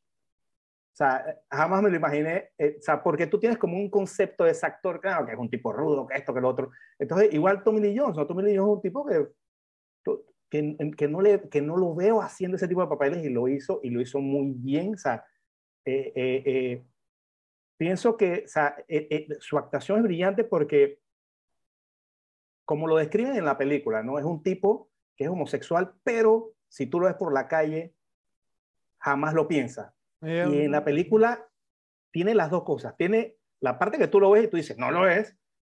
Y obviamente la parte que, digamos, cuando está con los demás, con Kevin Bacon y Joe Pesci, eso, que ahí no tiene que guardar ninguna imagen y, lo, y, y, su personaje se transforma a otra manera de actuar. O sea, lo, eh, las dos partes las hace excelentes. O sea, me, me, parece que es un papel que yo no esperaba ver un actor como ese haciéndolo y para mí lo hizo excelente y, o sea, eh, eh, simplemente brillante, es un papelazo.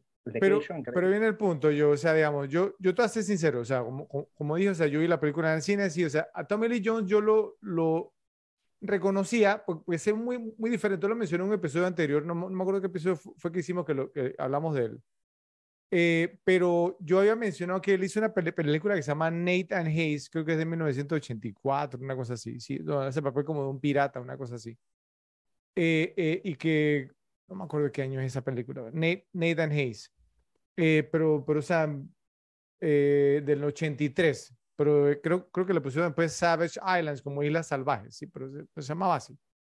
Y era este papel, digamos, del, del Capitán Hayes, que sale con barba y eso, o sea, para ahí se ve, ah, no, se ve como medio héroe, héroe de acción y de que, el, sí, como el, sí, o sea, ¿no? Como el good looking guy de la película, y yo me quedé así, bueno, este es Tommy Lee Jones, entonces, y después apareció en 1987 en una película, no sé si la habrá visto yo también, con Matt Dillon, ¿cierto? Que donde Matt Dillon hace el papel, digamos, que se llama The, The Big Town, que Matt Dillon hace el papel, digamos, de un, de un tipo que es de que estos que lanza dados y que tiene el brazo de oro, que no sé qué. Entonces, este, este hace el papel, digamos, como, como el némesis de él, como de su enemigo.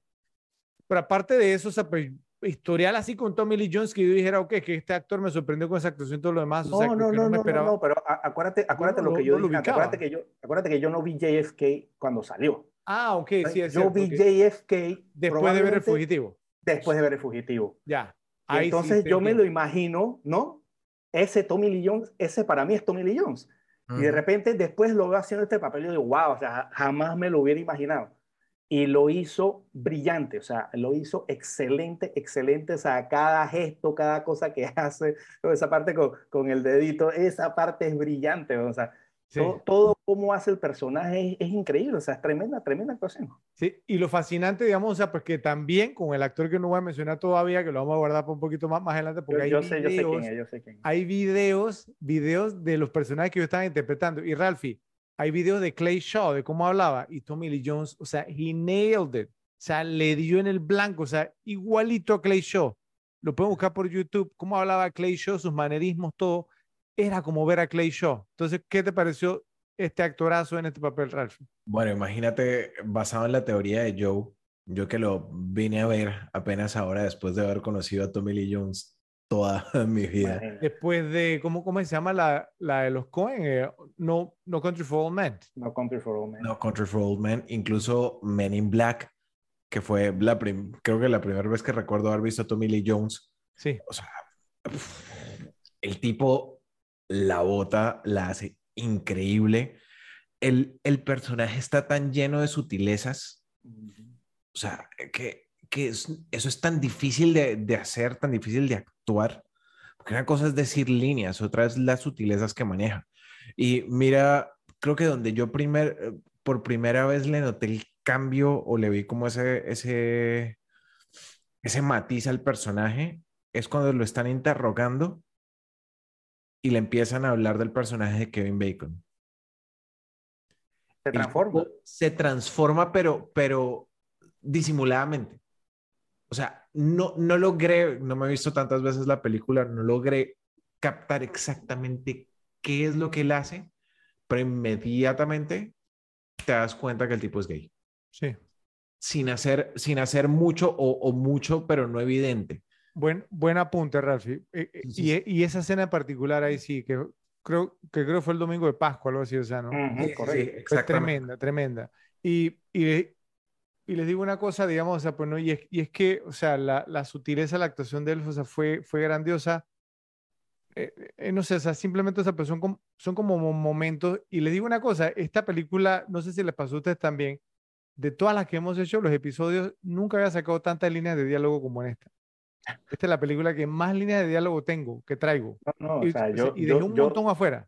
yo también, yo tuve que parar porque si no dije, Sí, es que era ridículo. aquí no vamos hasta la ridículo. manesco. Pero bueno, eh, eso nos lleva, digamos, entonces, pues, ¿no? A la estrella principal, ¿cierto? Como mencioné al inicio, o sea, Kevin Costner, un actor, digamos, que estaba el Golden Boy, ¿cierto? De Hollywood en ese momento, venía, digamos, ¿no? De ganar premio Oscar como mejor director, mejor película, Danza con Lobos, venía, digamos, de, de hacer Bull Durham, de hacer eh, Field of Dreams, Los Intocables, ¿cierto? O sea, un, actor que no podía fallar, que todo lo que hacía, todo lo que tocaba era oro. Entonces, de repente, entonces, ah, pues no, eh, le entra entonces el tema de trabajar con Stone, una película como esta, haciendo el papel, digamos, pues no, de un tipo que lo consideraban loco, que, o sea, que lo querían tildar de loco a Garrison, ¿cierto? Entonces les pregunto, ¿es esta la mejor actuación en la carrera de Kevin Costner? Y si no, ¿con cuál se quedan? Vamos a empezar contigo, yo. Sí, de acuerdo. Sencillo. Esta, esta es esto. O sea, me pongo a pensar en todos los personajes que ha hecho. Pienso que ha tenido buenos, pienso que ha tenido muy buenas actuaciones, actuaciones sólidas, más ninguna con este grado ¿no? de, de, de, requerimiento de, este personaje de Jim Garrison. O sea, te, puedo mencionar rápidamente, este, obviamente, Los Intocables es buena, más no a este nivel. Danza con Lobos es muy buena, pero tampoco a este nivel. Eh, no sé, o sea, eh, Field of Dreams también muy buena, pero no tiene este nivel. Esta, esta, película está como en, en, esta actuación está en, en, otro peldaño simplemente de todas las demás, o sea, todo, no, no, no solo, y, pienso que lo que le da mucha fuerza, no solo es, digamos, lo que hace a través de la película, pero ese, esa parte de su alegato final, eh, o sea, esa fue la corona, esa fue la cereza del pastel, o sea, esa parte simplemente, esa parte en particular lo hizo su mejor actuación, sin pensar solamente esa parte.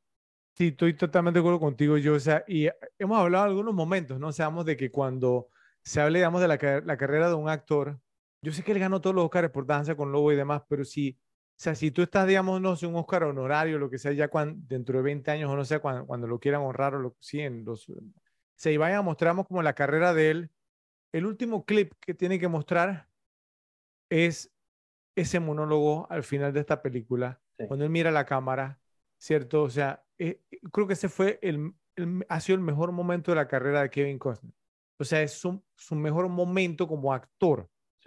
O sea, para mí son palabras mayores teniendo en cuenta su filmografía y que había ganado un Oscar. Es mi opinión. No sé, ¿tú qué opinas, Ralph?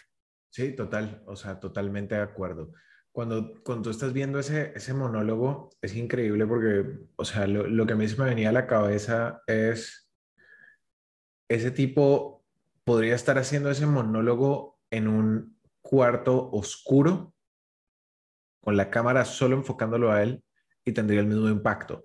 A que hoy el tipo se lleva, se lleva el spotlight de una manera que es difícil darte cuenta qué está pasando en la habitación.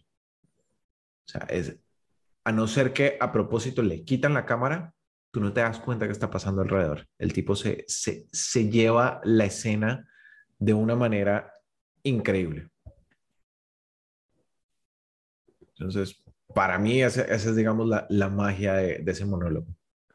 No, y, y, el, y el, el, tema, digamos, lo, lo, que hablábamos, ¿no? Sí, o sea, o sea, se notó a leguas que Stone lo llevó a ese punto como actor, si me voy a entender, o sea, y que el tema, vamos a, se volvió un tema personal para él también, cómo se le quiebra la voz al final, ¿cierto? cuando, está hablando, o sea, do not forget your dying king, o sea, no, sí, o sea, no, no, no, no te olvides de tu rey moribundo, o sea, cómo, o sea, cuando, cuando cita, digamos, entonces, pues no, o sea, Shakespeare, o sea, eh, eh, yo me quedé así, yo, en el cine, yo, créanme, créanme, de verdad, de verdad, cuando vi esta película de cine, pues, o sea, ¿no? Como fanático de la literatura y todo lo demás, créame que esta película fue una de las mejores experiencias que tuve en una sala de cine y que terminó. Yo dije, no, tres horas y pico no quería que terminara, la verdad, la, verdad. Y fue, tuvo mucho que ver con la actuación de Kevin Costner. Y bueno, pues, o sea, realmente, o sea, aplaudible. Y yo venía bravo, digamos, pues, ¿no? De que Danza con Lobos le ganara a Goodfellas. Entonces yo llegué a esta película un poco de rabia hacia Kevin Costner, lo voy a ser sincero, ¿no? Porque yo quería que los buenos muchachos que ganaran el año anterior pero esta película me, me, quitó toda la rabia que pueda sentir, digamos, por Kevin Costner. Así que, repes, pues ustedes nos dirán también si están de acuerdo con que esta fue la mejor actuación en la, e, en la, en la carrera de Kevin Costner. Bueno, no ha terminado, ¿cierto? Pero hasta este punto. Así que, por favor, nos dicen en la sección de comentarios. Nos vamos ahora con el tercer y último ranking de este episodio. Hablando de Kevin Costner, vamos a hacer top 10, top 10 películas repetibles de Kevin Costner. Entonces, Ralphie, como es costumbre, vas primero. Ok, entonces vamos a, aquí a, a, poner esto interesante. Ok, como mencioné. ¿Sacaste 10 o sacaste más? Porque últimamente estás sacando 10. No, me traje, me traje una mención honorífica. Ok, bien. Ok, y, y saben ustedes que no es mi película favorita no porque sea mala, no porque sea de mala calidad. Él, no sale en Wall Street, ¿no? Me, Pero me, me encantan las pistas. Póngala difícil. Es una, es una película de la que hemos hablado muchas veces y yo siempre les digo, esa película nunca me logró conectar. Pero dame una pista más que... Eh, a ver, a ver, una, una pista. Una difícil, la difícil. Pasa básicamente, podría ser el viejo oeste. Open Range. Ah, Danza con Lobo. sí. Ah, ok. O sea, es una película realmente muy buena calidad, eh, muy premiada, pero a mí nunca me, nunca me enganchó y me la vi un par de veces y no, no lo logré. Ralphie, estamos, mira, eh, en esta ocasión, tú, sabes que yo, Dances with Wolves, yo digo que era mejor que, que Goodfellas, que fue mejor dirigida, imagínate, pero bueno. Y lo sostengo. Entonces, pero ya, bueno, esa era, esa era mi mención honorífica. Bien. Para, para la número uno y la número dos tengo, tengo un, un empate técnico, así esos que le, que le gustan a, a Fredo. Ok, y, y, y, su cara de, uh, va a ser todavía más cuando diga cuáles son. A ver, empecemos. Una es de 1991 y la otra es de 1987. Robin Hood. Y los intocables. Y los intocables. Me, me las he visto la, la, misma cantidad de veces. Ambas me parecen increíbles. Obviamente, de niño me gocé mucho Robin Hood. Y ya estando más grandecito, Los Intocables me la he visto bastantes veces. Ok, ahora seamos sinceros, lo que hace que Robin Hood sea disfrutable son Alan Rickman, y, Morgan Freeman, y Morgan Freeman. Porque, o sea, o sea eh, con, con, el, con este Costner, ahí, digamos, o sea, el acento británico trató de hacerlo como a, hasta la mitad de la película, después la mitad de la película. Se lo olvidó. ¿Qué diablo? Yo no, puedo hacer esta, yo no puedo hacer este tema, olvídate de esto. Y lo, lo, lo dejó a un lado. Exacto, pero es una película que me vi mucho de niño y esas son cosas que no le prestaba atención, pues realmente. Kevin, Kevin Costner es del sur. Eh, buena pregunta. porque porque eh, eh, aquí en JFK tiene, tiene un acento sureño, ¿no? Entonces, que tampoco es el mejor del mundo. Tampoco es el mejor del mundo, eso es lo que iba a decir. Uno que, otro western también. Déjame buscarlo a ver. Creo que él es de California. Estoy buscándolo.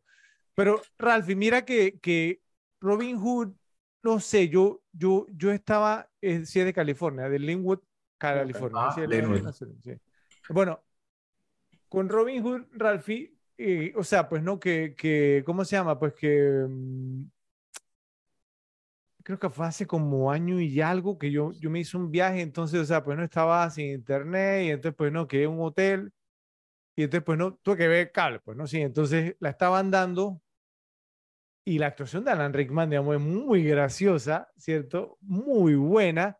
Y, ah, y, una película gráfica también, eso fue, fue, fue lo que me sorprendió, ciertos, un par de imágenes, su, su, parte más gráfico con la oreja, cierto, unas cosas ahí, entonces, pero es una película entretenida, es cierto, sí, pero hay algunas escenas, damos que no envejeció bien, pero una cinta es una cinta repetible.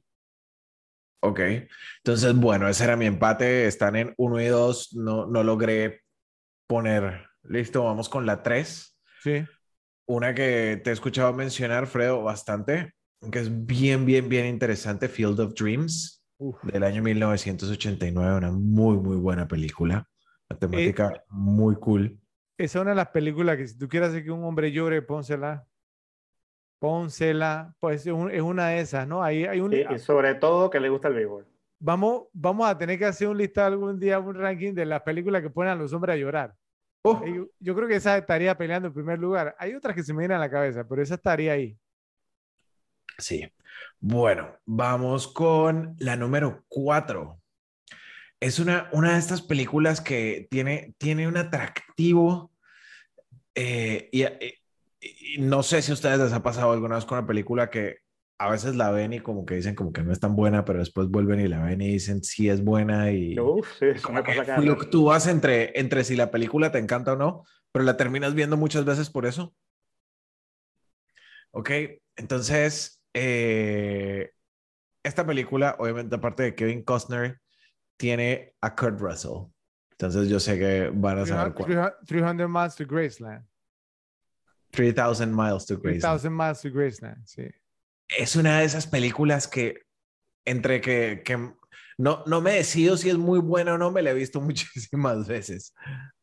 O sea, yo me la he visto, ¿cierto? Tiene a Kurt Russell, ustedes saben Kurt Russell, lo mencioné en varias ocasiones. Kevin Costner me cae bien también. No es muy buena, la verdad. Pero, pero es cool verlo disfrazado de Elvis, ¿no? Exacto. Como que termina entreteniéndote. Y, y, y creo que también está Joaquin Woodbine aquí en esta película también, ¿cierto? O sea, también disfrazado de Elvis, muy gracioso. Y, y no me acuerdo quién, quién es el otro que actúa ahí, quién, quién es el otro. Michael Madsen, si mal no recuerdo. Michael Madsen, sí, está también como, como, como Elvis, está disfrazado de... ¿Él está disfrazado de Elvis también? ¿Él es uno de los ladrones? Sí, sí, sí. Tres mil De, millas. de hecho, el que más se parece a, a Elvis. Está David Arquette, está Christian Slater, David Arquette era el otro. Thomas Hayden Church, eh, Courtney Cox, por supuesto. Pero de los que se disfrazan de, de está- están ellos dos, Kurt Russell, Kevin Costner, Joaquin Woodbine y no sé si Michael Madsen. No, no, no, creo, no, creo no, que, no. creo, no. creo que era Christian Slater y creo que el otro era el que mencionabas de David Arquette. Eran los, los que se disfrazaban de Elvis. Que, que el que menos tiene cara de, David- eh, de Elvis es David Arquette. Sí. Ok, entonces, bueno. La número 5, un, un western que yo sé que, que yo va a estar, va a estar ahí, de 1994. ¿Cuál es? A ver. 94. Eh, Silver Wyatt. Earp, Ah, Wyatt Wyatt Earp. Wyatt Earp. Muy, muy, muy, muy, muy buena, muy buena historia. Para mí, Wyatt Earp su- sufrió la misma suerte que Natural Born Killers, ¿no? Como salió Tombstone y esta. Tombstone- Mal timing, mal timing. mismo- fue, fue- sí, mal timing, aparte que una es superiorísima a la otra. Ya lo hemos comentado, o sea, pues no, que las películas que salen al mismo tiempo, ¿cierto? O sea, pues no, como que lo- con, tramas similares. ¿En, en qué episodio fue que hablamos de eso? No me acuerdo. Pero me, me risa porque estamos hablando de eso en ese episodio, la película que estábamos, que, que, que, que hicimos, tenía la suya, ¿cierto? Y no lo mencionamos, pero, pero creo, creo que también eh, eh, no, eh, pasó con The Prestige, Ajá. el, el gran truco Con- con, con el el ilusionista. ilusionista. Sí, de esa estábamos hablando. Y esas que salieron también, ¿no? En la época de Matrix, ¿no? Matrix, la que era esta con, de Alex Proyas, ¿cómo que se llama? Dark City, eh, Mm. otra que salió con Vincent Dono- D'Onofrio, el piso 13, todas salieron más o menos, sí. y era como Y más o menos la entonces- misma temática, como de los, de, de un universo que no, no era el real, que no sé qué. Y para, y para las personas que se preguntan, "Damos, ¿por qué sucede eso? Es por, por lo siguiente. O sea, usualmente esto sucede porque hay un guion que está caliente, ¿cierto? Que está hot. O sea, que todo el mundo dice, este es el guion, este es el guion. Entonces, o sea, no se vende. Entonces, pues no, al, al mejor postor, obviamente, luego entonces se consiguen, digamos, un escritor fantasma que haga un guion, digamos, entonces con una trama similar, ¿cierto? Por- porque obviamente es lo que se piensa en Hollywood que va a vender. Entonces, es una carrera, ¿no? A ver cuál sale primero, ¿cierto? Entonces, pero usualmente el que tiene el guion, el original, ¿cierto? Termina sien- siendo la mejor.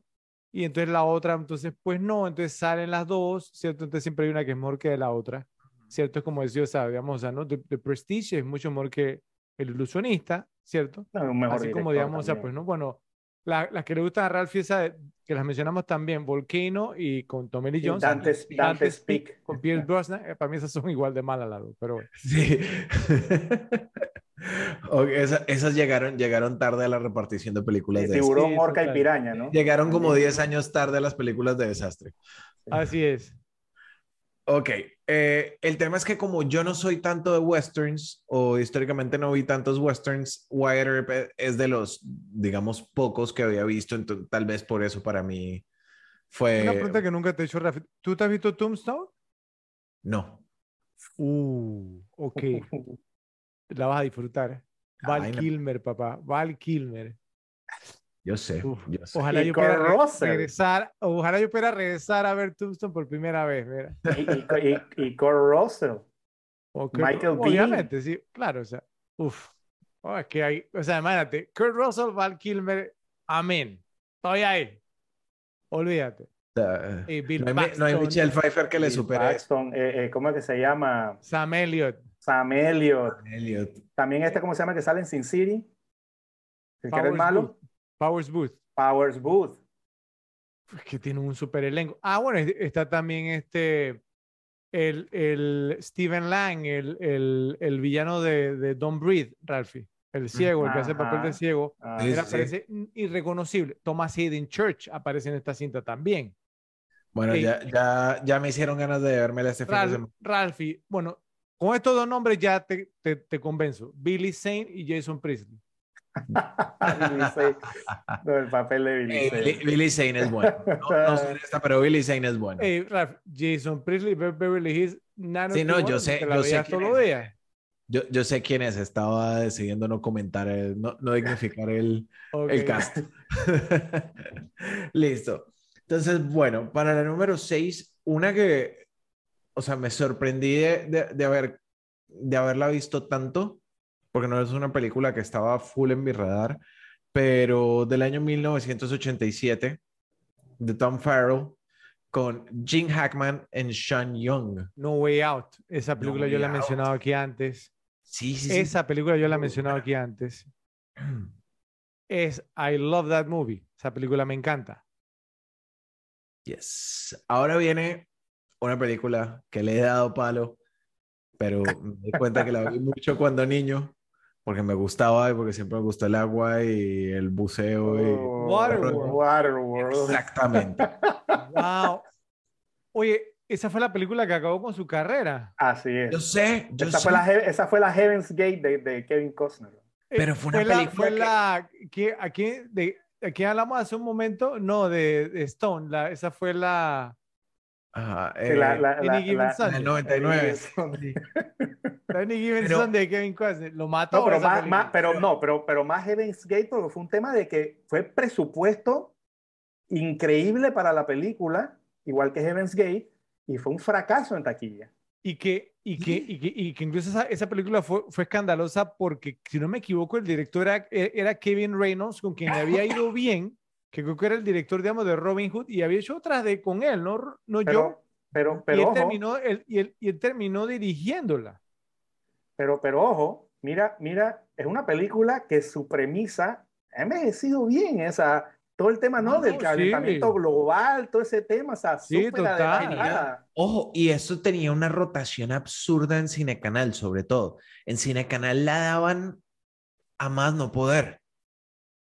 Entonces, y, y bueno, yo estaba bastante, bastante pelado cuando, cuando sale esta película, me la veía muchísimas veces cada vez que lo pasaban. Pues. Entonces, Sí. eh, sé que no es la mejor película, pero me la vi muchas veces Yo, y la, cuando, cuando y la, la actuación de Dennis Hopper también, o sea, pues no, bastante underrated, o sea, menospreciadita. Yo, yo, yo te soy y honesto, y yo esa película en, en los 90 la vi una o dos veces y no la he visto más.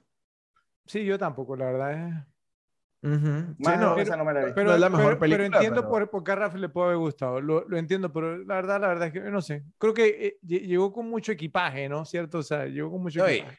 Ojo, y, y la, ve, la veo hoy en día y, eh, o sea, no, no me la veo, pues es como que pu- puedo perderme fácil la oportunidad de verla. Bueno, pero entró en su momento- en su momento la, vi- la vería muchísimo. No, no, mira, mire, yo, yo no soy sincero, o sea, pues si yo tuviera, no sé, voy, voy repito, hacia un hotel y eso, güey, que, que el internet dan para los perros y sí. Y que nada más hay un canal en la tele. Sí, o sea, y la, y la tienen ahí, yo me siento a verla porque hay películas, especialmente en, los 90, es que los 90 tuvo una pa- particularidad con unas pel- películas que son como novedades incluso, o sea, pues no como con actores que son muy buenos que hicieron este tipo de películas o, o hasta otra, que, o sea, ¿no? Que, Frankie Johnny, un ejemplo, pues o sea, así fue como yo te- terminé repitiéndome Frankie Johnny con Al Pacino, sí, y Michelle Pfeiffer. O sea, más o menos así, o sea, porque son Porque como... estabas en un hotel, el internet no funcionaba bien y no, no, no, en la no, no, no, no. película. No, no, no, sino que, sino que son películas... Toda la como receta para ver esa película. son películas como distintas, sí me entiendo, o sea, con, con, Sí, con, sí, sí. con los actores haciendo papeles que uno no está acostumbrado a verlos. Y yo, yo me sentaría a verla, te soy sincero. Sí. Ok. Entonces, bueno, vamos con la número 8. Ok. Una muchísimo más reciente. Eh, de hecho, 21 años después, Ve- 2016. eh, tiene a Kirsten Dunst, a J.P. Henson, Octavia Spencer, Jim Parsons, Hi- Hidden, Figures. Hidden Figures. Película interesante. Ok, eh, ¿cómo, ¿cómo consideran ustedes, o sea, basándonos estrictamente en el tema sociopolítico como esto, ¿ha envejecido bien? Hidden Figures. Sí, Yo, yo no la he visto precisamente por, por, por, por eso. yo tampoco la he visto por esa precisa razón. ¿Saben? Y tú has Yo- yo- mencionado, y tú has A lo mejor, un a par- ah, mira, a lo- un a- par yo que yo tampoco he visto por esa razón. Selma, digamos, yo no la he visto por eso, pero tú que la has mencionado tanto, me da la impresión que no es woke. No sé. No, es una película que habla sobre, sobre, un, eh, sobre Martin Luther King en una parte, ¿no? Una parte de su vida que, que fue una caminata por este pueblo. O sea, ¿Es una woke película no? interesante, ¿no? O sea, una película de Martin Luther King. O sea, no, Pero, pero puede ser Martin Luther King, pero te estoy preguntando si es woke o no. O sea, no estoy preguntando. digo, tiene, obviamente que tiene su parte, ¿no? De, de, de, de social justice para los afroamericanos, pero ta- ta- ta- tú estás mostrando lo que pasó en los 60. O sea, no algo que está pasando ahora, ese es el punto. ¿Qué opinas, Ralph? O sea, eh, o sea, pienso que, pienso que o sea, si tan- o sea, y volvemos al tema, eh, Selma es una de esas películas que son 100% basadas en la vida real, entonces no puede ser woke cuando está aportando algo que pasó eh, fielmente como pasó, Exacto, a, a aunque eso, tenga el mensaje que, que tú quieras. a eso iba yo. Y es un poco el tema que pasa con Hidden Figures. O sea, sí, sí está, está trayendo a colación un tema woke, pero no, pero, pero se está basando en un hecho histórico, no te está embutiendo cuotas. Pero Simplemente no exagera, digamos, algunas cosas. Ah, pues es parte de la narrativa. pregunto. Vemos, es, es un, es un tema de narrativa y así como le damos licencia tipo a Oliver Stone, eh, aquí están, están magnificando un hecho histórico. Ralphie, yo creo que sí, algo que tú has debido haber aprendido un poquito con las interacciones conmigo, con las películas, que yo no le doy licencia a nadie.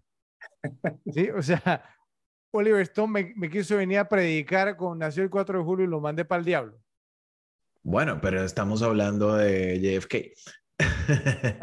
Y- ¿no? Estamos y- hablando de Hidden Figures. Sí, sí, sí, por eso, pero, pero el tema es que, ojo, eh, fue un hecho histórico, lo están, le están dando un drama adicional, como, como hemos hablado de, como hablábamos hace un rato de JFK, el director quería, Por quería que narrar si de una manera. Era woke y pregunté que si Hidden Figures es woke y si Selma mí- es woke. Lo mismo. A mí no, no me parecen woke, porque simplemente están hablando de hechos históricos que vale la pena exaltar, no están embutiendo cuotas. Ok. ¿ok? Ahora, ahora, digamos, voy a hacer esta aclaración, ¿sí? Ujú. Para mí el tema de las pe- películas es obviamente personal, ¿cierto? Porque tenemos un podcast dedicado a las películas. Entonces, ah, yo siempre he dicho que, que cuando una persona me recomienda una película, para mí, digamos, o sea, pues yo no le doy muchas segundas oportunidades a las personas cuando me recomiendan películas, porque cuando te sientas en una pe- película son prácticamente dos horas de tu vida, ¿sí? Entonces, si esas dos horas yo las pierdo y esa, esa persona me hizo perder dos horas de mi vida una película que es mala, eso sí es difícil per- perdonárselo. Le, le- le soy sincero. Entonces, para Ujú. mí el tema del que me recomienda una pel- película es bien personal. Porque, vuelvo y digo, para mí son- las películas son especiales. Entonces, todo el beneficio de la duda, Ralph. Ok, primero no te lo estaba recomendando. Pero la estás poniendo en tu, en tu, en tu ranking de repetible. Sí, y segundo, well, sí, son dos horas perdidas, Ok, too bad. ok, entonces no la recomiendas entonces. Sí, Bueno, entonces, porque dice que no la no, estaba es que no te la recomendando. estaba recomendando a ti directamente, pero si quieres te la recomiendo, vela. Bueno, bueno, que es, es- es- es que es que vuelvo y digo, y lo he dicho anteriormente, cuando estamos haciendo un ranking, es- esas son nuestras recomendaciones. Eh, Siempre yo lo he visto así. Pero yo, también. yo, re- yo recomendado hasta la saciedad el laberinto del fauno de los orfanato y Fred ni por ahí. Exactamente. Entonces, que el cara no se venga a hacer el ofrecido de que quiere ver las recomendaciones. Exactamente. Ok, ok. Buen Ey, punto. ey, es que, pero da, da- dame un chance, yo, o sea, en algún momento la Pero, pero espérate, si has algo En aprendido, algún momento, cuando te- de algo de, la- de las interacciones con nosotros es que no hay segundas oportunidades. Ey, en algún momento para Fred, cuando esté ya en el asilo y se la pongan obligado que no pueda cambiar el canal. Así, naranja mecánica. Sí, exacto. Bueno, Vamos con, eh, listo, la número 9. Con Clint Eastwood, A Perfect World. A Perfect World, del año 1993. Esa película me encanta. Sí, creo que me la debería ver mucho más. Y número 10, una película que también tiene el tema de, a veces está cool, la mayoría de veces no, pero es una película muy bien hecha, del año 97. Sí. ¿Saben cuál es? Del año 97, a veces está cool y otras veces no. Sí, Think, eh, Think Up, The Postman. The Postman. The De verdad, Ralphie, The. Postman, el, el cartero. Uy, es así, Ralphie. O Por, sea, eso, por eso quedó en número 10. uf, Me, me le he visto, me le he visto un par de veces más que, que Danza con Lobos, o sea, como tres veces. Ah, wow, o sea, un cartero como el héroe de una película de acción. Ahí empezó mal la premisa, bro. Bueno, ok, está bien su ranking, yo es su ranking, es su ranking, ¿ok? Está bien, Ralphie, o sea, ¿no? Interesante, interesante, o sea, eh, tendremos que hablar un poquito acerca de la filmografía de yo- Kevin yo- Costner, pero yo creo que ni yo, creo que ni Fred se atreve a poner a- arriba de Danza con Lobos. eh, bueno, que, no, no, no, no, el, Eh, el- estamos- the- the Postman no, obviamente no. Estamos hablando de cuál, cuál nos hemos visto más. Es más, más repetir, eso es cierto, yo, o sea, y bueno, ok. Pero está bien, Ralphie, No o estoy sea, diciendo que sea una película mejor, exactamente. bueno, bueno, no, no te pongo a la defensiva tampoco, Ralphie, te viste un par ahí que, bueno, de, The Postman, bueno, eh, Ya, me ya, pongo ya- modo ya hablaremos acerca de la filmografía de, de Kevin Costner, después digamos que terminemos entonces, pues, ¿no? Con, con los rankings. Vamos a ver tu ranking, yo, adelante. Eh, bueno, yo tengo las 10 justas, así que comenzamos con la número 10. Ok, La número 10, esta es una película reciente que me pareció muy buena, muy, muy, muy interesante, con Kevin Costner, digamos, no un papel tan, tan, tan protagónico, pero la película me parece muy buena y muy interesante. Molly's Game, apuesta maestra de 2017, con Jessica Ujú. Chastain, Idris Elba y Michael Cera, eh, ¿no? Sobre esta chica, ¿no? Que era una atleta olímpica y después se pone a organizar, digamos, juegos il- ilegales de cartas. o sea, es una película bien interesante y de la vida real. Eh, fue una grata sorpresa esa película. Sí, sí, sí. O sí. sea, o sea, sí, o sea, más o menos, digamos, como la, la que mencionaste hace un momento, ¿cuál era? De que, ah, World, World Trade Center, como que fue más de lo que yo pensaba, ¿cierto? Pues tampoco, digamos, nothing to write home about. Si es nada Sí, así para estar Por eso- escribiendo. Por eso está de 10, ahora está de 10 también, porque es, digamos, una de las más recientes, las visto menos también. Ok. Eh, la número 9, esta no la dijo Ralphie, no sé si es porque no la ha visto, porque no le gusta, pero me parece una película bien interesante, una Hubo película varias cool. que no dijo Ralphie. Eh, esta se llama Mr. Brooks, de 2007, de Bruce Evans, con Demi Moore y William Hurt. O sea, una película cool, con Kevin Costner, digamos, eh, pa- pasado ese tiempo, ¿no? De, de, de, de, sus, como en su segundo, su segundo aire de fama, ¿no? Después que pasó todo ese tema de Waterworld y eso, vino con, Ujú. ¿no? Con, con esta y otras películas buenas. Eh, es una película buena, ¿no? Sobre un tipo que es como un empresario, y, ¿no? Y, y- pero tiene como una doble vida, que es un asesino, eh, o sea, y lo descubren, o sea, está- está- es, es interesante esa No película. recuerdo haberla visto. Sí, Eh, sí, sí, está, yo- está- yo vi- es cool, Yo voy a ser sincero, o sea, esa película yo no la he visto. está cool. Eh, o sea, o sea, no, una persona que me la recomendó me dijo que no, que sí, que, que era un tipo como que era un asesino en serie, una cosa así, o no sé. Pero no, no sé, no me la he visto. Me sorprendió pues que yo ahora, pues no, que la mencionara en su, en su ranking. Me da algo de esperanza con la película. Sí, sí, sí, sí, o sea, no, no, no, o sea, ¿La es una buena entonces? película. Es una buena película, es una buena película. Si te gusta Kevin Costner, o sea, no es una película mala, es una película buena, entretenida, ¿no? Con esa temática que te estamos diciendo, ¿no? Y, lo, y lo que pasa, ¿no? Un hombre de familia y eso, que entonces que tiene esa doble vida, ¿no? Bien. Eh, la número 8. Esta es, ¿no? De esas películas que eh, sí la mencionó Ralphie, pero es de esas películas, ¿no? Como que la vi en su momento y tengo mil años que no la veo. Y es Robin Hood, Príncipe de los Ladrones, pues de 1991, de Kevin Reynolds, o con Morgan Freeman, Mary Elizabeth Mastrantonio, Christian Slater y Alan Rickman. Eh, cierto, ¿no? O sea, eh, lo menos destacable de esta película probablemente es la actuación de Kevin Costner, como lo mencionamos en antes, eh, lleno de buenos personajes, buenos papeles. Esta película, ahí lo que me llamó mucho la atención es que fue basada, ¿no? En el personaje de la reina que era el sheriff de Nottingham y no hablaste nada del príncipe Juan prácticamente, ¿no? Que era el, el que, el- el- que era el villano de verdad de Robin Hood. Eh, la número 7. Esta película la he mencionado antes, me gusta muchísimo, o sea, es un tremendo, tremendo western. Open Range de 2003, ¿no? Dirigida por Kevin Costner con Robert Duvall, Diego Luna y Michael Gambon. O sea, e- e- esta película es de eso, o sea, de, de esas películas que, que la que la vi simplemente porque me gustan los westerns, pero tiene tantos detalles que me gustan una película diferente. Eh, y hay, hay, algo que me gusta mucho de esta película en particular, y yo creo que no lo he visto jamás en un western, y es que hay una parte que, que no, pues cuando Kevin Costner y Robert Duvall también sale ahí, van y, ponen como, como, una, como una nota, ¿no? Ahí donde está Michael Gambon diciendo que se va a encontrar en tal lado.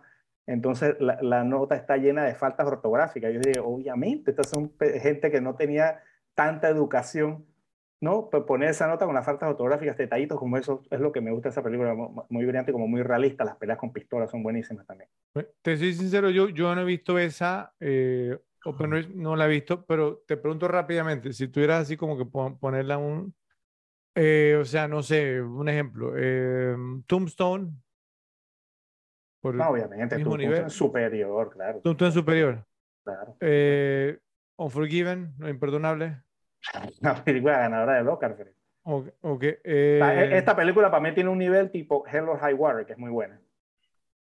Ahora, Hello High Water, tú sabes que a mí me encanta. Entonces... Bueno, eh, para, para, para, mí tiene un nivel así. No son iguales, pero me, me refiero a lo que me gustan. Pues, el nivel, de, que calidad. Me gustan, que la considero ah, de calidad, de buena. Okay. Me, me, parece ese nivel. Ok. Hello High Water puede ser un episodio de. Eh, no sé, porque me gusta, pero no es, que, no es que me la he visto tantas, tantas veces. Bueno, vamos a darle tiempo. Dale. Ok. La número 6, mencionada por Ralphie, Un Mundo Perfecto de 1993 de Clint Eastwood, pues con Clint Eastwood y Laura Dern. Eh, creo que también lo mencionamos en otro ranking, probablemente sea en el de Forgiven, ¿no? Bueno, la película del año o algo así, me parece una película por muy, muy buena también. Estuvo, me parece, también en la rotación, la tuvieron un tiempo por los, por los canales, yo también la alquilé varias veces. Eh, una película muy cool, ¿no? Este personaje de, de Kevin Costner, pues, tenía, ¿no? El chico secuestrado, el que el policía, muy, muy buena película. La número 5, esta, esta, sí, sí, bueno, a lo mejor no, pero esta película a mí me gustó mucho y la vi muchísimo en esos, en esos, en esos tiempos. Hubo un tiempo yo también que, un tiempito de mi vida, jugué este deporte y me gustó mucho esta película, Team Cup de 1996 de Ron Shelton, con René Russo y Don Johnson. O sea, yo tuve mis tiempitos de golf, o sea, entonces en toda esa onda de esta película es bien cool, ¿no? Todo ese tema, ¿no? De, de la batalla que tenía él con Don Johnson, de la parte que no podía pasar la trampa de agua. O sea, esta, película es muy cool, muy, buena, muy buena película de golf de deporte. Y, obviamente se ve que Kevin Costner no es un jugador de golf improvisado, sabe jugar. Okay. Ah, bueno, qué bien, no, no sabía que había jugado golf. Yo, mira que yo o sea, pues, siempre he tenido como que el tema como veía hacerlo un par de veces, pero me ha dado miedo porque, o sea, me da miedo que, te guste. que es un juego muy adictivo. Exacto. Y entonces, pues no, y eh, sí, o sea, yo soy muy competitivo. Sí, e, e, e, es, es, adictivo y no solo eso, sino que, bueno, como todo deporte, pues tú, uno lo quiere jugar bien y es un deporte que requiere muchísima práctica para, ¿no? para tener un nivel a un nivel y, y, bueno, o sea, y si, no, y si no constas con el tiempo, o sea, no es un deporte de que, bueno, nada más voy a ir a jugar un sábado y... Por ese lado va el tema. Y no es nada barato jugar acá. Aparte que no es barato, también le tienes que dedicar mucho tiempo de práctica. La número 4. Danza con Lobos de 1990, también dirigida por Kevin Costner, con Mary McDonald y Graham Greene, aquí obviamente yo discrepo con ustedes dos, pues ustedes dos no, no la consideran repetible. Esta película simplemente, o sea, a mí me, me, encanta, es una película brillante. A mí que una película sea buena y tenga el nivel de esta película, para mí esa la hace repetible, o sea, una muy, muy buena película.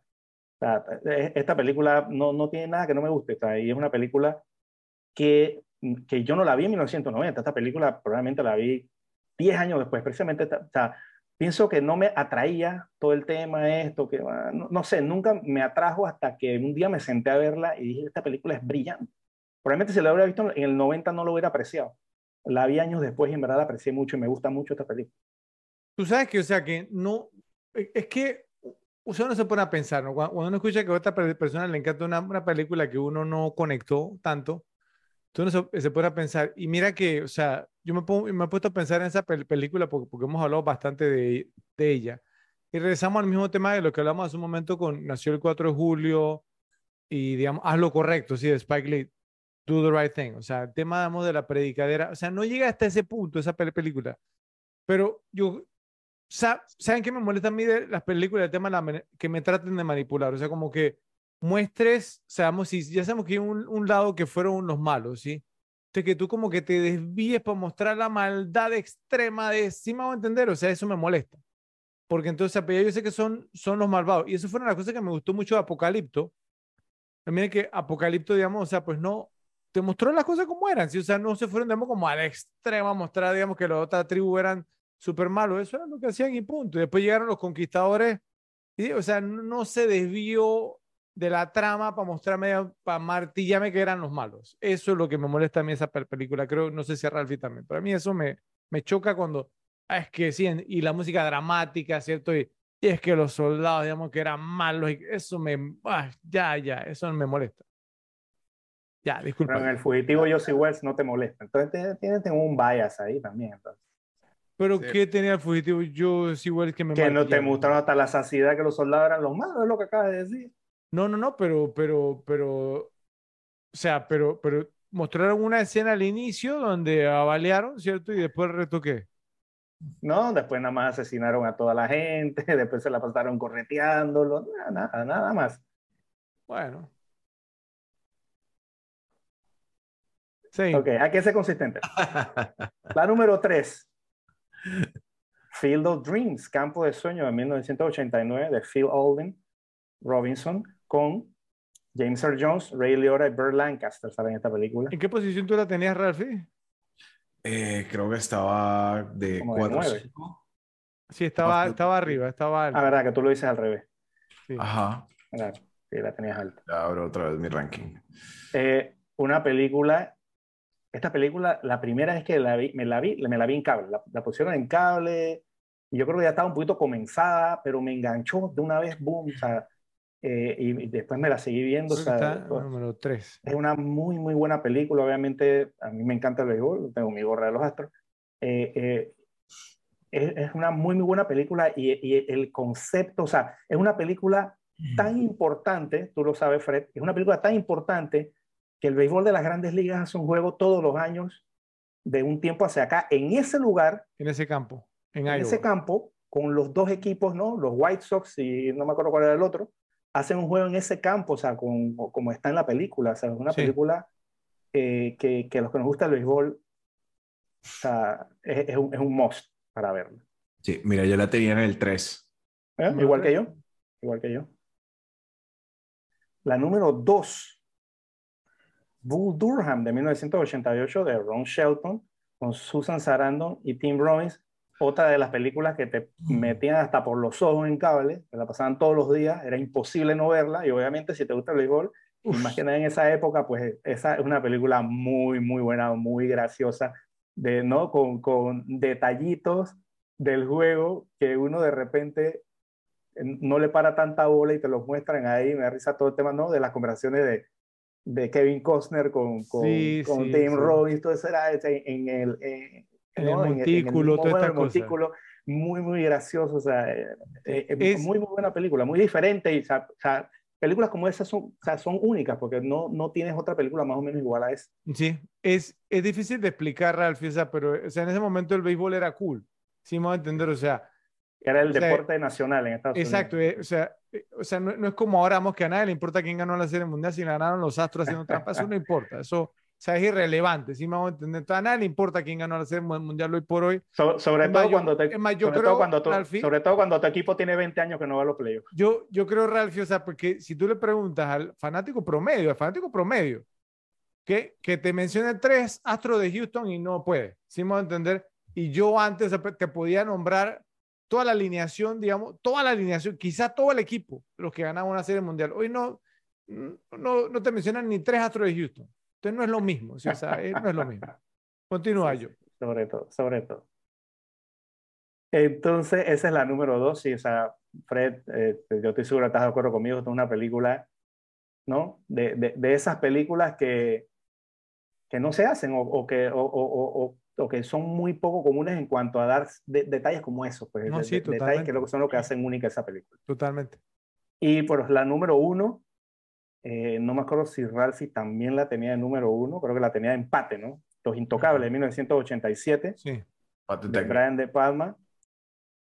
eh, eh, con Sean Connery, Robert De Niro y Andy García. Eh, hemos hablado de esta película, ¿no? Esta es una muy, muy buena película, de, digamos, de las tops de Brian De Palma, de las top 3 probablemente. Muy, muy buena. Volvemos al tema de otra película que se toma muchas libertades creativas, pero que consigue el resultado y está muy buena y muy bien hecha. y obviamente con Kevin Costner, pues, el motivo del top haciendo el papel de Elliot Ness, principal.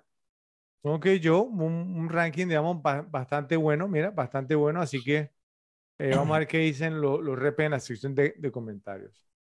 Bueno, me toca a mí ahora, voy yo con mi ranking de las películas más repetibles de Kevin Costner, entonces voy a empezar con las menciones honoríficas, tengo algunas. Primero, eh, una que se llama Draft Day del 2014, de, me sorprendió esta película de Ivan Reitman, el director, con Chadwick Boseman, que en paz descanse, el, el amigo Black Panther. Y Jennifer Garner, la película, vemos, o sea, pero me sorprendió, es bastante repetible yo, o sea, pues que hablamos sobre el tema del draft de la NFL y hace el papel de, los Cleveland Browns, ¿era? Gerente general de los Cleveland Browns, sí, o sea, tiene su parte de, o sea, por tema de drama, ¿no? ¿Cierto? Más o menos lo que pasa con Moneyball, de que si los, o sea, trata, trata de darle drama, pero está bastante bien hecha, es disfrutable, me la he repetido algunas veces, pero no para entrar al top 10. Una que creo que ninguno de ustedes dos mencionó yo la he visto ya un par de veces, me ha, me ha gustado mucho. Eh, inicialmente yo pensé que esa era, o sea, cuando se referían, digamos, la trama de Mr. Brooks se referían a esta, pero no creo que si son dos películas distintas, no creo, ya estoy seguro. Y es, digamos, Three Days to Kill, tres días para matar, del 2014, con Amber Heard, que aquí, pues, antes que, que subiéramos los ponchi, que estaba lindísima en esta cinta, y, y Connie Nielsen, pero esta película es muy buena porque ese papel, digamos, también como de un asesino a sueldo que tiene su hija y que entonces que él trata, digamos, como de conectar con ella, pero mientras tanto tiene que ir, sí, obviamente, pues como, o sea, haciendo su trabajo y demás, y se hace una muy buena actuación, muy creíble como asesino, digamos, como un matón a, eh, sueldo. Muy, muy bien lo hace, y la verdad no me había imaginado más a Kevin Costner como muy creíble en una película de acción como esta, pero tipo ¿cómo se llama? Eh, eh, Liam Neeson, este, este tipo de temas, ¿no? Sí, o sea, que para Kevin Costner es mucho decir y me gustó, pero no sé por qué no le dio como una segunda carrera, vamos, con ese tipo de película. Eh, otra mención honorífica, Man of Steel, El Hombre de Acero, el 2003, una película que me agarró totalmente fuera de base, mucho mejor de lo que yo esperaba. Ustedes saben, yo lo mencioné en, el episodio de Iron Man, que espero que lo vayan a ver. primero que mencionamos ese episodio. Eh, Sí, eh, del, del 2003 esta cinta con Henry Cavill, Amy Adams, Michael Shannon, Lawrence Fishburne y Diane Lane, un gran elenco. Sí. Y esta película, o sea, el tono, o sea, y, y Superman es mi superhéroe favorito, ¿cierto? Entonces, o sea, pues no, y él actuó aquí como el, como el padre, digamos, de, de Superman, entonces muy, muy buena. Y me el gustó. Padre de la Tierra. Sí, exactamente, el padre de la Tierra. El otro, el otro era Russell Crowe. Russell, Russell Crowe también. Y la última mención honorífica, pues tuve que mencionarla. Yo era prácticamente como imposible, vamos no veces por lo menos un par de veces porque estaba en una, una rotación ahí. Dance with Wolves, Danza con Lobo en 1990, ¿cierto? Dirigida por él mismo. Y bueno, eh, con, Mary McConnell, ¿cierto? Y Graham Greene. Eh, pero, o sea, ¿no? a estas películas, ya lo hemos hablado suficiente. Que, bueno, ahí tratamos de un mensaje. Bueno, va mi top 10 entonces. La número 10, Robin Hood, Prince of Thieves, Robin Hood, Príncipe de los Ladrones, de Kevin Reynolds, con Kevin Costner, Morgan Freeman, Alan Rickman y Mary Elizabeth Mastrantonio. Lo que hablamos, repetible, muy entretenida la película. Y lo gracioso es que, pues creo que la actuación de Kevin Costner es lo peor de esta película, ¿cierto? O sea, entonces no es repetible por él. Y este es la más repetible de Costner, pero bueno, no la Robin, no era, no era Robin de Sherwood, era Robin de LA. Entonces, o sea, la película no es repetible por él, pero es repetible. Entonces, es muy gracioso porque este es el ranking de Kevin Costner. Bueno, la número 9, me extrañó que nadie la, mencionara, bueno, a Ralphie no me extraña, pero yo, bueno, es que yo la mencioné anteriormente y yo como que esta película nunca le gustó. Silverado de 1985, de Lawrence Kasdan con Kevin Klein, Scott Glenn, Rosanna Arquette, John Cleese, Danny Glover, Jeff Goldblum y se me quedaron un par. Tremendo elenco. Brian Dennehy también está en esta cinta. Tremendo elenco esta película, ¿cierto? O sea, un western muy disfrutable. Kevin Costner, digamos, hace un papel, digamos, de un tipo joven, medio volátil, ¿cierto? O sea, muy, muy disfrutable la actuación de él en esta cinta. También me gusta mucho verla. La número 8, oiga, estamos en el episodio de JFK, ¿cierto? Y nadie mencionó 13 Days, 13 días, o sea, un thriller, otro thriller político donde actúa él del año 2000, del director Roger Donaldson con Bruce Greenwood, Bruce Greenwood y Dylan Baker. Una gran película, o sea, habla, digamos, entonces de JFK, de la, la bahía de los cochinos, ¿cierto? O sea, pues digamos, y, la, y digamos, obviamente, pues no, de la, la crisis, digamos, eh, o sea, no nuclear, o sea, pues que, que, que iba, digamos, o sea, iba a hacer una guerra entre Rusia y los Estados Unidos, o sea, porque y había submarinos rusos, digamos, cerca de la costa de Florida, ¿cierto? Por el tema de Cuba está metido Castro, o sea, es una gran película. Si no la han visto, se la recomiendo altamente, 13 Days. O sea, y es gracioso porque pues ya uno veía, digamos, ¿no? a Kevin Costner, digamos, por JFK, y entonces esta otra cinta hace papel como, eh, que, o sea, es como un personaje, no es tan ficticio, pero que, que, está metido donde no debe estar metido, pero está bien porque es un vehículo para uno saber lo que está pensando John F. Kennedy y todo lo demás, ¿no? Pero una gran cinta, de verdad, se la recomiendo altamente si le gustó JFK, una película que ha envejecido muy bien. La número 7, no espero que Ralphie la conozca, a lo mejor Joe sí, Joe, ¿te suena el nombre? Fandango. ¿No? No la he visto. Eh, de 1985 de Kevin Reynolds. ¿Te acuerdas que le comentaba que Kevin Reynolds actuó, o sea, eh, eh, dirigió varias, digamos, de Kevin Costner? Esta es una de esas con Judd Nelson y Sam Roberts. Una película, esta película es como fascinante, es una como una cápsula del tiempo, Ralphie, porque son como, o sea, es, es, como para la guerra de Vietnam, ¿cierto? Se están graduando, no me acuerdo si, creo, creo que era de la universidad o estaba en la universidad o sí, entonces unos amigos, digamos, entonces, pues que, que o sea, que eh, tienen que decidir, digamos, entonces, o pues, si se van, eh, por, porque era obligatorio que fueran a la guerra, ¿sí? entonces si van a Vietnam o si se escapan, digamos, a Canadá, si se escapan a Canadá, entonces no pueden regresar nunca más a Estados Unidos, entonces deciden hacerse como un road trip, ¿cierto? Como un viaje, entonces, pues, por el, por el desierto, entonces, pues, eh, para tomar su decisión. Y hacen un montón de locuras, se tiran en paracaídas, ¿cierto? O sea, o sea, toda una ponchera. Es muy interesante la película y Kevin Costner del elenco principal, y eso que estaba John Nelson, ahora en 1985, Breakfast Club, ¿cierto? O sea, en su apogeo, pero Kevin Costner es que el tipo era una estrella, ¿sí? O sea, Kevin Costner, el, el, tipo que entra a la habitación, ¿cierto? Y ya, o sea, tú dices, este tipo es la estrella, ¿sí? Y ahí esta película se nota y es muy, muy repetida. Es como una cápsula del tiempo, esa película me gusta mucho. La número 6, Think Up. Yo totalmente de acuerdo contigo, de 1996, de Ron Shelton con René Russo, Don Johnson y Chich Marin. Muy disfrutable. ¿Sabes que, tipo, ¿Sabes que esa película, por qué no fue más exitosa, Joe?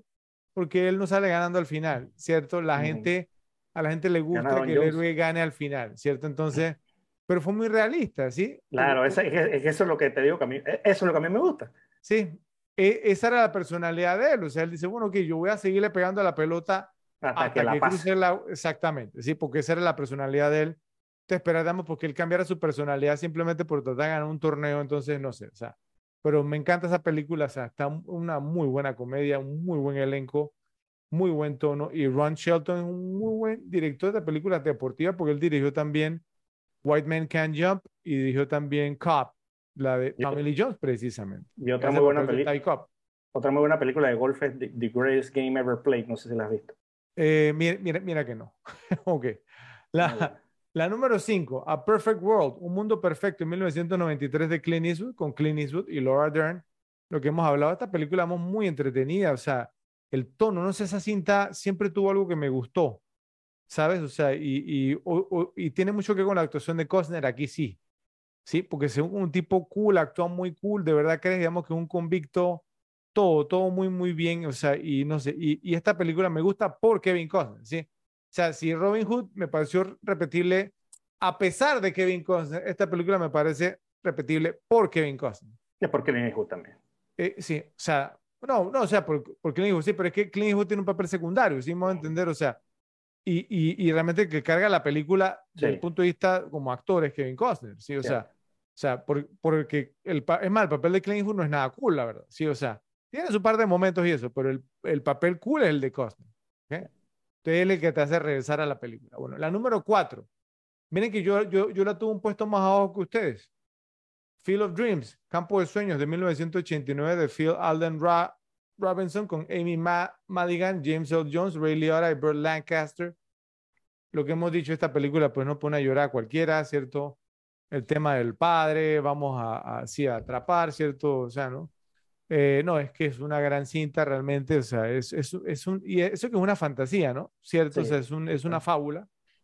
Y hemos solamente este tipo, digamos, de películas. Bueno, sí, basado en lo, lo, los Blackson, ¿no? Chula Joe Jackson y todo. Sí, correcto, sí. Hay una película, yo la he mencionado, de Eight Men Out, de, esa, de, de, eso que me encanta, me encanta esa película. Es con John Cusack, ¿no? Oh, John Cusack, Charlie Sheen, Charlie Sheen. Eh, David Strathern, tiene, tiene un gran elenco, un gran elenco esa película. Pero, pero no, eh, Field of Dreams, Campo de Sueños, realmente, o sea, pues no, si te gusta el béisbol, es una película muy especial realmente. Y bueno, a mí, pues no, o sea, me llegó un momento, digamos, significativo.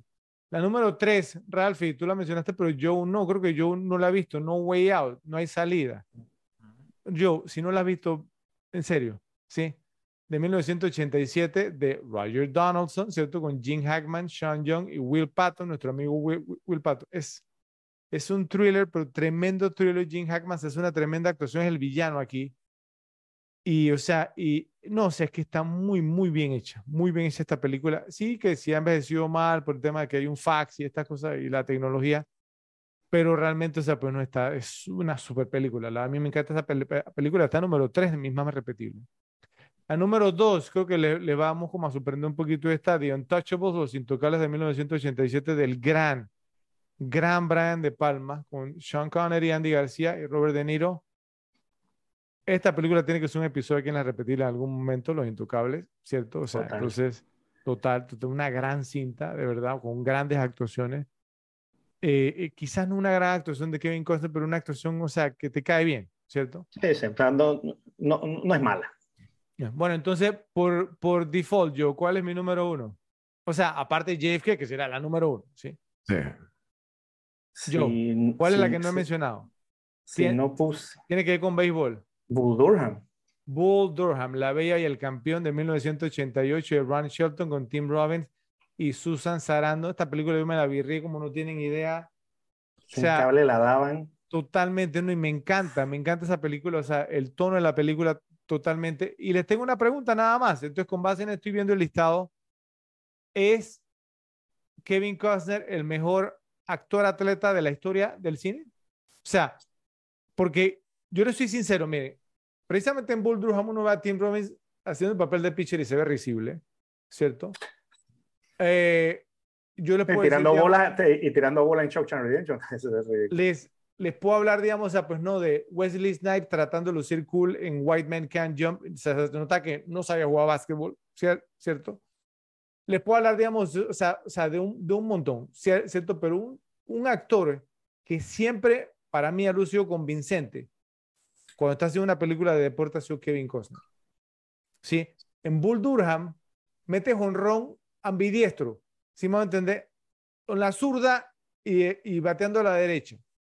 Ah, e, es un atleta, si me entender. El swing de golf, como mencionó Joe, ¿cierto? En, en Team Cup. O sea, hizo una película que no la mencioné yo, se llama American Flyers, que es como el 83, 84, muy buena también. No me la repetí tanto, pero la recomiendo también, que eso hace el papel de ciclista. Creo que es con David Marshall Grant, que hace el papel del papá de Andy en El Diablo Vista a la Moda, ¿cierto?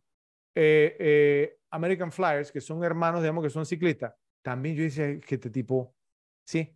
Y Kevin Costner es un atleta, sí voy a entender. Entonces, eh, pregunto nuevamente, ¿es Kevin Costner el mejor actor atleta en la historia del cine? Se le ocurre a alguien, digamos, que sea más convincente como atleta en las películas o que haya lucido más convincente como atleta en las películas, sin ser atleta, obviamente.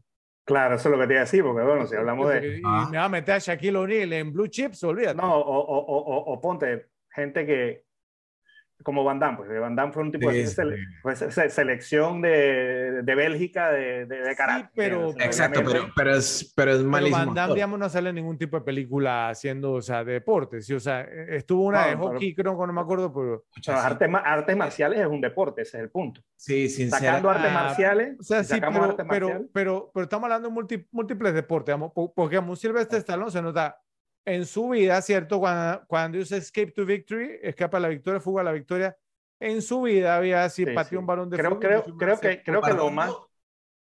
ajá, guardando proporciones, me atrevería a decir Woody Harrelson, Adam Sandler, pero como basquetbolista. Los dos, Woody Harrelson y. Adam Sandler. Adam Adam Sandler, cuando- Sandler cuando, cuando hizo. The Longest Yard no me convenció mucho como cu- un quarterback. No sé qué usted qué opina. O No eh, no, estaba tan mal. No, no tiene, estaba tan no, mal. no, o sea, Adam Sandler no tiene los metrics, pero tiene La mecánica. la mecánica, claro. Tiene la tiene mecánica. Lo O que sea, no tiene es, digamos, la, a- el, el- el- La el- altura y... la- claro, La claro. la opulencia, pues. Ahora, ahora eh, eh, por ahí está Kyler Murray, digo, no es, que, no, no- no es tan atleta como Kyler Murray, pero me refiero- al tamaño, o sea, hay corebacks que No, son no, chicos está bien. también. está- o sea, o sea, eh, digamos que Sa- Sandler es como decir, como es como es como el Meister, ¿cierto? Porque el Meister tiene coordinación y se ve creíble cuando practica todo el deporte. Hay unos que juegan mejor que otros, digamos, como el béisbol, el básquetbol, el ping-pong. Yo sabe que soy imbatible, ¿cierto? En básquetbol Sí, también. le- le- te Forrest pero me sí, confundí. me acuerdo- ¿Qui- pero, ¿Quién es pero si me,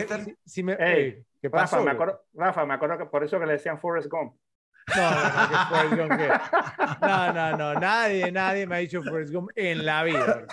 Olvídate. No, no, pero, pero Podemos tema de arreglarlo. Es un tema, es un tema de coordinación, si me voy a entender. O sea, y a lo que voy es que Kevin Costner se ve como un tipo coordinado y yo no lo he visto nunca luciendo, digamos, mal cuando está haciendo el papel de deportista. Claro, no, Pa- no, no, se, no, no se ve inverosímil. No se ve inverosímil. ¿sí? Para mí, digamos, o sea, para mí es el mejor, digamos, actor atleta de la historia y se nota en el ranking, me voy a entender, y se notamos, o sea, pues no, y eso que no incluí American Flyers, como les dije, ¿sí? Que también digamos, fue muy, muy creíble como ciclista. Véanla si no se la han visto. Bueno, ese fue mi ranking. Mi estimado Repes, por favor, nos dicen en la sección de comentarios si les gustó más el de Ralphie, más el de Joe o el mío. Entonces vamos a estar muy pendientes. Por primera vez en las repetibles tenemos un episodio de dos partes. Hasta aquí llega este episodio y ya las categorías las vamos a estar manejando en, en una segunda parte de este episodio de JFK. Esperamos que les haya gustado.